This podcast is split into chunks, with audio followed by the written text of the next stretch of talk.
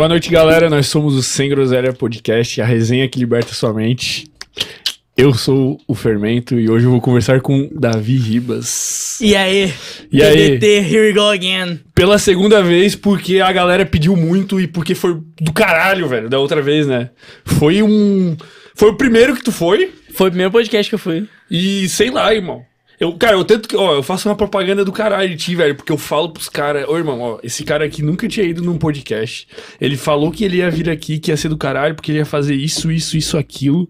E ele chegou aqui e fez mais ainda. eu falo, eu faço uma propaganda fodida porque tu fez realmente, velho. Que massa, cara. Como é que foi a tua. Como é que tu. Qual foi teu plano, velho? Quando tu veio aqui assim, tipo assim, tu acha que deu. Eu nunca tive esse feedback, deu certo, não deu. É, deu, né? Tá, vou contar a história então um pouco assim. O que acontece? Eu nessa época tava totalmente bastidor, fazendo o que já faço hoje, mas totalmente bastidor. Ali com meus 12 mil seguidores no Instagram. Respondia as caixinhas de vez em quando, aparecia de vez em quando, fazia umas sequências maneiras daquelas de story, mas nunca aparecia realmente pra me lançar. Tinha lá minha mentoria aberta, mas não era o foco.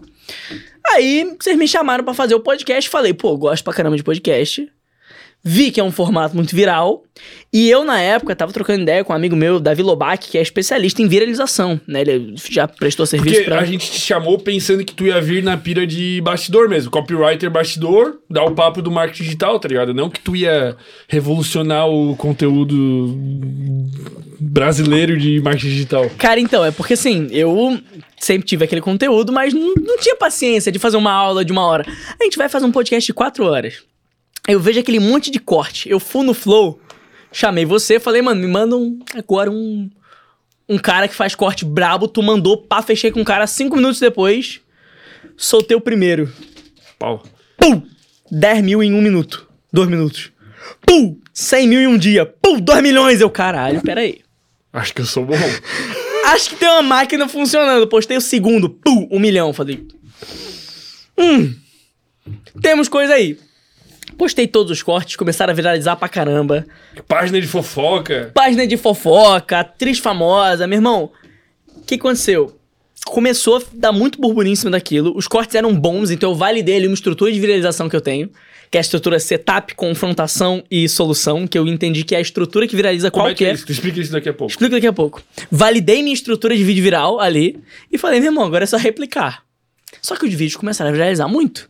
E como eu tava ganhando seguidor a rodo, gente perguntando a rodo, vendi 20 mentoria num dia, e só começando, eu falei assim, meu irmão, hum, vou, vou- virar expert então.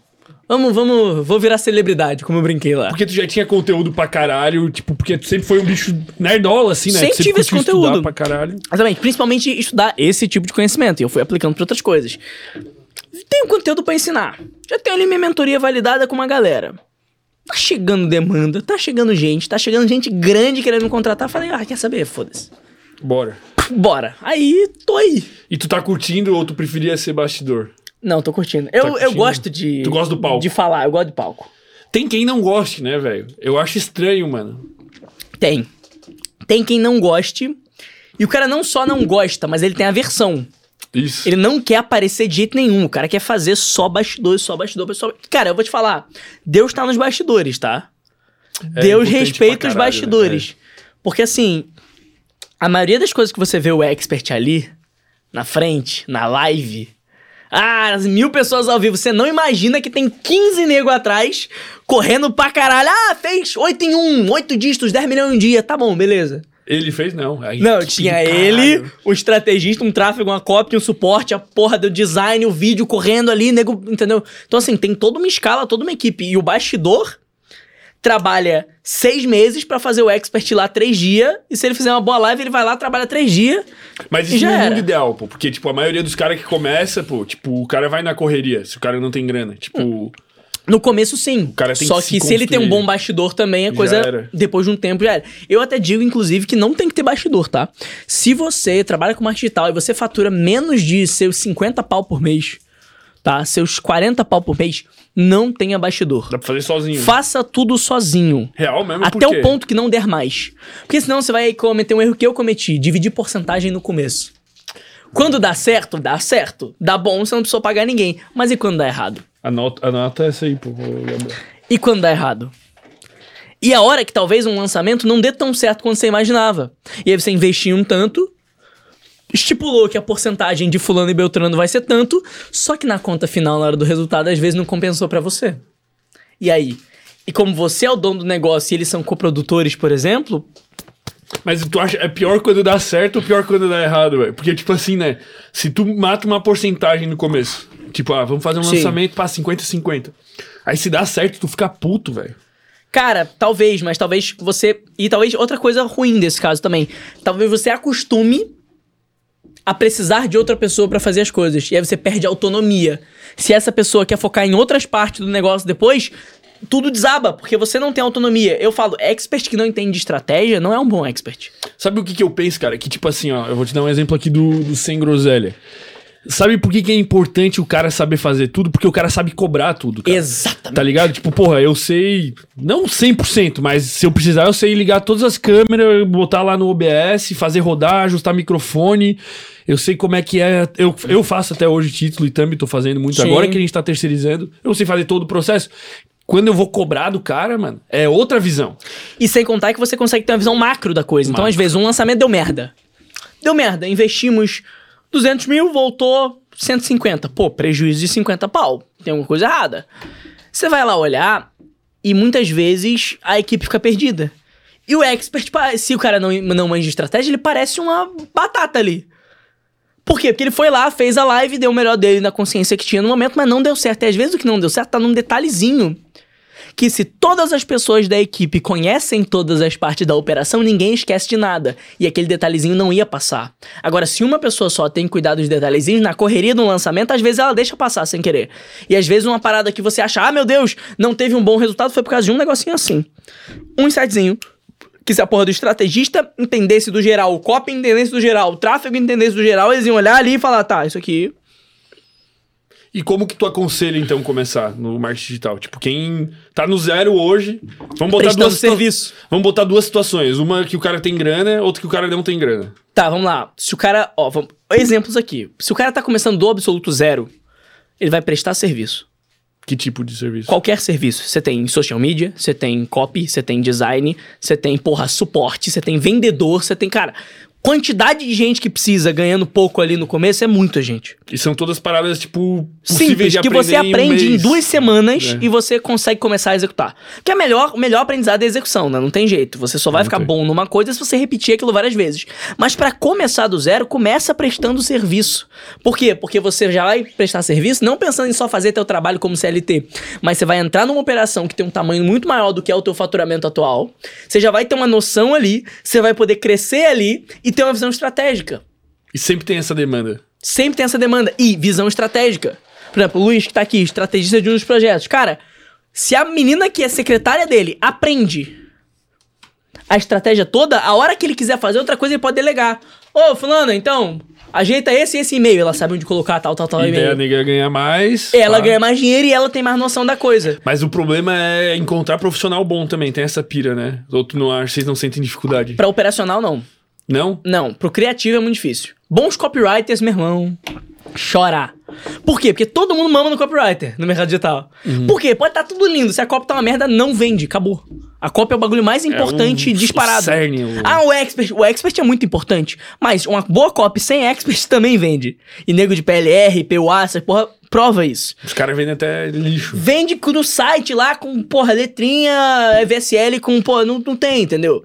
Não tem pessoa, não tem um expert bonitão. Então, assim, copywriter é muito difícil achar um bom, porque você tem que ser muito bom e é uma coisa criativa. Copy é, é criatividade. Eu falo sempre que copy não é estrutura, é princípio. As pessoas falam que copy é estrutura. Ah, aprende copy canvas, estrutura de copy. E aí você vai ser um bom copywriter. Não, não, não. Copy é princípio. O que, que tu quer dizer com isso? Princípio no sentido de, se você tem muito repertório, você conhece os princípios da coisa, você usa a estrutura só como referência e não como regra. Por exemplo, David Ogilvy, que era um grande copywriter, um dos maiores que existiu, ele dizia que a big idea, né, a grande ideia é a coisa mais importante numa copy. O que, que é a grande ideia? A grande ideia é aquele slogan, é aquele parágrafo maior em que você separa tudo e representa tudo que teu produto representa em uma frase só. Com uma boa big idea, a estrutura fica fácil, porque é só você desenvolver aquela big idea. Agora, quando a big idea é ruim, tua copy passa desapercebida, porque ela não tem nexo, ela não tem um nexo único. É o mesmo lance do grande ideal do movimento, que é aquele slogan máximo que dita todas as coisas. Entendeu? Então, o que, que o cara tem que saber fazer? Criar boas bigardias. E pra criar boas bigardias, não é entender de estrutura de copy. Pra criar boas bigardias, ele tem que ter repertório. Ele tem que ler muitas bigardias, ler muitos slogans de marca, ver muito filme, ler muito livro, assistir muito podcast. Ele tem que entrar. Consumir, consumir, consumir. Entrar, entendi, entrar, entendi. guardar banco de dados, banco de dados, banco de dados. Quanto mais banco de dados ele guarda, uma hora ele vai ter que ir lá escrever, putz, veio. Entendeu? Entendi. E, e se o cara tiver grana e for começar no digital, em vez de ir pra serviços. Aí depende. Tem grana, ele quer fazer o quê também? Porque os caras querem ser expert. Né? Os caras já tem grana em outra coisa, por exemplo, um médico muito bom. Eu digo não já ter grana, posso reformular até a tua pergunta. Não é já ter grana, é já ser muito bom em uma coisa fora do digital. Hum, entendi. Não é grana o jogo. O jogo é já ser muito bom em uma coisa. Ou seja, o cara não precisa começar prestando serviço se ele for um puta de um médico. Se ele for um puta de neurocientista como é o Wesley. O Wesley, entrou no digital, pô, estourou. Por quê? Porque ele já tinha muito domínio técnico daquilo que ele ensina. Não é um puta médico igual o Muzi. Então, assim, vários caras que você vê que viralizam muito, né? Você vê, o cara não precisou começar prestando serviço, ele já começou entregando o conteúdo dele. Mas por quê? Porque ele já é muito bom em alguma coisa. Entendeu? Então, você já, O lance da vida é meio que ser bom em alguma coisa. tá Exatamente. ligado? muito bom é uma coisa. Eu digo que todo mundo, tá, que quer dar certo na vida, tem que ter o famoso profissional tesão. O que, que é um profissional tesão? É um T grande. Você é generalista em tudo, mas especialista em uma coisa só. Caralho. hein? Generalista em tudo, especialista em uma coisa só. O que é, que é generalista em tudo? É aquele que entende todos os temas. Você falar comigo agora sobre vinhos, eu sei. Sobre farmácia, eu sei um pouco. Biologia, eu sei um pouco. Odeio exatas, mas sei a história da matemática. Então, assim, eu consigo trazer vários pontos dentro de um generalismo. Mas a hora que você falar de copy, branding, criação de movimentos e engenharia social, eu vou... É onde tu domina. E eu galgo profundidade. Só que assim eu consigo ser um comunicador tesão, que é aquele comunicador que ele tem noção de tudo. Então, por ter noção de tudo, ele nunca fica em uma chave de roda. Ele sempre consegue, de alguma forma, trazer um conteúdo em qualquer coisa que seja, o cara, porra. E aí você se torna um cara sexy, porque você vai lá almoçar e você tem um conteúdo sobre aquele almoço. Mas isso é, é, digamos que raro, né, velho? Porque a gente até vê aqui, às vezes tem gente que se tu fugir um centímetro do. do assunto da. Acabou aí? Não, não, não. Um centímetro do assunto da pessoa, a pessoa. Tá ligado? Tipo, ah, o cara vem falar de. Os neurocientistas não, os neurocientistas são cabeça pra caralho, mas o cara vem falar de medicina, cara. Daí se tu entra algum pouquinho na medicina misturada com religião, tu já vê que o cara fica meio fora, né? O cara tem que ter um mínimo de generalista nas outras paradas pra poder dar o. Exato, porque senão ele não é um bom comunicador. Se ele só é muito bom em um assunto, a hora que você quiser relacionar com outra coisa, ele não consegue. Aí ele é um professor, ele não é um marqueteiro, ele não é um líder. E o que, que tu diria que o cara que diferencia o cara que é pra ser bastidor do cara que é pra ser palco? velho? Desejo pela exposição. Esse é tesão. o fator p- primordial. Tesão de exposição. Gostar de aparecer. Porque se você vai virar um bom expert, você vai ter a vida exposta. Tudo teu vai ter que virar ritual, vai ter que virar história, você vai ter que ser um livro aberto. Óbvio, você separa a vida profissional da vida pessoal, mas a tua personalidade se torna exposta, a tua imagem se torna exposta. Isso é uma coisa muito séria. Tesão por ter a imagem exposta, expert. Ser expert é pra poucos, mano. Sabe o que acontece hoje no mercado e por que, que o mercado tá dese- desequilibrado? O mercado digital tá desequilibrado porque tem, que, tem muito mais expert pra pouco bastidor bom. Eu concordo. Tá todo mundo querendo vender o seu curso de alguma coisa, mas ninguém manja de estratégia. É por isso que bons copywriters estão enchendo o cu de dinheiro. Porque só tem ele mais dois. Pra uma porrada de demanda. Entendi. Entende? Eu acho que o expert, ele é uma coisa específica. A própria palavra já diz fermento. Expert é ser expert em algum assunto. Se você não tem um domínio muito profundo e avançado de algum tema, não seja expert. Vai prestar serviço, vai aprender muito bem, muito profundamente alguma coisa, depois você ensina. E talvez Ou o cara testa algum bagulho que dá certo. Pá. Exato. Muitas vezes o cara descobre que nem tinha um, porque é, é isso que tu falou, cara. Eu acho que é perfil de, de exposição. Uma parada aqui que eu senti até aqui no próprio Sem Groselha, cara. Tipo, desde que a gente começou, cara, eu sempre tive muito claro na minha cabeça, mano, que pra isso aqui dar certo a gente tinha que se expor. Exato. Não tem como tu ter um podcast de sucesso, porque o podcast, sim, o produto é a exposição. Exato. O produto é a mídia. Sim. E se tu tem, às vezes, um- um- uma pessoa que tem um perfil mais. Não vai, velho. Não, Não tem vai. o que fazer, não tem o que fazer. Não vai. Aí fica um remando, o outro. É, normalmente o cara que eu, que eu digo que é o expert perfeito, né? Ele é um cara que ele é colérico no temperamento, D no disque, dominante, ou influente, funciona também. Ele é, ele é agitado, extrovertido, talvez TDAH, que vai fazer associações mais rápidas entre as coisas, vai ser mais rápido de entregar. E ele é, e ele tem tesão pela exposição. Esse seria o expert perfeito, o cara que você bota na câmera e ele consegue falar. Ele, porque ele já é alguém naturalmente expansivo. Lógico que, ah, Davi, todo mundo que é expert tem que ser assim. Óbvio que não. Eu tô dizendo aqui o perfil ideal. Né? O perfil O que daquele vai cara. vender mais rápido, melhor. aquele tal. cara que ele vai crescer mais rápido, que você vai botar ele na frente do microfone, ele vai. Como que tu mapeou isso? Não, isso é, é- é Feeling, ciência. assim, isso, é- isso, isso são ciências de comportamentais, né? São Uhum. várias ciências comportamentais juntas. Temperamentos, dedo disque, né? A extroversão e introversão, transtorno de déficit de atenção. Você... E até onde isso é treinável, pô? E até onde o cara tem que nascer com isso ou já era, velho? Acho que tudo é treinável. Tudo? Eu acho que tudo nesse mundo é treinável. A nossa mente é um computador. Já- vários neurocientistas já vieram aqui reafirmar a mesma coisa. A mente humana é um computador programável. Dá pra você programar. Dá pra você chegar e repetir tantas vezes uma coisa e aquilo se torna verdade. Tanto que existe o princípio do fake it till you make it. Né? Você vai mentir, mentir, mentir até ser de verdade. E esse é um processo de crescimento que acelera muito. Começa a pensar como um cara que anda de Porsche pra você ver se em pouco tempo você não tá. Cara, isso aí é tão bizarro, irmão, que eu tava outro dia no fim de semana, ele tava em São Paulo, eu tava trocando uma ideia com o Thiago, que ele é. Ele é visagista, é o barbeiro aqui da Carve, pô, faixa total. E o bicho manja muito dessas paradas, né? Ele veio me contar desse fake it till you make it, que tem as power poses, velho. Que são as Tem, poses. pá, pá. Mano, isso aí é tão fake it till you make it que tu, tu tá fazendo uma pose de vitória, de coisa, que isso fisiologicamente te muda Exato. e te faz ser mais foda. Mano, a vida é muito louca, velho. Mas sabe como é que funciona? Bateu forte. A- a- a- Calma. Sabe como é que funciona a, a criação de, de um processo? Né, de um comportamento? Ah. Você primeiro tem um pensamento, esse pensamento gera um sentimento e gera um comportamento. Então, se eu penso como sou fodão, sou trincado, sou sarado, ou sei lá, sou confiante, estou pronto. Você começa a ter esse tipo de pensamento positivo, o que, que vai acontecer? Vai gerar emoções positivas. Emoções positivas, dopamina, serotonina, lá, lá, lá. Você Cara, fica vai- eufórico, você fica alegre. Tudo que você faz eufórico e alegre, você faz com entusiasmo. E isso aí não seria a lei da atração, velho? É. Isso é a lei da atração. tipo- Tudo que você faz com emoções positivas, você faz entusiasmado. Como você faz entusiasmado, você tende a fazer bem. Pô, mas aqui pra mim, cara, a galera fica numa pira, tipo assim. Tu tem o lado dos arquétipos que a gente com certeza vai falar daqui a pouco. Mas a galera fica numa pira de que tu mentalizar a parada, a parada acontece. E a pira, velho, acontece porque tu mexe em ti mesmo, tá Sabe um ligado? exemplo que eu gosto de dar, Fermento? Qual? O exemplo do Star Wars. No Qual? Star Wars tem a força, não tem? Tem. Só que a força ela se move sem você botar energia pra ela se mover? Não. É isso. Ela tá É ali. o mesmo processo. A lei da atração, ela está aqui. Tudo que tem em volta da gente é energia. Só que nada vai sem você dar o caminho, sem você jogar a força para aquele lado. Você tem que aprender a controlar a força. Entrar no processo das energias. Então eu entendi o quê? Que, cara, tudo que eu faço feliz, eu faço com entusiasmo. Se eu faço com entusiasmo, eu faço com maestria. O que, que gera resultado forte? Maestria. Maestria. O Robert Greene já mapeava que maestria é o segredo do sucesso. A galera foda é porque faz como um mestre. Esse, inclusive, cara, é um princípio que moldou muito a minha vida, que foi o princípio do Gong Fu. Kung Fu.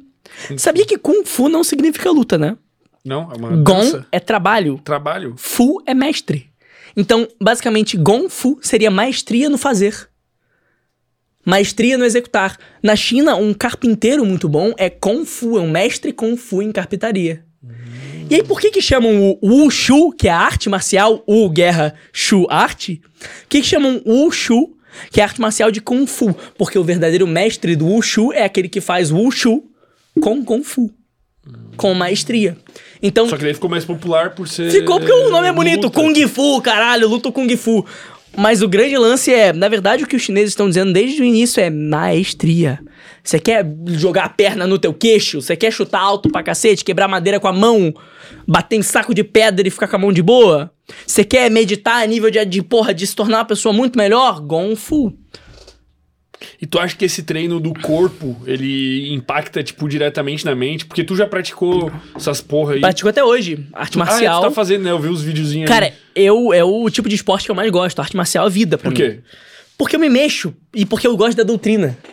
A doutrina oriental faz muito sentido. E tu acha que hoje em dia, é, tu fazendo, tipo, aqui no Brasil tal, não sei quem que é teu professor, tu acha que eles conseguem ainda passar essa doutrina, cara? Tipo, eles conseguem realmente... Nossa senhora, o que eu A fiz cadeira aqui. foi girando aí, velho. Tu virou a... Cara, o exorcista. tá? Algum... É, vai, vai virar meme isso aí. Tem uma mina aqui de Floripa que vira o pescocinho. Nossa. Já viu? É, é daqui ela de é desse Floripa. TikTok, ela é daqui de Floripa da UFSC, Caralho, velho. caralho. Vamos chamar ela aí, a Júlia alguma coisa, pô. É ela, pô. Ela, aqui de Floripa, pô. A mina mete aqui... Tá... Cara, quebrei tudo. A mina mete aqui, ó. Pescocinho aí. Júlia, é Júlia, acho que é Júlia. Júlia, você está convidada a, a vir contar essa história do seu pescocinho aí, velho. Cara, é... sobre transmissão, né? Sobre eles transmitirem. Os mais tradicionais, sim.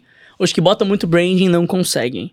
Porque eles ficam academizando a coisa, pagando pra subir de faixa. No Kung Fu tradicional nem faixa tem.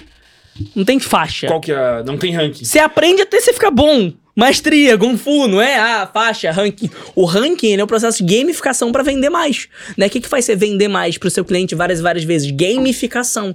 Que é o processo de você fazer aquilo parecer um jogo pra ele ter micro recompensa. Lembra dos neurocientistas que já vieram aí? A micro recompensa, ela motiva.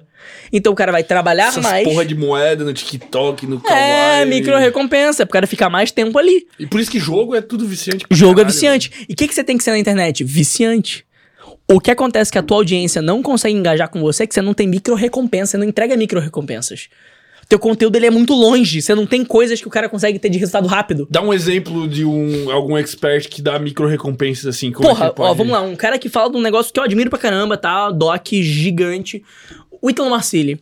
O Ítalo Marcilli é um cara que o conteúdo dele é completamente intangível, é amadurecimento. Muito abstrato. é abstrato e profundo e tal.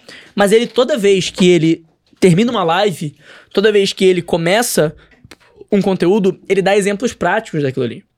Ele tangibiliza pro dia a dia da pessoa. um Aí a conteúdo pessoa... de valor, assim. Exato, aí a pessoa consegue ver uma aplicabilidade prática do que ele tá falando. Ele diz, acorde todos os dias tentando ser um pouquinho menos merda. E ele tangibiliza, no sentido de, o que é ser menos merda? É fazer isso, é fazer isso, é fazer isso, é fazer isso. Assim você dá micro recompensa, porque a pessoa entende que se ela aplicar daqui a 5 segundos ela consegue. Repertório positivo que gera resultado. O cara quer mais e. Esse é o princípio do neuromarketing, na gamificação. Entendeu? Você viciar a pessoa em você. O que, que é story? É dopamina. TikTok é dopamina. Quanto mais dopamina que é a sua comunicação, mais você ativa o quê? Libido. Libido. E aí entra na teoria de Jung, da libido, que a libido é a força vital. Então tudo que você bota energia é, é energia libidinal, é energia sexual. O padrinho fala muito sobre isso. Mas é tipo como se toda a energia que a gente tem pra fazer tudo tivesse origem na libido, assim. Essa é a Tem, e, e os chineses acreditam que essa parte embaixo do, do umbigo chama Jin. Jin, Jin. Jin é onde a energia vital, a energia que cria a vida fica armazenada. Vê se faz sentido comigo. Qual é a energia usada pra fazer um bebê? E existe energia mais forte pra sua vida do que é capaz de gerar uma nova vida. Provavelmente não. Porra, é uma energia que cria um sujeito do teu tamanho, cara. É um bagulho muito poderoso. Com esse narizinho. É um, é um, é um- porra, é energia que cria um nariz desse tamanho, meu amigo. Então, assim, a energia libidinal, ela é a energia que impulsiona as coisas. E quando você faz as coisas com impulso de libido, você se torna atraente. Porque as pessoas que seguem suas paixões são mais atraentes. É. Percebe as pessoas que seguem, que são idealistas? Aí nasce o princípio do líder do movimento que a gente pode chegar depois. O cara idealista que segue o próprio ideal, que defende um grande ideal, ele é sexy, porra. E aí, nego, vai, vai atrás. Só que. Só que é difícil achar isso, mano. Como é que eu vou te dizer? Treinável. cara? Até que ponto, cara? Porque é uma parada que a gente já entrou nessa discussão em outros episódios aqui, cara. Porque assim, é difícil tu achar o que, que tu é feito pra fazer, velho. Tipo assim. Mas você nunca acha. Mas, mas o que você é feito pra fazer é o caminho pra descobrir o que você é feito pra fazer. A vida não tem fim. Mas tem vezes que tu nunca acha. Pô, tipo, e zero, não é pô. pra achar. O, Eu o acho que é, velho. Não, não, o ocidental ele tem mania de ver início e fim em tudo. O ocidental ele tem uma mania de ver bem e mal, de separar as coisas caixinhas. É por isso que eu gosto da cultura oriental. Tem uma máxima no taoísmo que eles chamam de Wu Wei. Wu Wei, numa tradução nada profunda, mas pra tangibilizar aqui, significaria se há de ser, será. É E o- aí- Como diz o Zeca Pagodinha, deixa a vida me levar. Cara, talvez. mas, mas não, não só isso, não só isso. Não é deixa a vida me levar, mas é se há de ser, será. Olha a diferença. Ah, tá. Deixa a vida me Imagina. levar é vou ficar aqui Me tomando a minha serva e eu quero que se foda. Se há de ser, será é vou, mas o caminho me leva. E aí tem uma frase do Campbell que é siga suas paixões e portas se, se abrirão onde só havia paredes. Outro insight disso, de outro cara sabilíssimo. E aí sabe outro ponto que é interessante nisso aí? Você começa a pensar, se há de ser será significa o que também? Tem a ver com um cientista que até o Murilo Gun, beijo Murilão, outro dia comentou. Ele descobriu a fórmula do entusiasmo. E qual seria a fórmula do entusiasmo? A fórmula do, entusiasmo para você fazer qualquer coisa entusiasmado seria: você vai onde você sente, onde o sentimento te leva, onde você tem ímpeto. Você vai na tua paixão. Só que você vai na tua paixão com maestria, fazendo o teu máximo a cada segundo, mas com zero expectativas. Então o que, que eu, é a fórmula. o que, que é o entusiasmo? O entusiasmo é seguir tua paixão, com ímpeto dando o teu melhor, mas sem criar expectativa material. Isso é Wu Wei. Não é que você não faz porra nenhuma, é que você faz, mas sem ficar apegado a um resultado. Quando você não tá apegado com o resultado, o que acontece? Você se surpreende no caminho. E tu dá o teu máximo, pô. Acho O tempo todo. É tipo aquele filme lá que tem um maluco, sei lá, que tá meio, ah, não, quero jogar direito, não sei o quê. Daí vai o treinador e venda ele. Exato. Ele fala, ah, dá o teu máximo, não sei o. Daí O cara corre o campo inteiro aqui de quatro carregando o cara e correu muito mais do que ele achou que aguentaria. Mas Porque isso é tu- dar o máximo. Isso é dar o máximo. É quando você tá cego, totalmente né? no presente. O cego é o quê? É o que não dá, não cria expectativa. Porque quando eu vou com a minha mão em direção a esse copo, eu tenho a expectativa de pegar o copo. Agora, se eu não for com a minha mão em lugar nenhum, talvez ela chegue num lugar que seja interessante. Eu Talvez apontei tu pra sem groselha. É, exato. Eu vou precisar. até onde precisar. Eu não tu tenho consegue fazer isso, limitações. É um treino. É difícil, né? Eu acho que é difícil pra todo mundo, pô. Mas é um exemplo, eu acho que, tipo assim, o. Mas é a busca. Não é que tem que acontecer. A gente tem essa mania de querer chegar no final. Sim, sim. Não tem que chegar no final. Tem que. Fórmula é pra você aprender muito. Toda vez que você aprender uma coisa nova, vezes você fala, entendi, você fala, tá, que mais? É um estilo de vida, é um mindset, é um lifestyle. É um lifestyle. É o lifestyle do que tá, que mais? Onde mais eu posso ir? O cara vive no futuro. sei Onde mais? Não é no futuro, Não é no futuro, no É presente, no presente, mas... mas dando o teu melhor, sempre querendo executar. Mas com zero expectativas de, ai, preciso fazer X pra ter Y. Não, eu vou. Vou dando meu máximo, mas eu vou. E o caminho me leva. Ué, se de ser, será. Caralho, que, que pedrada isso aí, velho. Tá ligado? Então, bom, pô. você não tem que. Você tem que fazer, executar, mas nunca ficar pensando. Eu acho que isso, em outra definição, seria o que chamam de estado de flow também, né? Que é quando tem a, o Eu gosto como o Gabriel Cha- Goff chamava. Pô, esse Gabriel Goff, que fio desse cara, velho? Tá espiritualizado. Será mesmo? Eu Mas acho tá que vivo, pô. Tá Ou ele sumiu de uma maneira, Tá, né? tá, tá espiritualizando, tá High sentindo a força. Ô, eu lembro... Era muito bom. Só fazer um um movimento gigante, tá? O High Stakes. movimento gigante. Gigante. O bicho hoje em dia, ele estaria assim... Não, ele ficou. Ele ficou, ele ficou. trilhardário. Ele foi um dos primeiros. Ele fez grana pra caralho a nível de vou sumir. Mas eu curtia muito que o Murilo Couto daí zoava ele, tipo, no Danilo Gentili, assim... Ah, High Stakes! Ah! Mas, cara, ele era um visionário. Não, bom pra caralho, Eu admiro pô. pra caralho o Goff. E assim, cara, o Gabriel, ele tinha um negócio muito forte que ele, fala, ele chamava isso de estado da arte. Esse estado de flow é o estado da arte. Percebe quando você cria alguma coisa muito impactante? Percebe que você tá sempre naquele estado de máxima efetividade, mas sem expectativa? Isso é o flow. É o flow. É- e ele chama de estado da This arte. is the flow. Eu gosto do nome, estado da arte. Estado da arte. Que é um estado de maestria. O que que é a arte? A arte é a beleza. O que que é a beleza? O que é a beleza se não o cúmulo da maestria? O máximo da maestria? Né, Eu faço uma coisa com tanta maestria que ela é exata e harmônica o suficiente pra ter beleza. Por isso que eu falo que funk, essas porra não é música. Porque não é harmônico. Sim. E a harmonia define a beleza. E a beleza é ordem. Então como é que você tem uma sociedade organizada quando você tem uma cultura organizada? E aí, meu irmão, a gente vai... Vai fundo. longe pra caralho, velho. Vai longe pra caralho. E, e cara, tu. O, o que que tu, tu, tu, tu pensa, tipo, como que a pessoa pode desenvolver isso, cara? Tipo assim, tu falou que é treinável, né? Vamos dizer. É treinável. Qual seria esse treino? Como que tu faz? Como De tu acha? De, de entrar nesse estado de flow, assim, de meio que encontrar Tá. qual que é o teu entus- entusiasmo. Porque eu, eu demorei muito pra descobrir o que eu gosto, cara. Eu demorei Cada um no seu tempo. até dois anos atrás eu não sabia o que eu gostava, cara. Agora eu tô aqui, velho, eu tô de pau duro 100% do tempo pra fazer isso aqui acontecer, tá ligado? Eu tô- sou meio xamânico, Tenho tá? vontade de voar no pescoço daquele manequim, velho. Mas é eu- isso. Eu tô Mas assim, é porque velho. você encontrou. Mas como você encontrou, você sentiu. Eu sou meio xamânico. E, e eu gosto de, de- dessas paradas de espiritualidade. E uma coisa que eles ensinam que eu acho genial é sentir o campo. Sentir o campo magnético tem que voz de você. Ciência prova que existem campos magnéticos aqui. Uma energia. Tanto que existe gravidade. A gravidade existe porque tem campos magnéticos em volta do nosso corpo. Sentir o campo é o quê? É tu parar. E sentir. Pra onde me leva? Você percebe que você talvez venha pra cá, ou talvez não. Você sente. Quando você sente, o que que você tá fazendo? Você tá desligando o julgamento, cara. E aí, quando você desliga o julgamento, você encontra. A gente não encontra o nosso propósito porque a gente não tá. A gente tá com julgamento. A gente fica pensando, tá, encontrei, mas e o que que vão pensar? Ah, mas e minha família? Ah. Eu vou te falar que o, o Sem Groselha só aconteceu por causa da pandemia, cara. Porque a pandemia, ela veio nessa. Nessa pira de, porra, cara, tu tá vivendo uma vida e vem um negócio te choca e te, te desloca um pouco da realidade. Cara, a minha Exato. realidade era ir em festinha da UFSC, pegar todo mundo, beber, ir pro bar, e daí eu fazia umas matérias, ia passando, não ia. Aí veio a pandemia, cara, tu fica em casa. Aí tu fica em casa e tu começa a pensar, caralho, velho.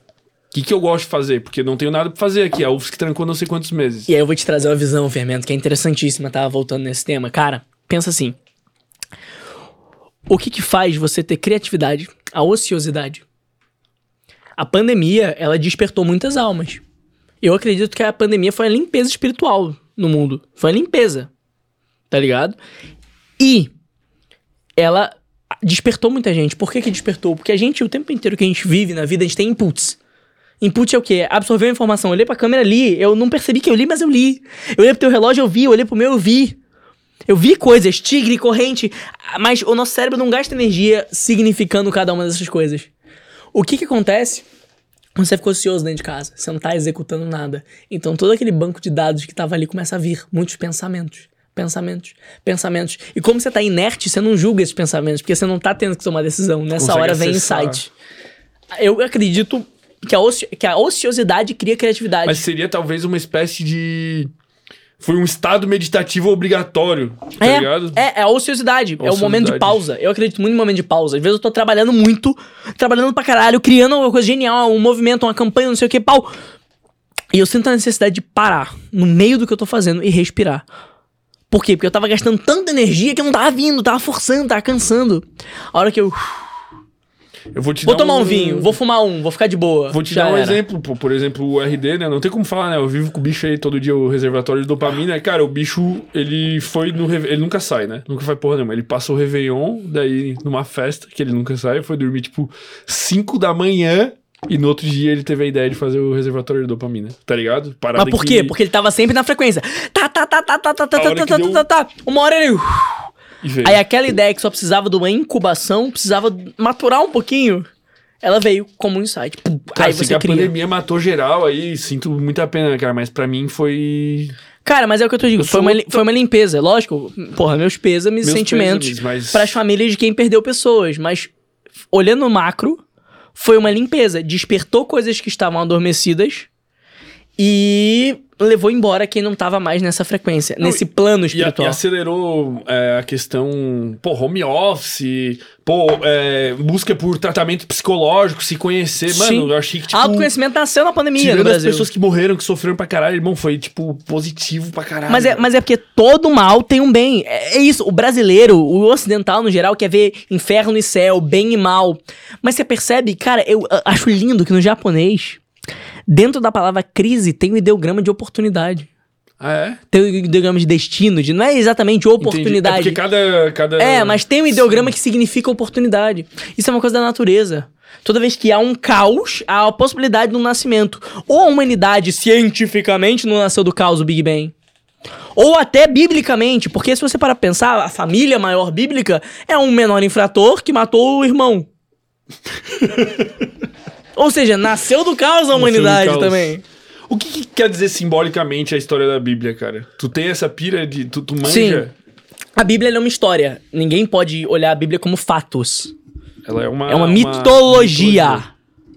Tá? Ah, é mitologia da vida. É, mitologia. Assim como a grega de Zeus, assim como a gnóstica de Thor. A diferença é que a tua cultura é outra. Pra eles, história é tão importante quanto Jesus. Pra eles. Ah, mas estão com Deus errado. O problema é teu. Sacou? É culturas diferentes. Você tem que entender essa pluralidade cultural. O lance é, brother. A Bíblia, ela simbolicamente, o que, que ela representa? Ela representa, na minha visão, tá? Isso aqui não é uma coisa que eu vi num documento, isso é a minha visão interpretativa. Ela representa a busca humana por pertencimento, por identidade. O que acontece? Adão e Eva, eles estavam lá no paraíso. E aí Deus disse: não come a porra da maçã. Mas quando eles veem aquela maçã, há um impulso de seguir minha paixão, seguir o sentimento e não a racionalidade do superego, que é Deus, obrigando meu id, que quer seguir os próprios prazeres, a, a ser id. Então, na verdade, pra mim, o impulso de comer a maçã é o impulso de identidade. Porque o que que é identidade? Identidade é o ego. O ego é a nossa identidade. A gente só é nós por causa do nosso ego que diz eu sou, eu tenho. Senão você não teria identidade. Não tem referência? Aquilo ali é o nascimento da identidade. Entendeu? E quando nascem as famílias, nasce o pertencimento. Eu digo sempre, falando de criação de movimentos, que criação de movimentos é tão poderoso porque a identidade e o pertencimento são as coisas mais antigas que existem. Então, na verdade, aquilo é uma simbólica de o ser humano precisa ter identidade, o ser humano precisa se descobrir. Então, no paraíso, Adão e Eva descobriram o ego, que equilibra o superego e o id, e ali eles se tornaram alguma coisa. Mesmo sendo punidos por Deus. É simbólico. É tipo, é, eu acho que. É a forma. é- eu, eu, eu vejo como um caminho de individuação, como a É consciência. até meio que como se fosse a- o, o meio termo entre. Porque o ser humano tem essa dualidade, né? Até o, o Vinícius lá que a gente tava comentando, o Lorenzetti aqui comentou do, do Minotauro, né? Aham, essa Que história é foda. Porra, muito foda, cara. Que seria tipo. Pô, esse lado id do, do cara, tipo, ele foi condenado a ter a cabeça de um animal, então ele só segue o próprio instinto. Porra, irmão, sei lá, daí, o, tipo, o ser humano, a pira do ser humano, cara, é conseguir agir contra o negócio de tu não ser um animal selvagem e tu também, sei lá, não Mas ser ao mesmo um- tempo respeitar teus instintos. Eu acho que a, gente, a, tem- a nossa em- sociedade ela não tem sucesso porque ela não respeita os instintos dela. Ela é uma sociedade que reprime os instintos. E uma pessoa reprimida acaba dando problema, ficando doente. Mas isso é culpa da igreja, daí. já Tô- diria o diamante. Igreja Católica Apostólica Romana. Davi, mas eu sou católico, respeito a tua fé. Mas a culpa de muita falta de prosperidade no Brasil é do catolicismo. Já diria o diamante, totalmente. Já diria E vocês estão numa relação boa lá, o que, que tá rolando aí, pô? Como é que eu foi essa tô aproximação? prestando uma consultoria pra ajudar na criação do movimento do Sex Canvas. Vai estourar agora, agora vai ser Nobel. Ah, é? Agora vai o. O, O Diamant é genial. O Diamant é genial. O cara é fora, E ele né, me velho? conheceu por conta do Sem Groselha, tá? Ah, é? Aquele vídeo que eu falo, eu ensinei pro Raé em 5 minutos o que ele disse que o Diamant demorou 7 anos pra ensinar. Aí o Diamant veio e falou, ei, ô Primal Branding! Lá, não sei o quê. Eu falei, eletrificou, né? Eletrificou, foi sexy. Aí começaram a trocar ideia e tal, fiz sex school. Cara, o André Bicho é Um pica, gênio, né, velho? Pô, gênio. eu curto o bicho demais. Ele tem uma vibe caótica, assim. O cara. Adoro o é... André, é muito brother, muito, cara, gente fina pra cacete. A cabeça dele é outra frequência também, né, mano? É o Douglas. Como assim? É o cérebro dele, é como se- o alienígena que É um alienígena, tem essa, tem essa pira. Cara, e falando um pouco sobre essas piras, então, vamos dizer, externas, assim, de, Uhum. de conhecimento, acho que a gente pode entrar um pouco no assunto dos arquétipos, que, cara, tu foi a primeira pessoa que eu ouvi falar disso, pra falar a real. É. Tu veio aqui um pouco antes do Strider, que depois veio nessa pira, ou depois... Strider é o supremo dos arquétipos. Ele é o cara que arquétipo não sei o que e tal. Bicho virado. E, cara, eu fiquei tipo assim, caralho, que conhecimento foda, velho. Tipo assim. Aí o Vinícius veio e explicou. Mais elementos, né? Aí tu falou, caralho, faz sentido o bagulho mesmo. Não, Porque tu tudo- ficou meio desconfiado no primeiro dia. Tu falou essa porra de arquétipo aí, isso aí não existe. Cara, é porque é uma pira muito forte, né, velho? É. E daí o Vinícius, ele trouxe assim. Porque assim, é uma parada que a gente vive numa dualidade aqui entre ciência e místico, vamos dizer assim. E tu. E porra, cara, sempre, o lado da ciência, tu não consegue refutar o lado da ciência. Nunca tu consegue refutar. Quer dizer, Sim. tu consegue refutar se tu tiver argumentos científicos para. Mas tu. Ele faz sentido o tempo todo, tu não se questiona sobre ele, tá ligado? Tu pode questionar, mas ele, ele tá ali e ele é certo. E esse outro lado aqui, tu não consegue. é, concretizar na tua frente e ter uma prova real dessa porra, tá ligado? E é um papo que tu, tu pode virar um louco se tu se joga muito pra esse lado. É, tu já ouviu falar de Enneagrama? Enneagrama, já ouvi falar, mas não manjo. Inclusive, não. Rafa Medeiros, vou falar dele aqui, brother meu. Traz ele aqui um dia que o cara, mano, ele, ele, ele Acho que, separa. acho que tá agendado esse maluco aí, pô, não É? tá? Não, ele mandou mensagem no Telegram pedindo pra Rafa Medeiros. Não, não, não é ele não. Ele disse que não nem conhecia o podcast. Ah, é? É, Ah, então não. o, o Medeiros, ele é especialista em Enneagrama e ele, tipo, divide as personalidades humanas em oito e todo mundo, e tu fala, caralho, é isso aí mesmo. Então, é genial o bagulho. Qual que é a pira do Enneagrama? O que, que quer dizer? É personalidade, é você entender a tua personalidade pra entender a personalidade do outro, aí você influencia o outro por entender a personalidade dele. Lendo alguns sinais. É Mas- genial. Mas a pira que pra mim, assim, ó, tipo, porra, tu veio, tu deu essa introdução dos arquétipos e nós já ficamos tipo, caralho, faz sentido, porra, caralho, jornada do herói. Tudo essas porras assim, a cabeça explodindo, né? Daí veio o Strider, ou não lembro se foi o Strider antes, não, foi o Strider depois de. E, cara, complementou mais ainda. Daí nós já tinha, tipo, algum argumento pra conseguir aprove- Uhum. aprofundar mais. Mas daí o cara fica nessa pira de é muito místico pra ser científico. E o Vinícius Lorenzetti, eu senti que ele me trouxe uma, A base da coisa. uma cientificação dos arquétipos, cara. E daí eu fiquei tipo Muito assim, foda. caralho, irmão. Tipo, porque daí ele explicou da questão da dualidade, que qualquer lugar do mundo tem céu e, e chão, e daí isso ali foi gerando as piras e tudo vai gerando essa simbologia. E caralho, irmão, o que, que nós estamos fazendo vivo, velho? Cara, Aí que o cara vai, né? O entendimento de arquétipos é um entendimento muito profundo, inclusive dentro do processo de criação de movimento. Um dos passos é o posicionamento arquetípico do líder, né? Que justamente traz esse sentimento do inconsciente sem você precisar gastar copy. Né? Você não precisa gastar copy. Ele tá vestido daquele jeito, ele tá posicionado daquele jeito, teu inconsciente já capta aquele arquétipo, que é uma, um modelo primordial, Isso, já... explica pra gente a, a definição de arquétipo. assim, Dá uma... Arquétipo, assim, arque é primordial, é antigo, tipo arqueólogo, e tipo é modelo. Então ele é um arquetipo. Ele é um modelo primordial do inconsciente coletivo. Como assim? Um conjunto de regras do teu Windows. é basicamente isso. Ele faz parte do código fonte da tua mente. Então você vê mago. Se você vê um cara que tá com a simbólica do mago, você vê nele e você não precisa de nada. Você já entende o que, que ele é, você já bota ele como autoridade, você já vê ele por causa do impulso Tu já imagina os comportamentos dele. Você já entende os comportamentos, você já sente o sentimento que um mago passa, que é profundidade, controle transformação. É uma coisa com um rebelde, com um governante, com não sei o quê. Tanto que aquela coisa de, ah, nego que se veste assim é não sei o quê. Calça rasgada é de gente que faz merda. Isso é o quê? Rebelde. Isso é algo arquetípico. O arquétipo, ele é um padrão inconsciente. E se, se, só fazendo uma pira assim, cara, se existem, se existe vida fora da Terra, que provavelmente Com existe, certeza absoluta. eles poderiam ser arquétipos completamente diferentes. Talvez eles tivessem Ou não, deles. ou talvez seja uma coisa universal.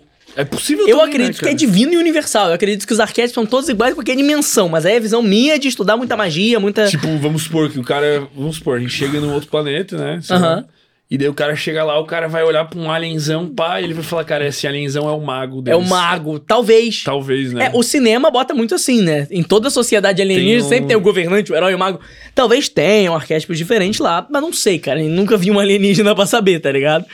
Mas eu acredito que sejam coisas muito mais antigas do que, do que a filosofia pode explicar. Como diz Shakespeare, né? Ah, há muito mais coisas entre o céu e a terra do que sonha a sua vã filosofia. Com certeza. E, e por que tu usa a palavra divino? O que, que tu quer dizer com a palavra divino quando tu diz Que que, é os Deus. arquétipos são divinos? Mas eu acho que o inconsciente sentido? coletivo é uma manifestação de Deus. Mas que, o que quer dizer esse Deus pra ti? O que quer dizer essa palavra Cara? Deus é a. Porque eu tenho agonia da palavra Deus já, cara. Deus é tudo e nada. Cara, você já viu. Já conhece o Raul Seixas? Uhum. Não profundamente. Você vai escutar a música Gita do Raul Seixas. Gita. Gita. Gita é uma música que, na minha visão, é uma relação de Deus conversando com o homem. E ele diz assim: Às vezes você me pergunta por que que eu sou tão calado, ou seja, por que, que eu não falo com você? Não falo de amor quase nada, nem fico sorrindo ao seu lado. Você pensa em mim toda hora, o homem pensando em Deus. Me come, me cospe, me deixa. Talvez você não entenda, mas hoje eu vou lhe mostrar. Aí ele fala assim: Eu sou a luz das estrelas, eu sou a cor do luar, eu sou as coisas da vida, eu sou o medo de amar. O que, que ele tá dizendo assim? Eu sou a porra toda, meu irmão. Não tenta me tangibilizar que tu não vai conseguir, parceiro. Mas é isso que, que me. Cara, não é pra tangibilizar. Isso aqui é Deus, isso aqui é Deus, isso aqui é Deus, isso aqui é Deus, isso aqui é Deus. Mas é muito ruim usar essa palavra, cara. Eu tenho a raiva da palavra. Mas é que o Ocidente entende. Estragaram a palavra. Os velho. taoístas, que eu gosto muito da doutrina, chamam de yin e yang. Mas quando tu pega um crente e tu fala a Deus, tu acha que ele pensa na garrafa de vinho que tá aqui, no vinho, na. Não, ele energia? pensa num velhinho barbudo branco. Isso. Mas isso aí. Isso é uma construção. Mas eu não gosto de usar essa palavra, eu quero outra palavra pra. Deus, velho. Eu chamo de a força. A força. Como Igual os os xamânicos Jedi. fãs chamam como Star Wars chama. Eu acho que faz muito sentido chamar de a força. A força é uma manifestação de Deus. É uma manifestação daquilo lá. É o que rege tudo e foda-se. É o yin e o yang, o equilíbrio em todas as coisas. Ah, mas vai lá pro inferno, vai tomar no seu cu. Mas eu não gosto da sensação de que tem alguma coisa. Eu gosto da sensação de que não tem coisa nenhuma e é só isso. Tu entende a diferença? Isso é uma, isso é a crença limitante, né? É óbvio que tem. Você, você se acha muito importante pra achar que você é a última coisa do universo. Não, eu acho que é justamente ao contrário. Eu acho Ah? que o, o ser humano se acha muito importante pra achar que ele não é a única, a- uma coisa qualquer. Não, ele é e não é. Eu, eu acho que assim, na minha visão, Deus, ele não é uma coisa que tá acima nem abaixo, entendeu? Ele é. Ele é. Ele apenas é. Mas eu não gosto desse nome, cara. Eu não o, o Raul, o o nome, Raul velho. ele fala: é, Eu sou o filho que é, Eu sou não sei o que, não sei o que, a luz da. a- sei lá, não sei o que, a mãe, o pai e o avô. O filho que ainda não veio, o início, o fim e o meio. Cara, quando ele diz eu sou a mãe, o pai e o avô, o filho que ainda não veio, o início, o fim e o meio, ele tá dizendo: Pronto, resumi. Tudo. Tu entendeu? A porra toda. E não adianta você querer tangibilizar, colocar numa caixinha e dizer que é um velhinho barbudo. Você é imaturo. Entendeu? Você é imaturo. Você tá querendo um super-herói pra salvar a tua é a vida. maioria do planeta, é isso. E Deus tá no quê? No arquétipo do sábio. Esse Deus barbudinho, velhinho, conselheiro. Porque o sábio é ordem, então busca segurança. Mas na verdade é muito mais profundo do que, do que parece. Sim, muito mais. Entendeu? O, o ser humano ele foi tangibilizar. É o que eu sempre digo sobre as religiões. Deve até ter falado isso aqui. É como se fosse uma sala toda escura com uma frechinha de luz saindo. Isso, isso. E daí vem. Aquilo ali é Deus. Você não vai explicar. É luz. Mas aí você bota um prisma no meio. Vum, Religiões. religiões. Um monte de interpretação igual pra controlar socialmente as pessoas. As pessoas religiosas não entendem nada sobre Deus. Religioso não entende porra nenhuma sobre Deus. Religião é criação de movimento, meu amigo. Religião é doutrinação. Religião é nichada. Deus é outra coisa. Deus não tem nada a ver com religião. Os religiosos sabem menos sobre Deus do que os ateus. Mas e os caras, tipo assim, vamos pegar um padre, um. Não só padre, né? Porque tem o, sei lá, o padre de outra religião, né? O. Sei lá qual que é a Sim. porra do nome. Os caras, eles têm consciência disso, cara? O que, que os caras pensam, velho? Eles não, mas o Supremão lá sabe. Os cara, o Papa tá ligado que Deus não É existe, velho. Não, que Deus não existe, não, cara. o Papa tá ligado que Deus existe, mas que ele não é um velhinho barbudo. O Papa é óbvio, o cara é um ser santo, ele tá super conectado com a espiritualidade, nível mais alto da igreja. Mas isso não é uma hipocrisia, cara. Não, Ele tem que viver a porra de um teatro. Não sei, talvez seja. Eu acho que é, no fundo é, e não é também. Porque é uma, é uma organização assim como um partido político, assim como uma marca. A igreja é uma empresa. Mas ninguém percebe essa porra, velho. Então nós temos que trazer clareza. Vamos lá, vamos explicar a igreja? Vamos. Boa. Expliquei a igreja. Vamos lá. Teoria geral. Teoria geral da criação de movimentos. Todos os movimentos do mundo são gerados por quatro coisas: um grande ideal, um líder corajoso, um inimigo ameaçador e uma comunidade identificada. Percebe? Nazismo, eleição do Bolsonaro, Igreja Católica, Mahatma Gandhi, um grande ideal, um líder corajoso, um inimigo ameaçador, uma comunidade unida. É tudo igual. Só que a igreja tem três peculiaridades que a gente chama no movimento de fase da doutrinação, que é o quê? Mito, rito e doutrina. Percebe que o que, que move as pessoas a serem algo ou não serem algo é mito, rito e doutrina. O que, que faz a sociedade ser controlada com suas regras? São suas histórias, mito, são seus rituais, suas práticas, rito, e suas regras, doutrina. Então a igreja é muito forte em ter mito, rito e doutrina. Né? Como assim? Os católicos todos os domingos vão à igreja. A criança nasce e é batizada. Eles passam, é, nasce e é batizado, passa na frente da igreja faz assim, reza terço, chama Ave Maria, não fala a palavra diabo, não usa o nome de Deus em vão, regras. Doutrina? Mito, é história, Adão e Eva, Moisés, é Jesus. mito. História de criação, primeiro ponto do Primal Branding. Né? E aí depois você tem lá Jesus, é o que? O líder corajoso. O grande ideal que é o divino, a iluminação, Ele é ir tão para o céu. Ele até ressuscitou, velho. Ele é tão pique que ele ressuscitou, exatamente. Então, assim, porra, e o ideal é o quê? Ir pro céu. O líder é o quê? Jesus. O inimigo é o quê? O demônio, a comunidade, os cristãos, porra. Tá na tua cara. Cara, tem um filme. Cara, mas daí os caras pegaram um Deus, velho, pra enfiar no meio disso, velho. Tipo assim, cara. que- que- Qual que é a tua versão com Deus? Eu não gosto da palavra, cara. Eu não gosto da da, palavra, palavra? porque eu acho que estragaram a parada, mano. Mas você acredita? Não na palavra, velho. Eu, eu prefiro dizer que é a força. Você acredita na energia suprema da, da força É, que velho, tipo, não tem como o cara não acreditar que tem uma mística, uma conexão, Claro um que tem. bagulho. Não tem. Não, tem como, mas, tipo, pra Sim. mim não cabe. Eu acredito que tem uma, uma parada. Mas porque- não é um velhinho branco de... de- Não, óbvio que não, mano. Só que, só que quando alguém me pergunta se tu acredita em Deus, eu prefiro falar que não, velho. Entendi, pra facilitar o processo. Pra facilitar o processo. Uma e- hora você vai entender, uma hora você vai chegar numa palavra. Hoje eu nem discuto mais. Eu acho que alguém tem que inventar uma palavra nova. Eu não cara. ligo mais. Tem, uns- tem uns caras engraçados, lá. inclusive, um meme, o pastafarianismo, que eles. É uma doença mental, né? Eles veneram um macarrão com queijo. E Só pela pira de Só por, tipo, vamos criar uma religião. E é muito massa. Cara, tem um filme. E Tem satanismo? É É- pira ou é. Criação de movimento igual. Mas, mas tem um. Da mesma forma que, vamos dizer, tem essa energia, de certa forma, harmoniosa. Não tem uma energia ruim, não. Não tem. Energia É- positiva é e negativa, é física. É é yin e yang. Na minha visão. Boto Yin fé também, E yang. fé, boto É positivo e negativo. Você transita entre dois. Tem coisa que não é do bem. Mas o que não é do bem não é que é do mal, de ser mal intencionado, mas que tem uma frequência baixa, uma energia pesada que te coloca pra baixo. Entendeu? e aí que causa tristeza, medo, raiva. Cara, olha, O que, que tu ia falar? De alguma coisa da TV, Netflix, alguma coisa? de um filme chamado A Onda. Sensacional. Aquele filme, ele explica a teoria da criação de movimentos na prática. Ela tangibiliza. O que, que é a onda, pra vocês entenderem? É, é um pouco assustador. Não, é genial. assustado, é velho. genial. Um professor E, e detalhe, né? O filme é alemão. é alemão, né? Alemão, alemão. Ih, a thumb tá Já era. A thumb da Davi aceita, não sei o que, pô, vamos lá. É, Monark, beijo pra você. O negócio é assim. Veja o seguinte, ó. A Onda é um filme. A Onda é um filme onde o professor resolve simular com a sua classe como seria um regime totalitário na sala de aula. Então, a partir de agora, todos eles só usam camisa branca. Isso é o quê? Prática sagrada do que da criação de movimentos. Né? Já é doutrinação. Sexto pilar da doutrinação dentro de rito. Né? Tem o ritual, que é chegar todo dia, e a saudação é. Como se fosse o Raeda, como se fosse o Brasil acima de todos, assim, do comunismo, enfim. Porra toda. Ritual. Tem uma história de criação, o porquê nós somos a onda. Tem um símbolo, tem símbolos que representam a onda. Quem não é da onda é descrente.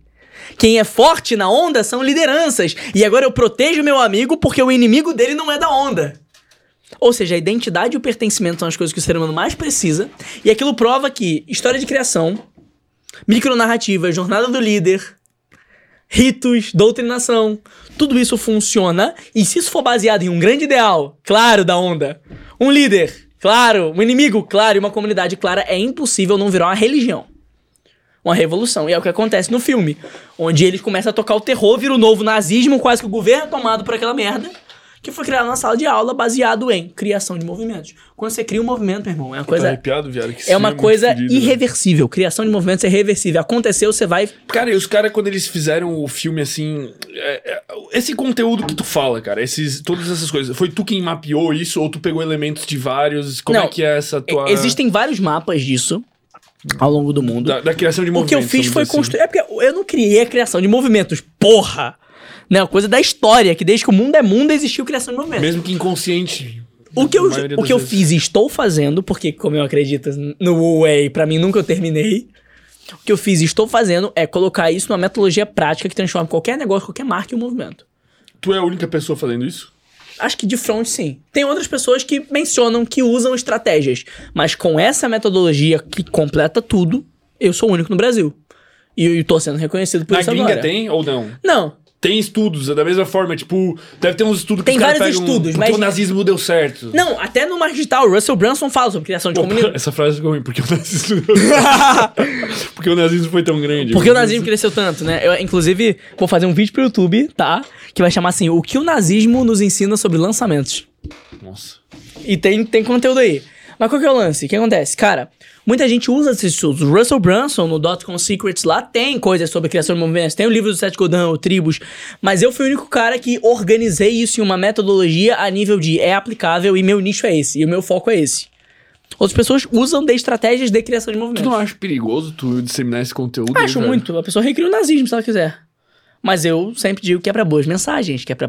Eu motivo as Tu pessoas acha que vai dar merda alguma hora, velho? Não, já dá merda, cara. Já tem presidente fudido e presidente fudido. Ah, mas é de ganhando. leve, pô. Não, eu não acho que vai dar merda. Cara, eu absurda. acho que se alguém pegasse todo o teu conteúdo, velho, e quisesse mesmo. É, tomava o governo, criava nazismo. Mas é por isso que a primeira Acaba coisa. com o país, eu acho. Mas é lógico, mas a primeira coisa que eu ensino dentro de metodologia, de mentoria, é o quê? O que, que eu tô sempre falando na internet?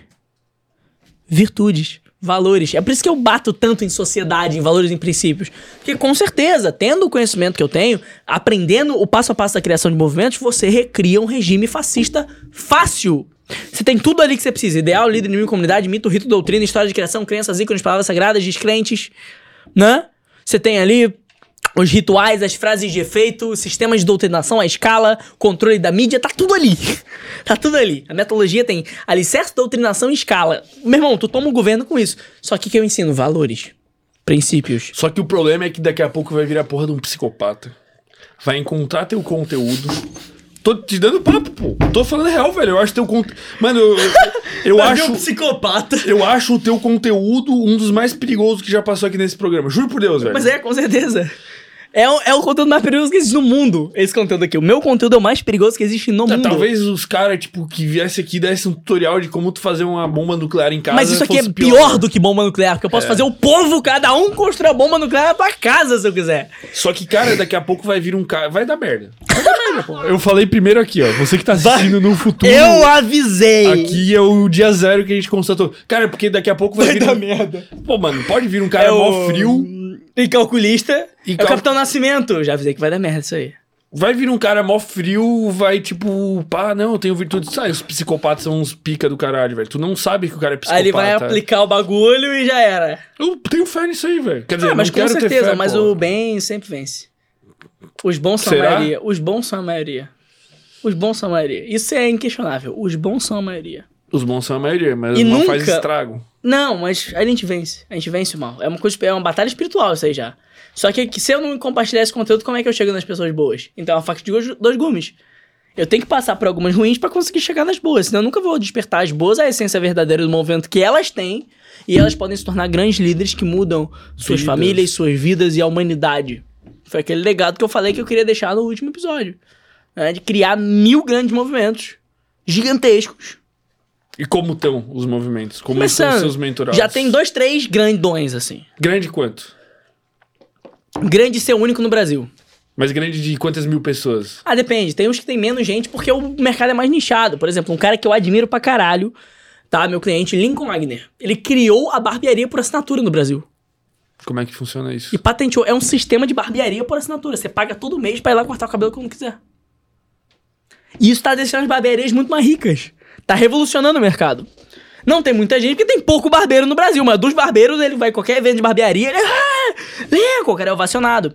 Lembra que eu falei do Dream 1000? Não é ter quantidade de gente, é ter verdadeiros fiéis evangelizadores. Engajados. E o Lincoln tá conseguindo isso. Pô, que da O cara é hora, brabo, o mano. cara é genial. E, cara, não sei se a gente vai agora pra um papo mais divino, porque eu fiquei pensando nessa pira. Eu gosto, vamos pra esse lado, depois a gente vai pra outro. Essa pira que tu falou do bem sempre vence o mal, assim, ó. Na tua visão, cara, eu gosto da tua visão das coisas, ela é interessante, no mínimo, né? É diferente. Hum. O que que, o que que rola depois? O que que acontece? Tu acredita numa reencarnação? Tu acredita num... O futuro da humanidade vai pra onde? Nunca morri, Acaba? porra, como é que eu vou saber? Tô te perguntando o que, que tu acha. Tu Nunca opinar. morri. Tu foda-se. Nunca morri. E tu nem quer saber. Eu nunca morri, eu vou ficar pensando em morrer agora? Tem um monte de vida pela frente. Eu nunca morri, cara. Como é que eu vou saber o que tem depois? Faz o que tu pode o que tu Não é tem. pra saber o que, tem depois, porra. Se fosse pra saber, você nasceria com um panfleto na sua frente. Olha, depois que você morrer, acontece X, Y, Z. A natureza é perfeita. Se fosse pra você saber, você saberia já. Entendeu? É um bagulho que não é pra você saber. Você precisa sentir, você viver. Não é pra você chegar lá. Você chegar lá, você já foi. E do outro lado, você não volta pra se comunicar. De pra onde você vai? Pro bairro da terra ou pro paraíso. Tá. Não é... Não, Estou, estou satisfeito. não tem que se pensar sobre isso. E. Então vamos pegar. é, tu, tu, tu, tu deu todos esses elementos, né, da criação dos movimentos e tal. Vamos, vamos trazer. Podemos trazer alguns exemplos, assim, tipo, Claro. até. Talvez. E daí ver como que foi trabalhado em cada arquétipo. Vamos, assim. vamos fazer um exemplo, cara, vamos lá. É, PT e Bolsonaro 2018, certo? Haddad não era o Lula, o, o líder corajoso não era, tava, o líder corajoso tava preso e era outro líder. Ou seja, transferência de poder, mas esse é outro papo. Vamos lá. O que é difícil também. É difícil. vezes. Mas qual é o papo? De um lado à esquerda, completamente perdida. Uns querem legalização da maconha, outro falar eludê-lo, outro quer o comunismo. Ninguém se conversa ali dentro. Ou seja, comunidade identificada com símbolos e histórias únicas já era. Uhum. Porra, você vê ali. Inimigo, tem um inimigo forte. Só um inimigo tinha, forte. Comunidade, desfalcada. Líder, preso. Grande ideal, meio confuso, porque eles não sabem muito pra onde eles vão. Do outro lado, Brasil acima de tudo, Deus acima de todos, tá ok? Porra, o grande ideal claro. Comunidade clara, mano, eles sequestraram os símbolos brasileiros, camisas da CBF, bandeira do Brasil, foda-se, é nosso. Símbolos, ícones e rituais. Somos todos Bolsonaro, meu partido é o Brasil. E isso pensado. Pensado, marqueteiro político. mas, to- mas não pensado no sentido que o cara tem o mesmo conhecimento que tu tem. Não, não pensado em criação de O movimentos. cara sabe o que deu Pensado certo. em marketing. Em marketing. Tá ligado? Mas sem. tá- Pô, a hora que nego pensar em criação de movimento lá, fudeu. fudeu. Todo mundo queria tomar o governo. Tu acha que alguma hora vai chegar alguém em ti e vai falar, caralho. Quero tomar o governo. Eu vou falar, não. Não, o cara vai chegar algum grande em ti e vai falar. Ah, "Irmão." já chegou. E tu, Político, grande, gigante. E eu rejeitei. por quê? Porque eu vou me meter com essas merda. Tu tem medo daí de fuder com a Então, sociedade. eu ganho muito mais dinheiro fazendo marketing digital do que eu ganharia com política. E mesmo, ah, Davi, te ofereço 2 milhões, 5 milhões à vista. Eu ia falar, meu irmão, e o meu cu depois? E eu se vaza? essa merda, é. Se vaza, a minha imagem tá no ralo. Mas nada impede o cara de comprar teus cursos, botar um laranja. Ah, mas aí ele que se foda, então. Não é a mentoria, a mentoria é o toque diferenciado. Eu não vou criar pro cara. O problema é dele que comprou meu curso. Prossigamos eu não a- mexo com político, eu não gosto do Estado. Tá. Eu não gosto de Estado. Esse negócio de controle aí não, não funciona. não. Seu anarquistinha. Só mesmo, imposto é roubo. Concordo. Ó, por quê? Vou explicar por que, que imposto é roubo. Não, calma, vamos depois, velho. Vamos falar do Bolsonaro primeiro, depois Bolsonaro, vamos lá. Ele gabaritou grande ideal. Claro, Brasil acima de tudo, Deus acima de tudo. Líder corajoso, era um meme, deputado, foi lá pra frente.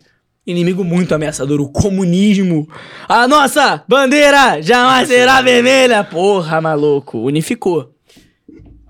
Comunidade identificada, bandeira do Brasil, CBF. É óbvio que ia ganhar do desfalcado. Mas Por que, tu- que esse ano a treta tá Mas grande? é a facada, velho. Eu- tenho, teve um jornalista é, político aqui que veio aí. A facada é herói relutante, Ele né? disse que a facada que, que foi o diferencial. Foi, velho. porque. Vulnerabilidade. Herói, herói, grande líder, caralho, caralho, ele pode morrer, mano. Temos que votar nele porque talvez não tenha outra chance. Coitadinho dele, toma uma facada. E ao mesmo tempo o bicho é tão pica Tão que perseguindo. tão perseguindo. Tão perseguindo, se tão perseguindo, é porque tão com medo de perder, então vamos fazer perder? E pode ter sido, na tua opinião. é, Eu já falei que parece que foi marketing. Não vou afirmar nada, mas me parece que. Tá, Não tem como parece. saber, né? Muito Parece que. Me parece que. Talvez não, ele sim realmente tenha tomado uma facada. E sim, porque o Bolsonaro é um cara autêntico, né? Mas assim, ele deve ter tomado uma facada, mas o. Gravidade que deram pro negócio foi maior do que realmente foi. Foi sensacionalista, foi pra criar narrativa em cima. Cara, se você se diz petista ou bolsonarista, você é um refenzinho de narrativa. Aquela porra é marketing! Não, os caras no Tá teu ok? Instagram, mano, eu ficava de cara, velho. Porque o teu conteúdo ali, porra, o fino, o creme. Analisando Lula, analisando Bolsonaro. E os caras me xingando. Os caras te Eu xingando, fui velho. analisar o Lula, lulista me xingou porque falou: você tá apontando o que ele tem de ruim. E bolsonarista me xingou: você tá defendendo o Lula, idiota! Eu estou falando do ponto prático. Eu tô falando da técnica, não do viés político. Tu vota em quem você quiser. O problema é que o brasileiro quer, quer votar baseado em ideologia, não em fatos. Tá, qual PIB que é maior? Como que o imposto é mais baixo? Como é que eu ganho com isso? Mas isso é falta de nacionalismo também. O brasileiro não é nacionalista, ele quer a Disney. O que, que tu quer dizer com isso? Dele não ser O brasileiro prefere as coisas lá fora. Ele não valoriza a própria bandeira, o próprio Sim. país, não tem patriotismo. Por que, tu acha? Porque foi doutrinado a Mas isso. eu acho que é porque falta um líder forte, É velho. óbvio, falta um líder forte que sente a bunda na cadeira e fala: gente, indústria valorizada é do Brasil. Você tem que ter orgulho de comprar o que é produzido aqui. Mas isso não, tem quer dizer que você tem que ser estatal. Não, tem que ser privado, né? De, de, de início. Só pra fazer esse parênteses. De início, né? Pelo amor de Deus, vai, ô estatista totalitário aí, fascista. Nego fala, é, pra mim, tudo que tem Estado grande é fascista, tá? Estado grande é fascismo. Mussolini, Benito Mussolini, tudo um Estado, nada contra o Estado, nada fora o Estado. Isso é Benito Mussolini, o cara do fascismo falou. Aí os lulistas vêm chamar os, os bolsonaristas De fascista. fascistas. Meu irmão, se você gosta do Estado grande, você é fascista. Ponto final. Estado tem que servir pra coisa básica: saúde, educação, segurança. Dá uma regulamentadinha ali no que precisa. O que uma regulamentadinha, no- por exemplo, pra mim não precisa, não, não deveria existir escola particular e hospital particular. Particular? Pro público tem que fazer direito. Se ele faz só essas duas coisas, vai fazer direito, porra. Senão abole o imposto de uma vez por todas. Se é pra pagar imposto, porra, boletos de seis dígitos de imposto, caralho, porra, pelo amor de Deus. Né? Pelo menos a polícia é bem treinada pra caralho, que não acontece no Brasil. Pelo menos a educação pública, como é nos Estados Unidos, é boa pra caralho. E pelo menos a saúde é boa pra caralho pública. Porque senão meu imposto é pra onde? Pro cu do é o deputado federal? O cara é literalmente aqui, o cara. Mano, se tu tem grana aqui, tu não usa nenhum desses serviços públicos. É tu lógico. vai no hospital. Aí o público fica só pra quem é fudido. tu E o público é merda. Isso, exato. E o público é uma merda. Como é que você melhora a economia? O público tem que ser bom, maluco. Mas é mais fácil privatizar, né? Mas aí também o Estado não precisa mais existir, se for falar. Ah, não sempre. Mas ia dar merda, ia dar merda. A não ser que houvesse nacionalismo. Se há nacionalismo, existe a criação de um movimento Qual? O movimento nacional. nacional. Então eu, mesmo o Estado sendo desse tamanho aqui, eu não vou machucar meu amigo do lado. Porque se eu tô machucando ele, eu tô machucando um brasileiro. Mas aí necessitaria de um líder? Ou poderia. Do líder forte que fizesse o brasileiro ficar patriota. Mas isso na situação atual não vai acontecer. Não, Por mas causa vai- da polarização. O brasileiro não é patriota o suficiente. Ou baba ovo de Israel e Estados Unidos, ou baba ovo de Cuba. Mas ele não é patriota. Mas ele não é patriota porque ele não é patriota, ele não é patriota por causa da ausência de um líder forte. Por causa da construção social. A gente não constrói brasileiro pra ser patriota. Na escola você tem, tem- você tem. Você quer ir pra onde na escola? Pra Disney. É, sim. Quer comprar o quê? O dos Estados Unidos. Você quer ver o quê? O filme americano. Não tem filme brasileiro bom. Filme brasileiro é meme. Só que, porra, tem filmes brasileiros incríveis. Mas o que que vi- viraliza? Essas Globo de merda aí de, de, porra, de piadoca. E o brasileiro fica piadoca. Tem que ter nacionalismo, patriotismo, acreditar na própria bandeira, acreditar na própria nação. Tem que ter valor de onde você nasceu, valorizar a tua tribo. Assim você não faz merda, porque você tá fazendo merda, você tá fazendo merda pro Brasil, cara. E o, e o Lula e o Bolsonaro, eles são ruins? Ou as pessoas fazem pra ele? Eles são ruins. Cara, Tu diria? ambos têm erros gravíssimos. E eu acho que já foi. Já foi, Lula. Tá, O Lula é gênio, assim, cara. O, o- o Lula, ele é um político preparadérrimo. O cara é bom de oratória pra caramba. Ele, ele tem uma. Tem um preparo carisma, gigantesco. assim, Ele, ele é preparadíssimo. O cara tem um preparo gigantesco.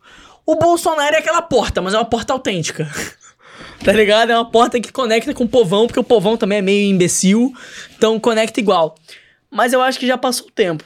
Né? Essa eleição agora vai definir, e mesmo se o Lula ganhar, vai ser um respiro para um próximo nível. E se o Bolsonaro ganhar, vai ser um respiro do lado deles para um próximo nível. Qual que é o próximo nível? O que tu quer dizer? Pra eles mudarem a liderança, pra criarem outras coisas. Nenhum dos dois vai perpetuar pela frente. Sim, não tem nem... Eles estão velho pra caralho. Ou o também. Lula vai ganhar agora e vai, o PT vai respirar um pouquinho pra tentar eleger um Haddad, que seria o ideal, né? Ou o Bolsonaro, no ideal deles ali, na visão deles, terminar o Bolsonaro pra eleger um outro cara. Tem- O Nicolas Ferreira, que inclusive seria um puta presidente. Pô, o bicho é pique, hein? Eu assisti uns podcasts dele, assim, eu curti... O Nicolas seria um puta presidente. Acho muito... O raciocínio muito Ele é bom, assim, ele é bom, ele é bom, ele é bom, ele é bom, ele é bom. Ele é bom. Ele cara, precisa ir pro digital e sair da política. Pra mim, nada se muda com política. Educação. Descentralizada. Esse é um dos meus projetos pra criação de movimentos. O que, que eu acredito com a criação de movimentos? Eu quero descentralizar a educação no Brasil. Como assim? Se eu dou pra professores com muito conteúdo, como o Vinícius, por exemplo, poder pra criarem movimentos, eles descentralizam e democratizam a Tu educação. criaria o movimento do Vinícius? Com certeza. Já falei com ele isso. De rasta pra cima. Do Nicolas, do... também? Se ele saísse da política, sim. Eu, eu, Mas, cara- eu acredito que a mudança do Brasil não vem pela política, ela vem pelo ser humano se entender maior.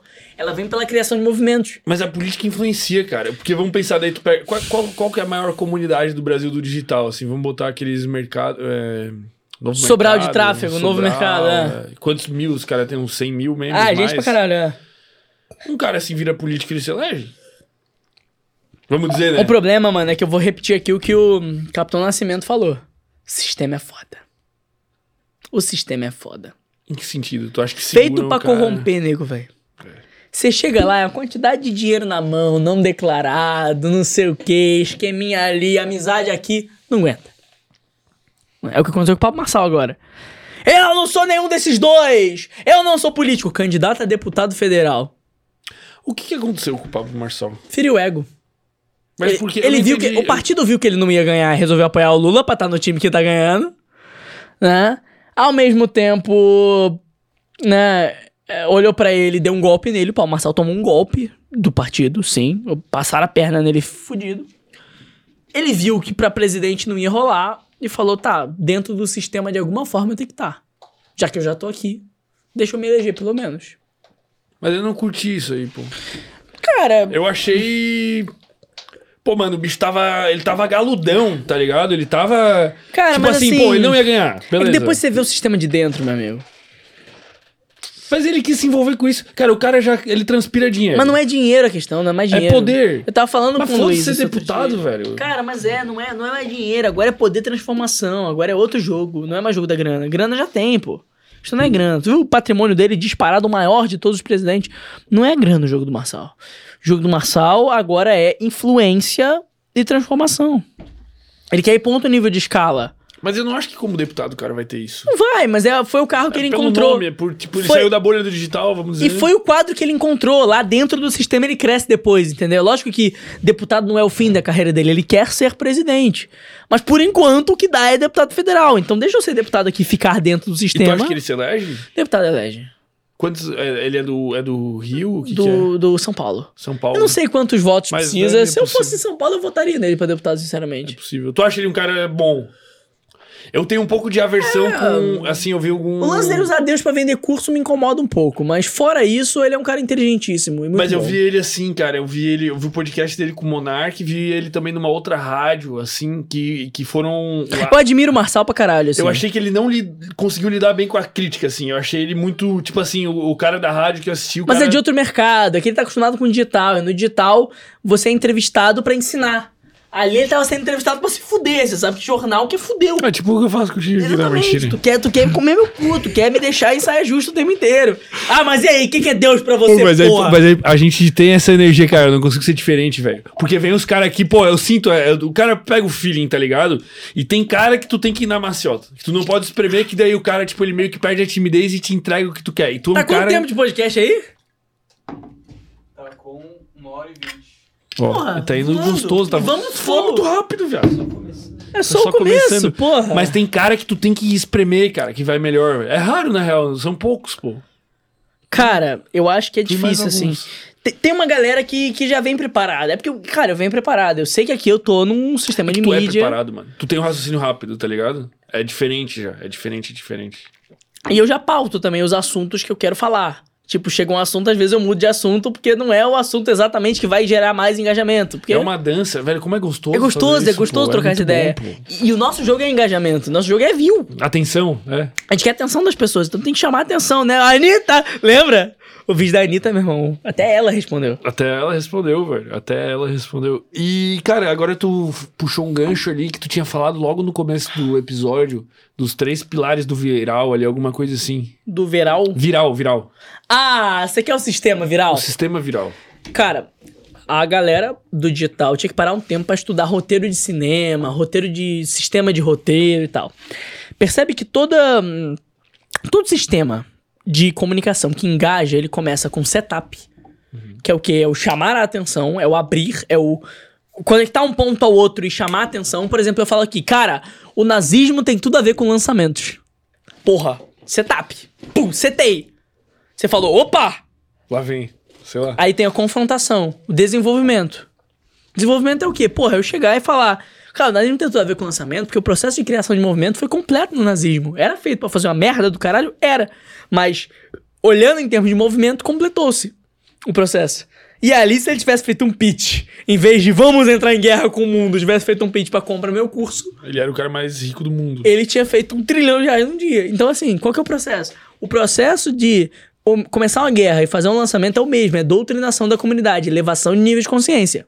É por isso que o cara que quer fazer um lançamento não tem que estudar marketing, funil só. Ele tem que entender o operacional, mas tem que entender de narrativa, tem que entender de ser humano, de movimento. Movimento é o que sobe de 6 para 7 dígitos, 7 para 8 dígitos.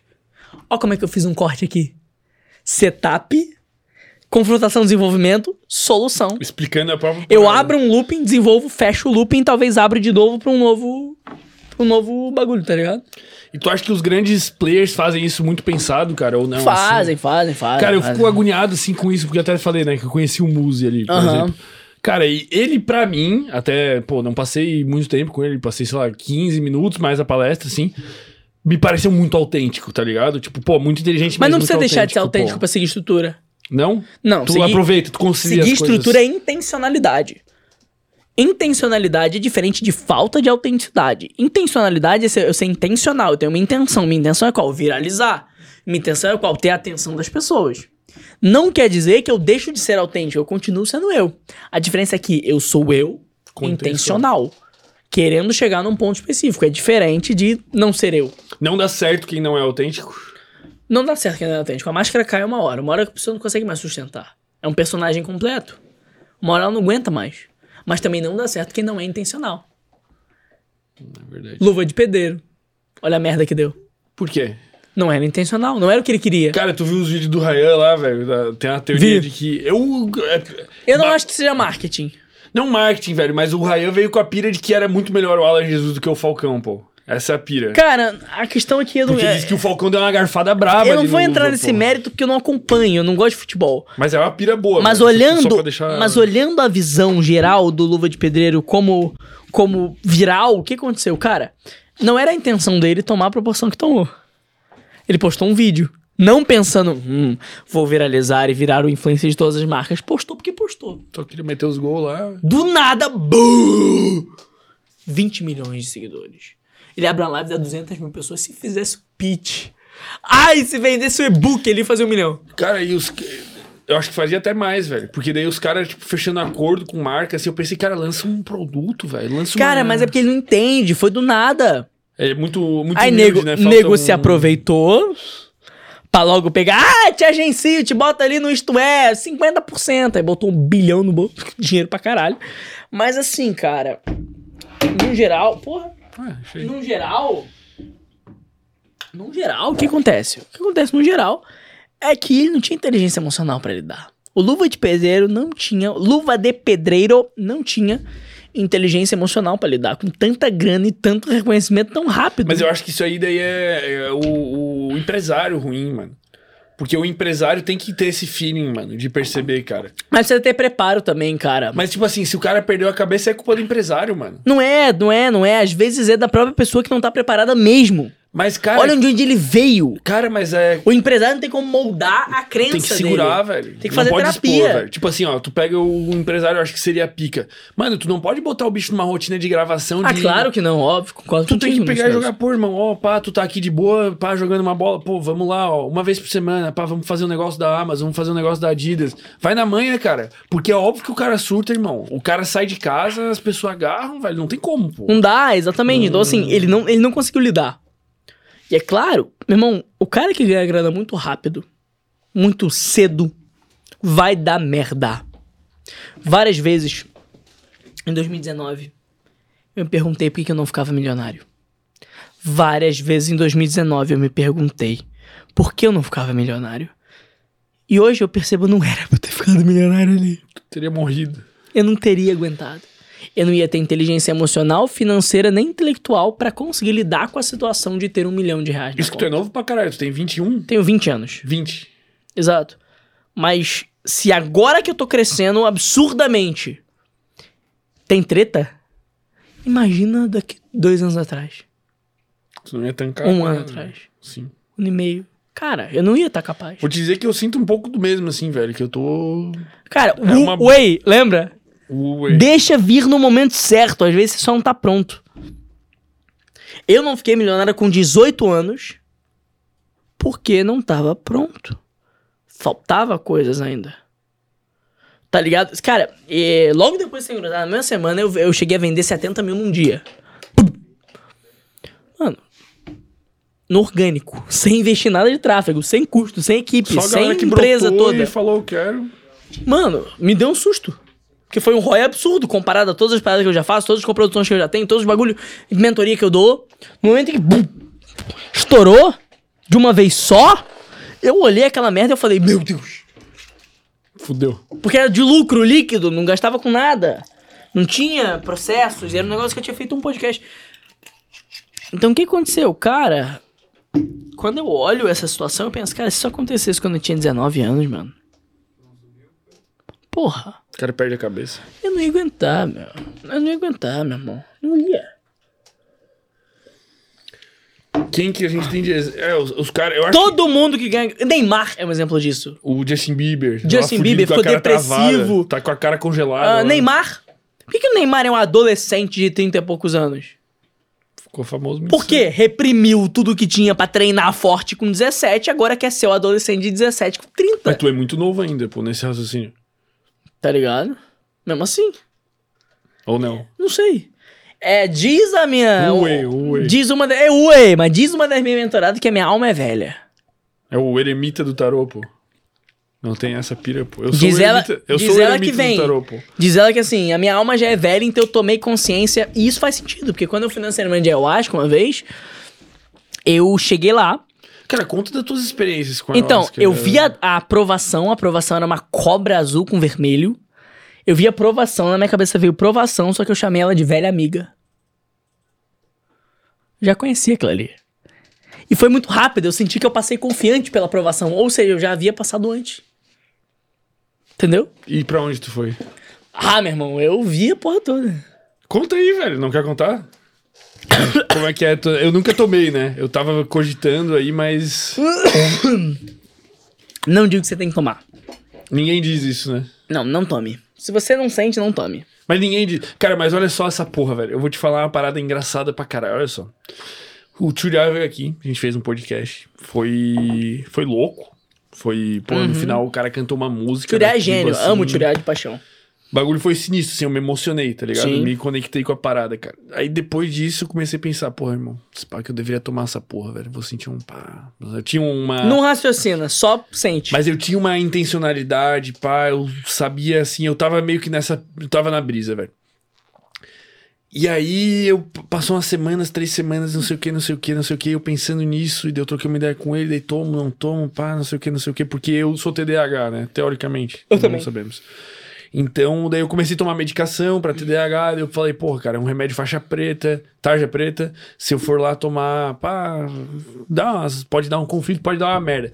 Cara, daí um dia eu saí de casa e eu ia aqui na Ironberg pra trocar uma ideia com o Eduardo Corrêa, pra Sei. falar de convidado, de não sei o que, não sei o que. Eu chego na academia, num dia que eu nunca fui, que eu nunca fiz porra nenhuma, eu encontro o tio já lá, Nossa.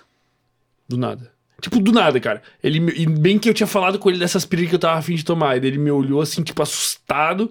Tipo, o que tu tá fazendo aqui? Tu mora aqui perto, tu mora aqui? Deu, não, cara, não sei o que. Daí ele ficou com aquela cara, tipo, de meio, que porra é essa? Não obstante, a gente. daí Eu não fui, decidi não ir naquele ritual lá e tal, tal, tal, tal, tal, tal, tal. Fui pra São Paulo, fim de semana agora. No RD, no encontro que tava tendo lá, encontrei com o falei, Quem que tava hospedado no hotel que eu encontro na porra do café da manhã, no horário aleatório do caralho, em São Paulo, velho? Se é a força te falando, vem. Mas não, mano, vai quando você sentir. Irmão. Ele já me olhou com a mesma cara, tá ligado? Com aquela cara de tipo, tá ligado, irmão? Você tá aqui. Você tá aqui de novo. Cara, o Churi é muito Ele bom. não acreditou que me encontrou O de novo, Churi tá é muito ligado? bom. Ele é extremamente competente no que faz. Muito competente. Cerimônias dele são incríveis. É um bagulho que eu cultivo. Eu gosto de xamanismo porque, cara, me abre muita porta, me abre muita coisa. E, cara, fez sentido esse negócio de somar uma velha, entendeu? E aí eu meio que entendi, cara, beleza. Mas eu não tô errado de ter um pé atrás com isso, assim, porque é uma coisa Se realmente... você não sente, não vai. Sentir, não é pensar que, ah, É, quero ir. foda. Sentir. Você não sente, sente de ir. A gente fala, sente de ir. Aí que você sentir de ir, você vai. Senão não é o momento. Tá ligado? E eu sei nada sobre isso. Nada, nada, nada. Não sei porra nenhuma sobre xamanismo. Frequento, vou, mas Tu só vai. eu vou, ouço o que eles têm a me ensinar, aprendo como um aprendiz, mas falar que sei seria uma hipocrisia do caralho, que é um negócio que os pajés morrem sem saber. Morrem procurando, morrem dizendo no- com toda humildade do mundo. Mano, eles são uma lição de humildade, velho. Os caras... O pajé mais pica do bagulho fala com toda humildade aqui, queria dizer que. Tá ligado? E o que que eles buscam? Só por curiosidade. Iluminação. O que que tu buscava quando tu foi lá? Ideia. E te deu? Eu. E tu teria encontrado sem isso? Não. Por quê? Porque acessa o inconsciente, acessa o, o espiritual. E, e meditando, fazendo outras coisas. Não, não é tão rápido. Tomando ayahuasca é muito mais forte. É um acelerador do processo. É, ele te conecta direto da fonte. Eu digo que tomar ayahuasca é como se fosse. Um, o Murilo Gun falou isso, eu achei genial. Ayahuasca é como se fosse uma consulta médica com Deus. Caralho, velho. Sabe consulta médica que você vai de vez em quando, você precisa ir lá pra saber uma coisa ou outra? É com Deus. A consulta médica é com o divino. Você vai lá e você vê o que, que tem pra você resolver.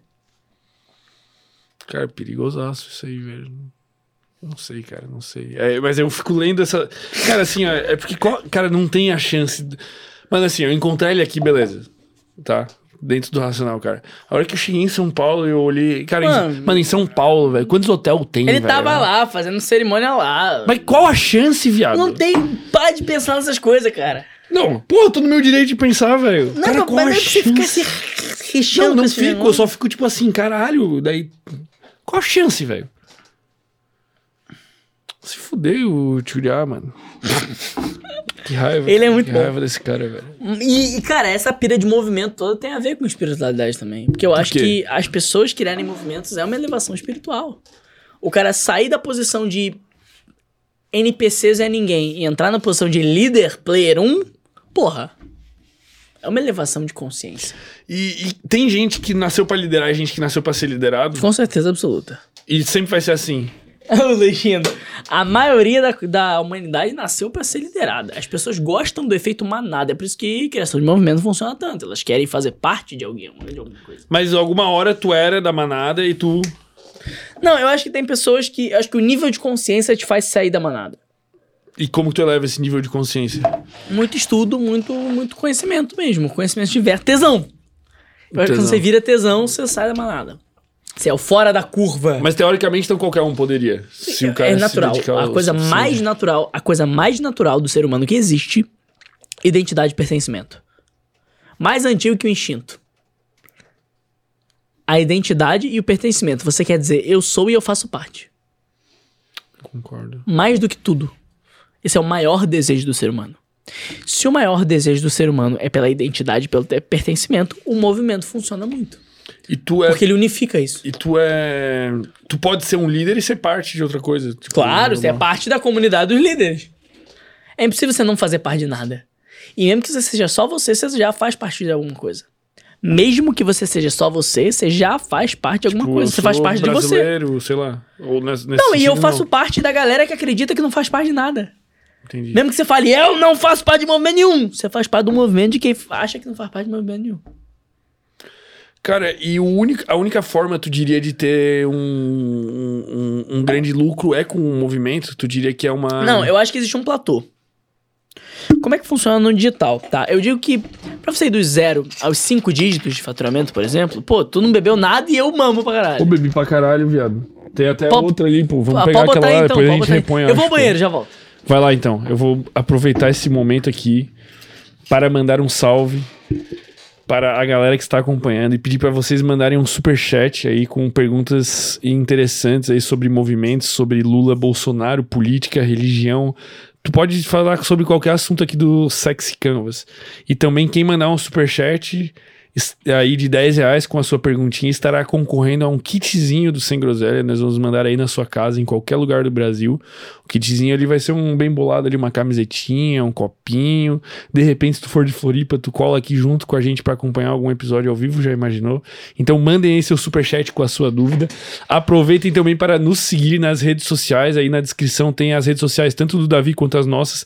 Tem o canal de cortes, onde saem os melhores momentos aqui tanto dessa, dessa conversa quanto de todas as outras conversas que já tivemos aí. Já estivemos com neurocientistas, médicos. Pô, queria trazer um filósofo, nunca trouxe um Pondé. filósofo. O quê? Pondé. O que, que é Pondé? Luiz Felipe Pondé. É o cara é bala? Pô, é o mais bala do Brasil. Não conheço, não, pô. É da turma do Cortella, do Carnal. Ah, da turma. Eu só conheço Cortella e o, e o Karnal, pô. Os bichos são. Dessa, desse nível. Desse Chama nível. o Luiz Felipe Pondé aqui. Filipão, É teu brother? Não. mas eu, eu tenho intimidade com... com... Os caras gostam de assistir a gente, né, viado? Quando a gente falou do Finch do Ryan. Os caras, será que eles têm um algoritmo, um bagulho que rastreia quem falou deles, pô? Cara, não Nem sei. sempre a gente Mas botou ele, ó, na- Thiago, te amo. E se a carapuça serviu, é porque é verdade. Ryan, tu é brabo. Mas essa putaria de cobrar a cara é coisa pra não ir. É crença limitante. Quem mais? Anitta. Anitta. Business, no S. Porra. Eu acho que os caras têm um. Mano, porque teve corte, cara. que- Aí eu sou empoderada. Deixa aqui. Teve corte que a gente não. Tipo assim, não tava o nome dele no título, não tava o nome deles na thumb, e os caras. Mas é que eu incomodei, mano. Mas Mano, não, não, mas não só dos teus, teve outros episódios que a gente fez. É? Vídeo com 100 views. E aí chega o cara Um fodão. comentário, pô, do cara. Mas é pô. que eu acho que o algoritmo joga pra ele. Como é o nome dele, automaticamente o Eu algoritmo. que Olha caras aqui. têm algum software, mano. É. Eu acho. Teoria da conspiração do caralho. Ah, pode ter, mano, é mal fácil. Ô, vou falar, incomodamos, tá? Incomodamos, Esse aqui vai incomodar mais. Mas. Acho que tá incomodando mais, eu acho. É, eu acho que aí o Lula, o Bolsonaro, os religiosos. Religi... Não, descansou um é que, é que na eu não tô falando diretamente da galera digital, mas. Tu tá porém- falando no geral. É, mas assim, o pessoal digital já se incomodou o suficiente. Cara, passa umas. umas... A gente tava falando sobre movimento, é necessário Isso. ter movimento pra ter lucro. Cara, Exato. Eu gosto muito da tua frase, o movimento constrói ó. lucro. O é movimento constrói boa, né? lucro. De zero aos cinco dígitos não precisa de movimento. Lógico que, se você começar do zero com movimento, você vai ser gigante. Mas se você tá começando, é mecanismo único. O que é mecanismo único? Foi o que vocês me fizeram despertar. Movimento. Mecanismo único é o jeito teu diferente de fazer as coisas. Teu jeito diferente de fazer as coisas é mecanismo único. É o teu método único. Se eu digo, por exemplo, método que ensina a emagrecer, ou alimento secreto descoberto por cientistas de Harvard que te diz que faz emagrecer. Opa!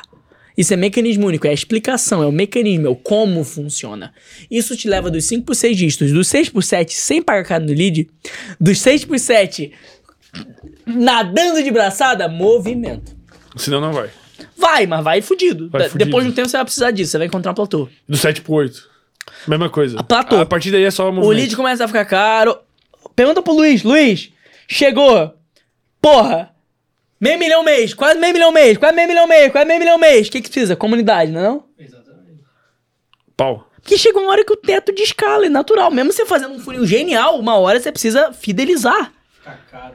Fica caro. Aí você fideliza, é dinheiro pra caralho. É V- VSL daí. É isso? Não. Não, não. É o... Você vende com funil normal. Mas né? o. Mas, mas daí o, tu quer. Tipo assim, o objetivo da, da. Quando tu cria um movimento é tu fazer a tua comunidade, tipo, te alimentar de dinheiro, vamos dizer assim. Não, não. Não, que esse seja o objetivo, Não, mas o, é uma movimento, o consequência. objetivo do movimento é atingir o grande ideal. O grande ideal, sim. Mas tu fica Mas é rico óbvio que caminho. vai dar um lucro do caralho. Por quê? O cliente compra várias, várias vezes de você. Essa é a grande pira. A grande pira é você ter fiéis e evangelizadores, não só cliente. Né? Eu sempre uso essa promessa. Você vai criar uma legião de fiéis e evangelizadores no seu negócio. O que, que você prefere? Um cliente ou um fiel e evangelizador? Tipo Wesley Careca. Que criou uma página de meme pra falar dos convidados sem groselha. Isso é um fiel e evangelizador, ele não é um cliente. Tu deve estar aí no chat comentando coisas carecas. Wesley Careca, você é brabo. O bicho é brabo mesmo. Eu, eu é- repostei ele ali. Meteu uma carecaça braba, pô. Bicho é. Fiquei interessante, careca. Deu- E como que tu transforma esses clientes em evangeliza- evangelizadores? Com as questões da linguagem, ritos, passagens? Então, existe assim, ó. São três fases da criação de movimento: alicerce, doutrinação e escala. O alicerce são as definições pétreas, a base. A doutrinação é onde pluga efetivamente na linha editorial. E a escala é depois que já funcionou. Vamos lá. Alicerce. Pilares básicos: ideal, líder, inimigo, comunidade, nome. Cinco coisas. Um grande ideal, aquela coisa utópica. Dream 1000, né? É. Ó, quer um exemplo? Vamos, é isso, vamos por um exemplo.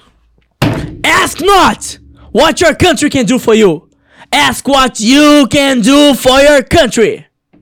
Não pergunte o que você, o que teu país pode fazer por você.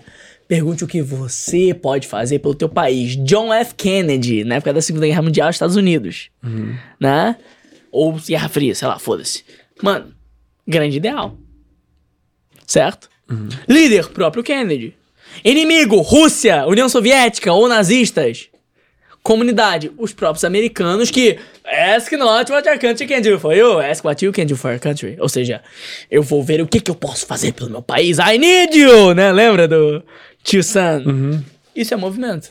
Assim se cria um movimento. Então, o grande ideal, ele é quando você pega tudo que você acredita e resume num slogan. Uma frase.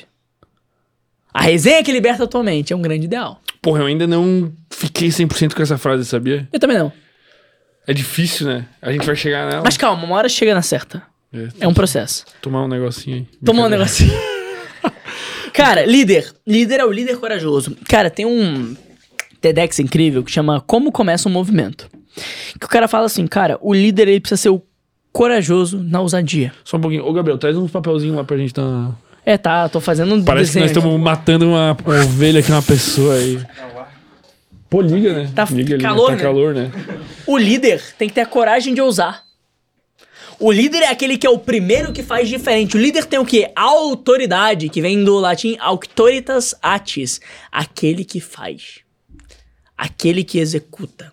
O que vai primeiro. Então o que é um líder? O líder é o que vai primeiro. É o que aponta a direção. O que é a criação do movimento? A criação do movimento é assim, você aponta a direção, que é o grande ideal. E a tropa vem. Tem alguém que impede a galera de ir nessa direção, que é o inimigo. A tropa que vai naquela direção é a comunidade. A tropa que vai naquela direção é a comunidade, certo? E mito, rito e doutrina servem pra doutrinar essa comunidade a ir nessa direção. Cara, e, e daí esse líder, ele precisa necessariamente é, ter o arquétipo do herói dentre os arquétipos dele? Não. Eu sou mago e sou líder. Ah, mas tu é um herói de certa forma. O líder precisa apontar a direção, só isso. Posicionamento arquetípico tem a ver com imagem, sua personalidade e o público. Arquétipos é o quê? Os arquétipos são separados em personalidade, narrativa e, né, comunidade, público. Então, e principalmente personalidade narrativa. Então, meu arquétipo, ele é dividido em ou é minha personalidade ou é minha narrativa. Minha personalidade pode ser o rebelde, mas minha narrativa é o mago. Sacou? Mas num geral da coisa, co- como é que acontece? Isso remete ao meu posicionamento como líder, mas não com o fato de eu ter que ter um específico. Até porque isso tem a ver com personalidade. Quem é personalidade? É quem você é, como você é. Tu não tem como escolher o, teu, o arquétipo Não, que tu vai atuar. você tem como moldar o comportamento. Como sentimento. Esse pensamento gera sentimento que gera comportamento. Você tem como ativar um arquétipo. Deixar mais intencional. Exatamente, mais intencional. Mas assim, num geral, o posicionamento arquetípico que você tem é baseado no quê? É baseado na tua personalidade, como é que você é, e na tua narrativa, que é quem você é na vida do público. Então, eu sou rebelde na personalidade. Eu sou um cara que não gosta de regra, que quer quebrar regras, que é o cara que quer revolucionar. Mas ao mesmo tempo, na minha narrativa, eu sou um mago. Porque eu transformo. Eu faço ela despertar o movimento que existia dentro dela. Eu dou pra ela poderes, varinhas mágicas, né? A, é a. O poder que o mago dá pro herói, né? Aquela presente, a espada, a varinha, sempre que o mago dá pro herói. Pro herói poder criar seu movimento, herói poder derrotar o inimigo, né? Tu pode dar o exemplo de um dos teus mentorados, cara? Tipo, sem ser esse que tu falou das barberias, assim, algum outro que tu tenha. Cara, por exemplo, um. Ou eles são. Eles pedem exclusividade? Não, tu posta Não, não, não, não tem, não tem contrato de Muito bom, sigilo. eu também a- Alguns projetos que já fiz tiveram contrato de sigilo, por isso que fiquei chill. Mas o grande lance é, cara. Por exemplo, vou dar um exemplo muito foda. Cara, o André e a Joana. Eles são os maiores influenciadores de casais de Portugal. De casais. De casais. O que, que são influenciadores de casais? Eles ensinam um casal. A serem casal. Exato. E tem a. O ideal deles é para sempre lua de mel. Ou seja, os casais precisam viver como se sempre fosse lua de mel. Aquele sentimento da lua de mel.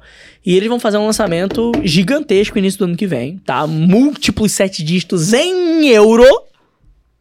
Meu senhor. É. E vão ser os maiores do mercado. Eles são geniais. E, e como que eles implementaram os teus. Ô, pe- puxa lá outra garrafinha. Estão implementando. É uma coisa que demora, tá? Põe, dois aí, põe lá, pô. Põe pra- Puta merda. Só tem mais uma aí, foi presente de alguém. Mas traz, pô. A gente repõe depois, compra uma igual. Tu acha pisada, pô? Então deixa aí, pô. Vamos tomar água. Deixa pô. quieto. Vai no, vai no Infelizmente- último golinho aqui, ó. Amém. Vamos dar uma. Não. Isso é bom, isso aí aguça a criatividade. É.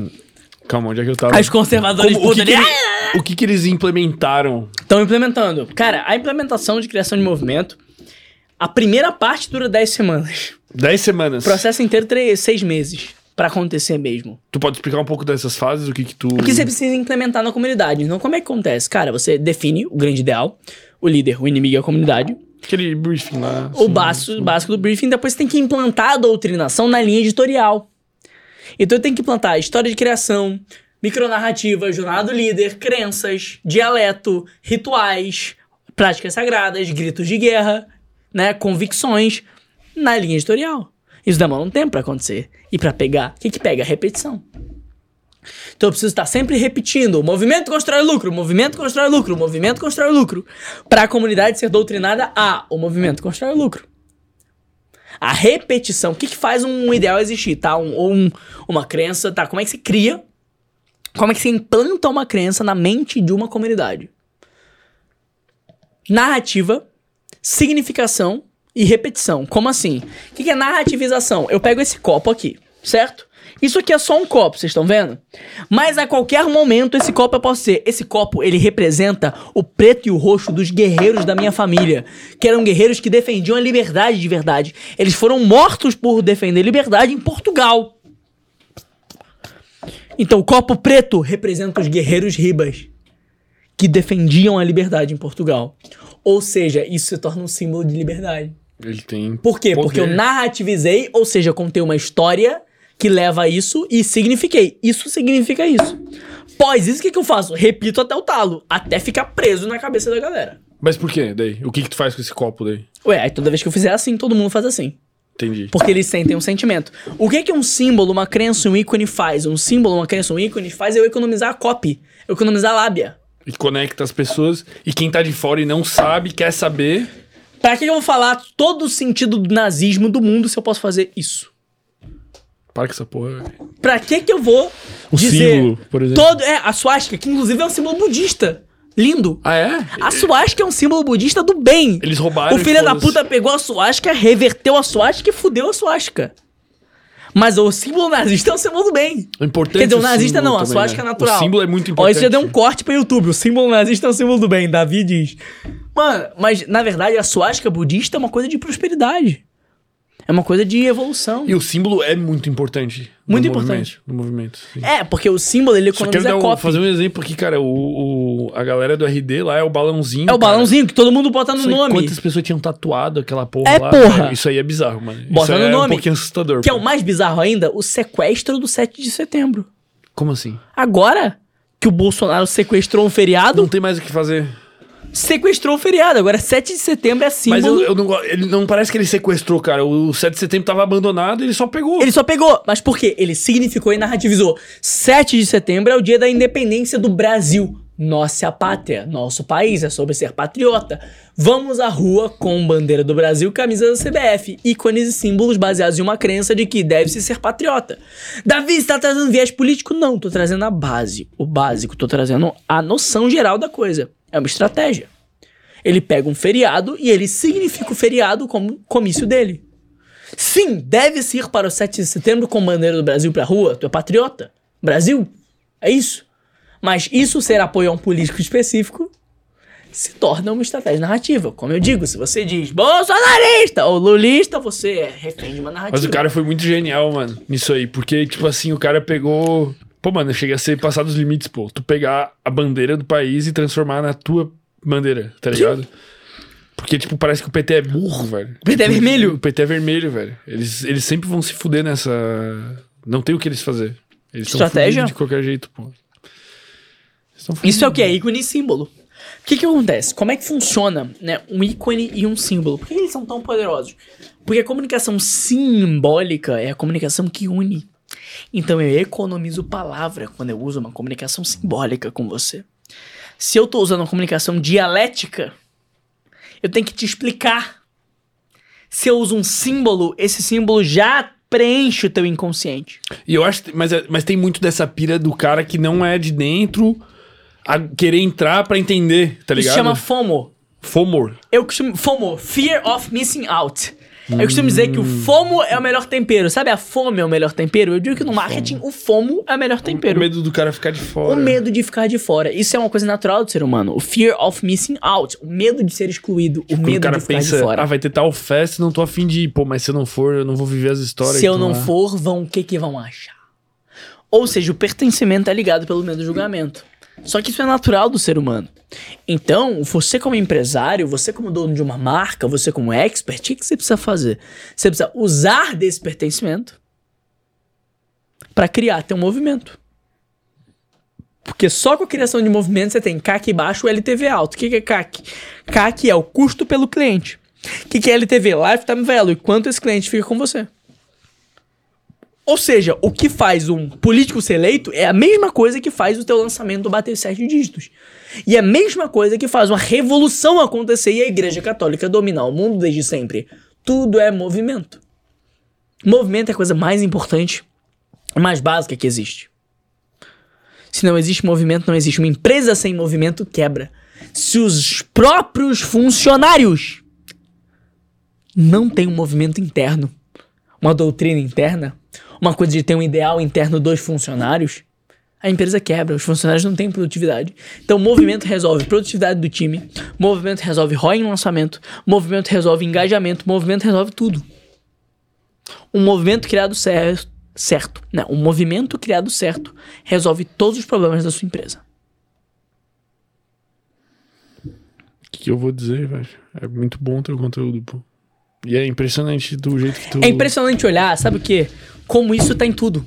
É sim, Olha qualquer movimento do mundo, diz um movimento aí. sei lá, Apple. tá Apple, think different. É o grande ideal. Think different, pense diferente. Todas as grandes né? empresas estão. Quem foi o líder da pô. Apple? Steve Jobs. E daí, como é que funciona quando tu tem que fazer essa transferência de poder? A transferência de poder, ela parte quando o líder quer se tornar inacessível. Por exemplo, quem que é o líder da igreja católica? Jesus? O Papa. O Papa. Ah, Mas tá, quem que é o líder corajoso? Jesus. Tá. Só que quando o líder corajoso se torna intangível, você não pode questionar. Aí o líder se torna inquestionável, a doutrina do líder se torna inquestionável. Tipo, o, o ideal máximo. Mas aí a pessoa faz isso ainda em vida? não, dizer? normalmente morre. Normalmente morre. Mas pode se fazer em vida. É porque ninguém viveu o suficiente. É um negócio que demora. tipo, o cara é. Mas É quando você faz essa transferência de poder, é o que o Lula tá tentando fazer com o Haddad. Essa transferência, Ele tem que se eleger agora e o plano dele vai ser focado em. focado em crescer o branding do Haddad, porque, meu irmão, o Lula tá velho e doente. Já não tem um dedo. Se ele ganha sem dedo, com câncer, doente, porra, ele não aguenta, cara. Tá- Câncer? Teve câncer. Ah, tá, já teve, tá. Deixa E po- de novo é. Deixa se aposentar, tá velho já, chega. O que, que ele precisa fazer? Ganhar pra tentar aumentar o branding do Haddad. Mas qual que é a pira desses caras, velho? Porque, tipo assim, pô, o Lula já, porra, met- roubou milhões. Idealismo. Sim, cara, mas é louco isso, velho. Tipo. Olha como a ideologia é a coisa mais poderosa que existe. Mas o cara, assim, velho, ele tem consciência do que ele tá fazendo ou ele é um. Como é que se diz, pô? Um. Tipo assim, ele acha que ele tá certo mesmo? Hitler também achava que estava certo. Hitler achava que tava certo. Convicção é um negócio poderoso. Convicção é um negócio poderoso. E perigoso? Perigosíssimo. Porque a convicção te cega. Lembra que eu falei que não é pra dizer tá entendi, é pra dizer tá aqui mais. O tá entendi é perigoso. Porque você começa a ver as coisas pequenas. E já era. Você começa a projetar esse pequeno. Você começa a olhar o mundo inteiro como pequeno. Mas, cara, me irrita a, a, a falta de capacidade cognitiva das pessoas de não perceber que elas são um gado Mas isso é de movimento, cara. Elas foram moldadas pra isso. Moldadas pra isso. Isso aqui é natural do ser humano. Mas me irrita, O velho. ser humano ele quer duas coisas: identidade e pertencimento. Aceita fermento. As pessoas não são livres. Cara, mas eu, eu não faço parte de nenhum movimento. Faz, assim, do tá. teu. E de vários, do RD. Sim, tá. Ah, pronto. Não, mas como assim? Mas eu tenho plena consciência disso. Sim, e você Plena. continua fazendo parte. Mesmo tendo plena consciência. Mas eu não sou um cego do caralho. Cara, velho. vai ler Durkheim. Mas, cara. é- Emily Durkheim. O cara colocou a religião dentro de, um, de uma estrutura sociológica. Mesmo você tendo certeza absoluta de que você faz parte do movimento, você continua fazendo, porque é gostoso. Cara, mas é de. Pra, pra mim, é diferente. Eu, especificamente Se eu. eu falar mal do RD, tu fica puto. Depende. Tu defende Depende do quê? de tudo. Se eu falar, o RD é uma merda, porra, Wesley é Eu babaca. discordo. Cara, mas é que assim, ó. Deixa eu, te- deixa eu te dar a pira. Aí tu, ó, ó, tu muda de assunto. Não, não tô mudando, eu vou no mesmo assunto. Ah, Eu tenho senso crítico, eu, fermento, tenho senso crítico suficiente pra perceber a hora que o bagulho não for bom. parece o alcoólatra. se eu parar, eu bebo, mas se eu parar, eu paro. Cara, você não para. Por quê?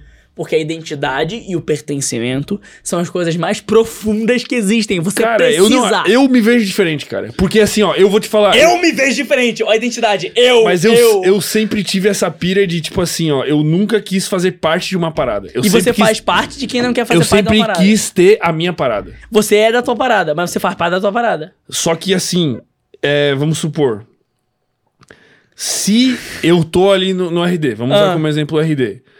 E venho, eu tenho muito senso crítico com o RD, até porque eu sou amigo pessoal do Wesley. Então tem coisa que ele põe lá, às vezes eu falo, pô, cara, isso aqui. Mas não- você continua fazendo parte. Você vai lá ajudar o líder a melhorar a comunidade. Isso, beleza? Porque eu acho que tem uma intenção da hora, eu acredito Então na você tá proposta. dentro igual, você acredita num grande ideal. Mas se chegar num limite que vai contra a minha parada, eu, caio fora na Aí hora. você vai pegar em alguém que tá contra ele.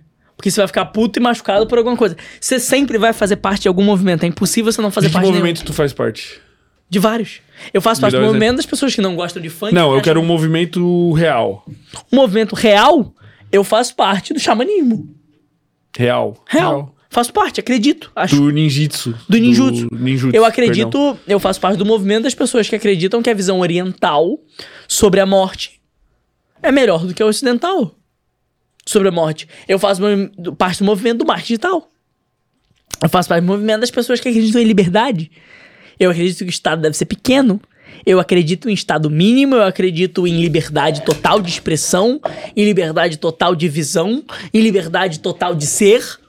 Eu sou um cara que eu defendo liberdade. Eu faço parte do movimento de quem defende liberdade. Eu faço parte do movimento de quem acredita que movimento muda o mundo. É impossível você não fazer parte do movimento. E mesmo que sejas alguém que diz não faz parte de movimento nenhum, você faz parte do movimento de quem não faz parte de movimento nenhum. Mas tem vários movimentos que não tem líderes. E eles acabam. Ou ganham um líder, alguém vira Mas, por líder. exemplo, o movimento de quem não faz parte de movimento nenhum. Não tem um líder. Tem um líder que fala pra você não fazer parte de movimento nenhum. Tipo, sei lá. É, tá. Tem um cara, questione tudo. Esse cara faz parte do movimento do questione tudo. É impossível sair dessa Teu matrix. conteúdo é insuportavelmente chato, velho. É que você não tem como Ele é sair. muito. É, ele é muito. Ele engloba tudo, tá ligado? Isso é, que irritante, movimento- velho.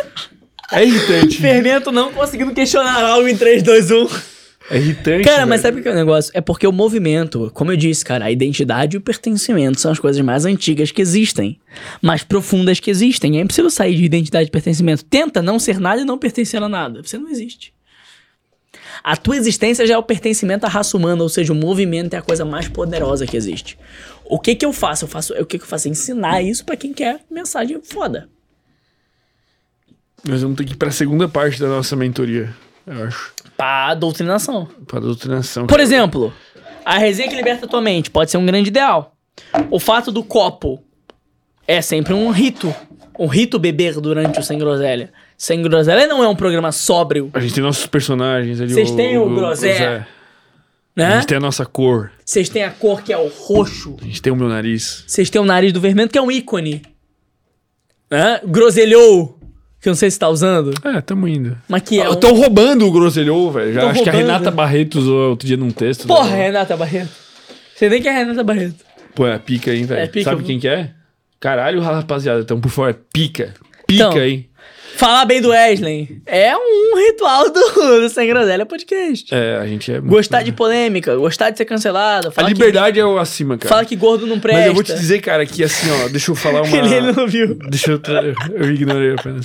Ele foi, ele foi cancelado por causa disso, fica puto.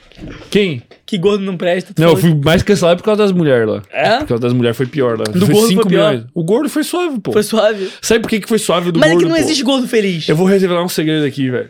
O episódio que eu tava com o Lincoln aqui, que Ah. era o nutricionista, cara. Sim. Eu assisti aquele episódio, a hora que eu tava fazendo os cortes, eu falei assim, acabou, acabou sem groselha, velho. Juro. Juro, pô. Eu assisti um trecho ali, eu falei, acabou, velho. E daí eu falei assim, cara, só tem um jeito de eu me salvar. Eu vou cortar antes que cortem. Porque eu cortando, Você tá apoiando, você tá cara, não, eu consegui, sabe, aquele manipular. Pra dar um. Porque fora do contexto, cara, o que eu falei. É, é. Mano, eu, eu juro pra ti, velho. Mano, mas qualquer coisa que eu falar, ó- olha o que eu falei aqui. Não, tu se tá você fudido, se assistir quiserem, esse tu tá podcast, fudido. tu recria o nazismo. Eu fiz assim algumas vezes. Não, mano, tipo assim, se tiver gente. Até acho que tem mais gente do bem, realmente. Porque se tiver tá gente. fudido, se tiver gente do mal mesmo, cara. Quem faz podcast, quem tá aqui falando livre, assim, o cara tá fudido, irmão. Cara, mas meus cortes viralizaram por isso, porque eu deixei claro que eu acredito. Crença.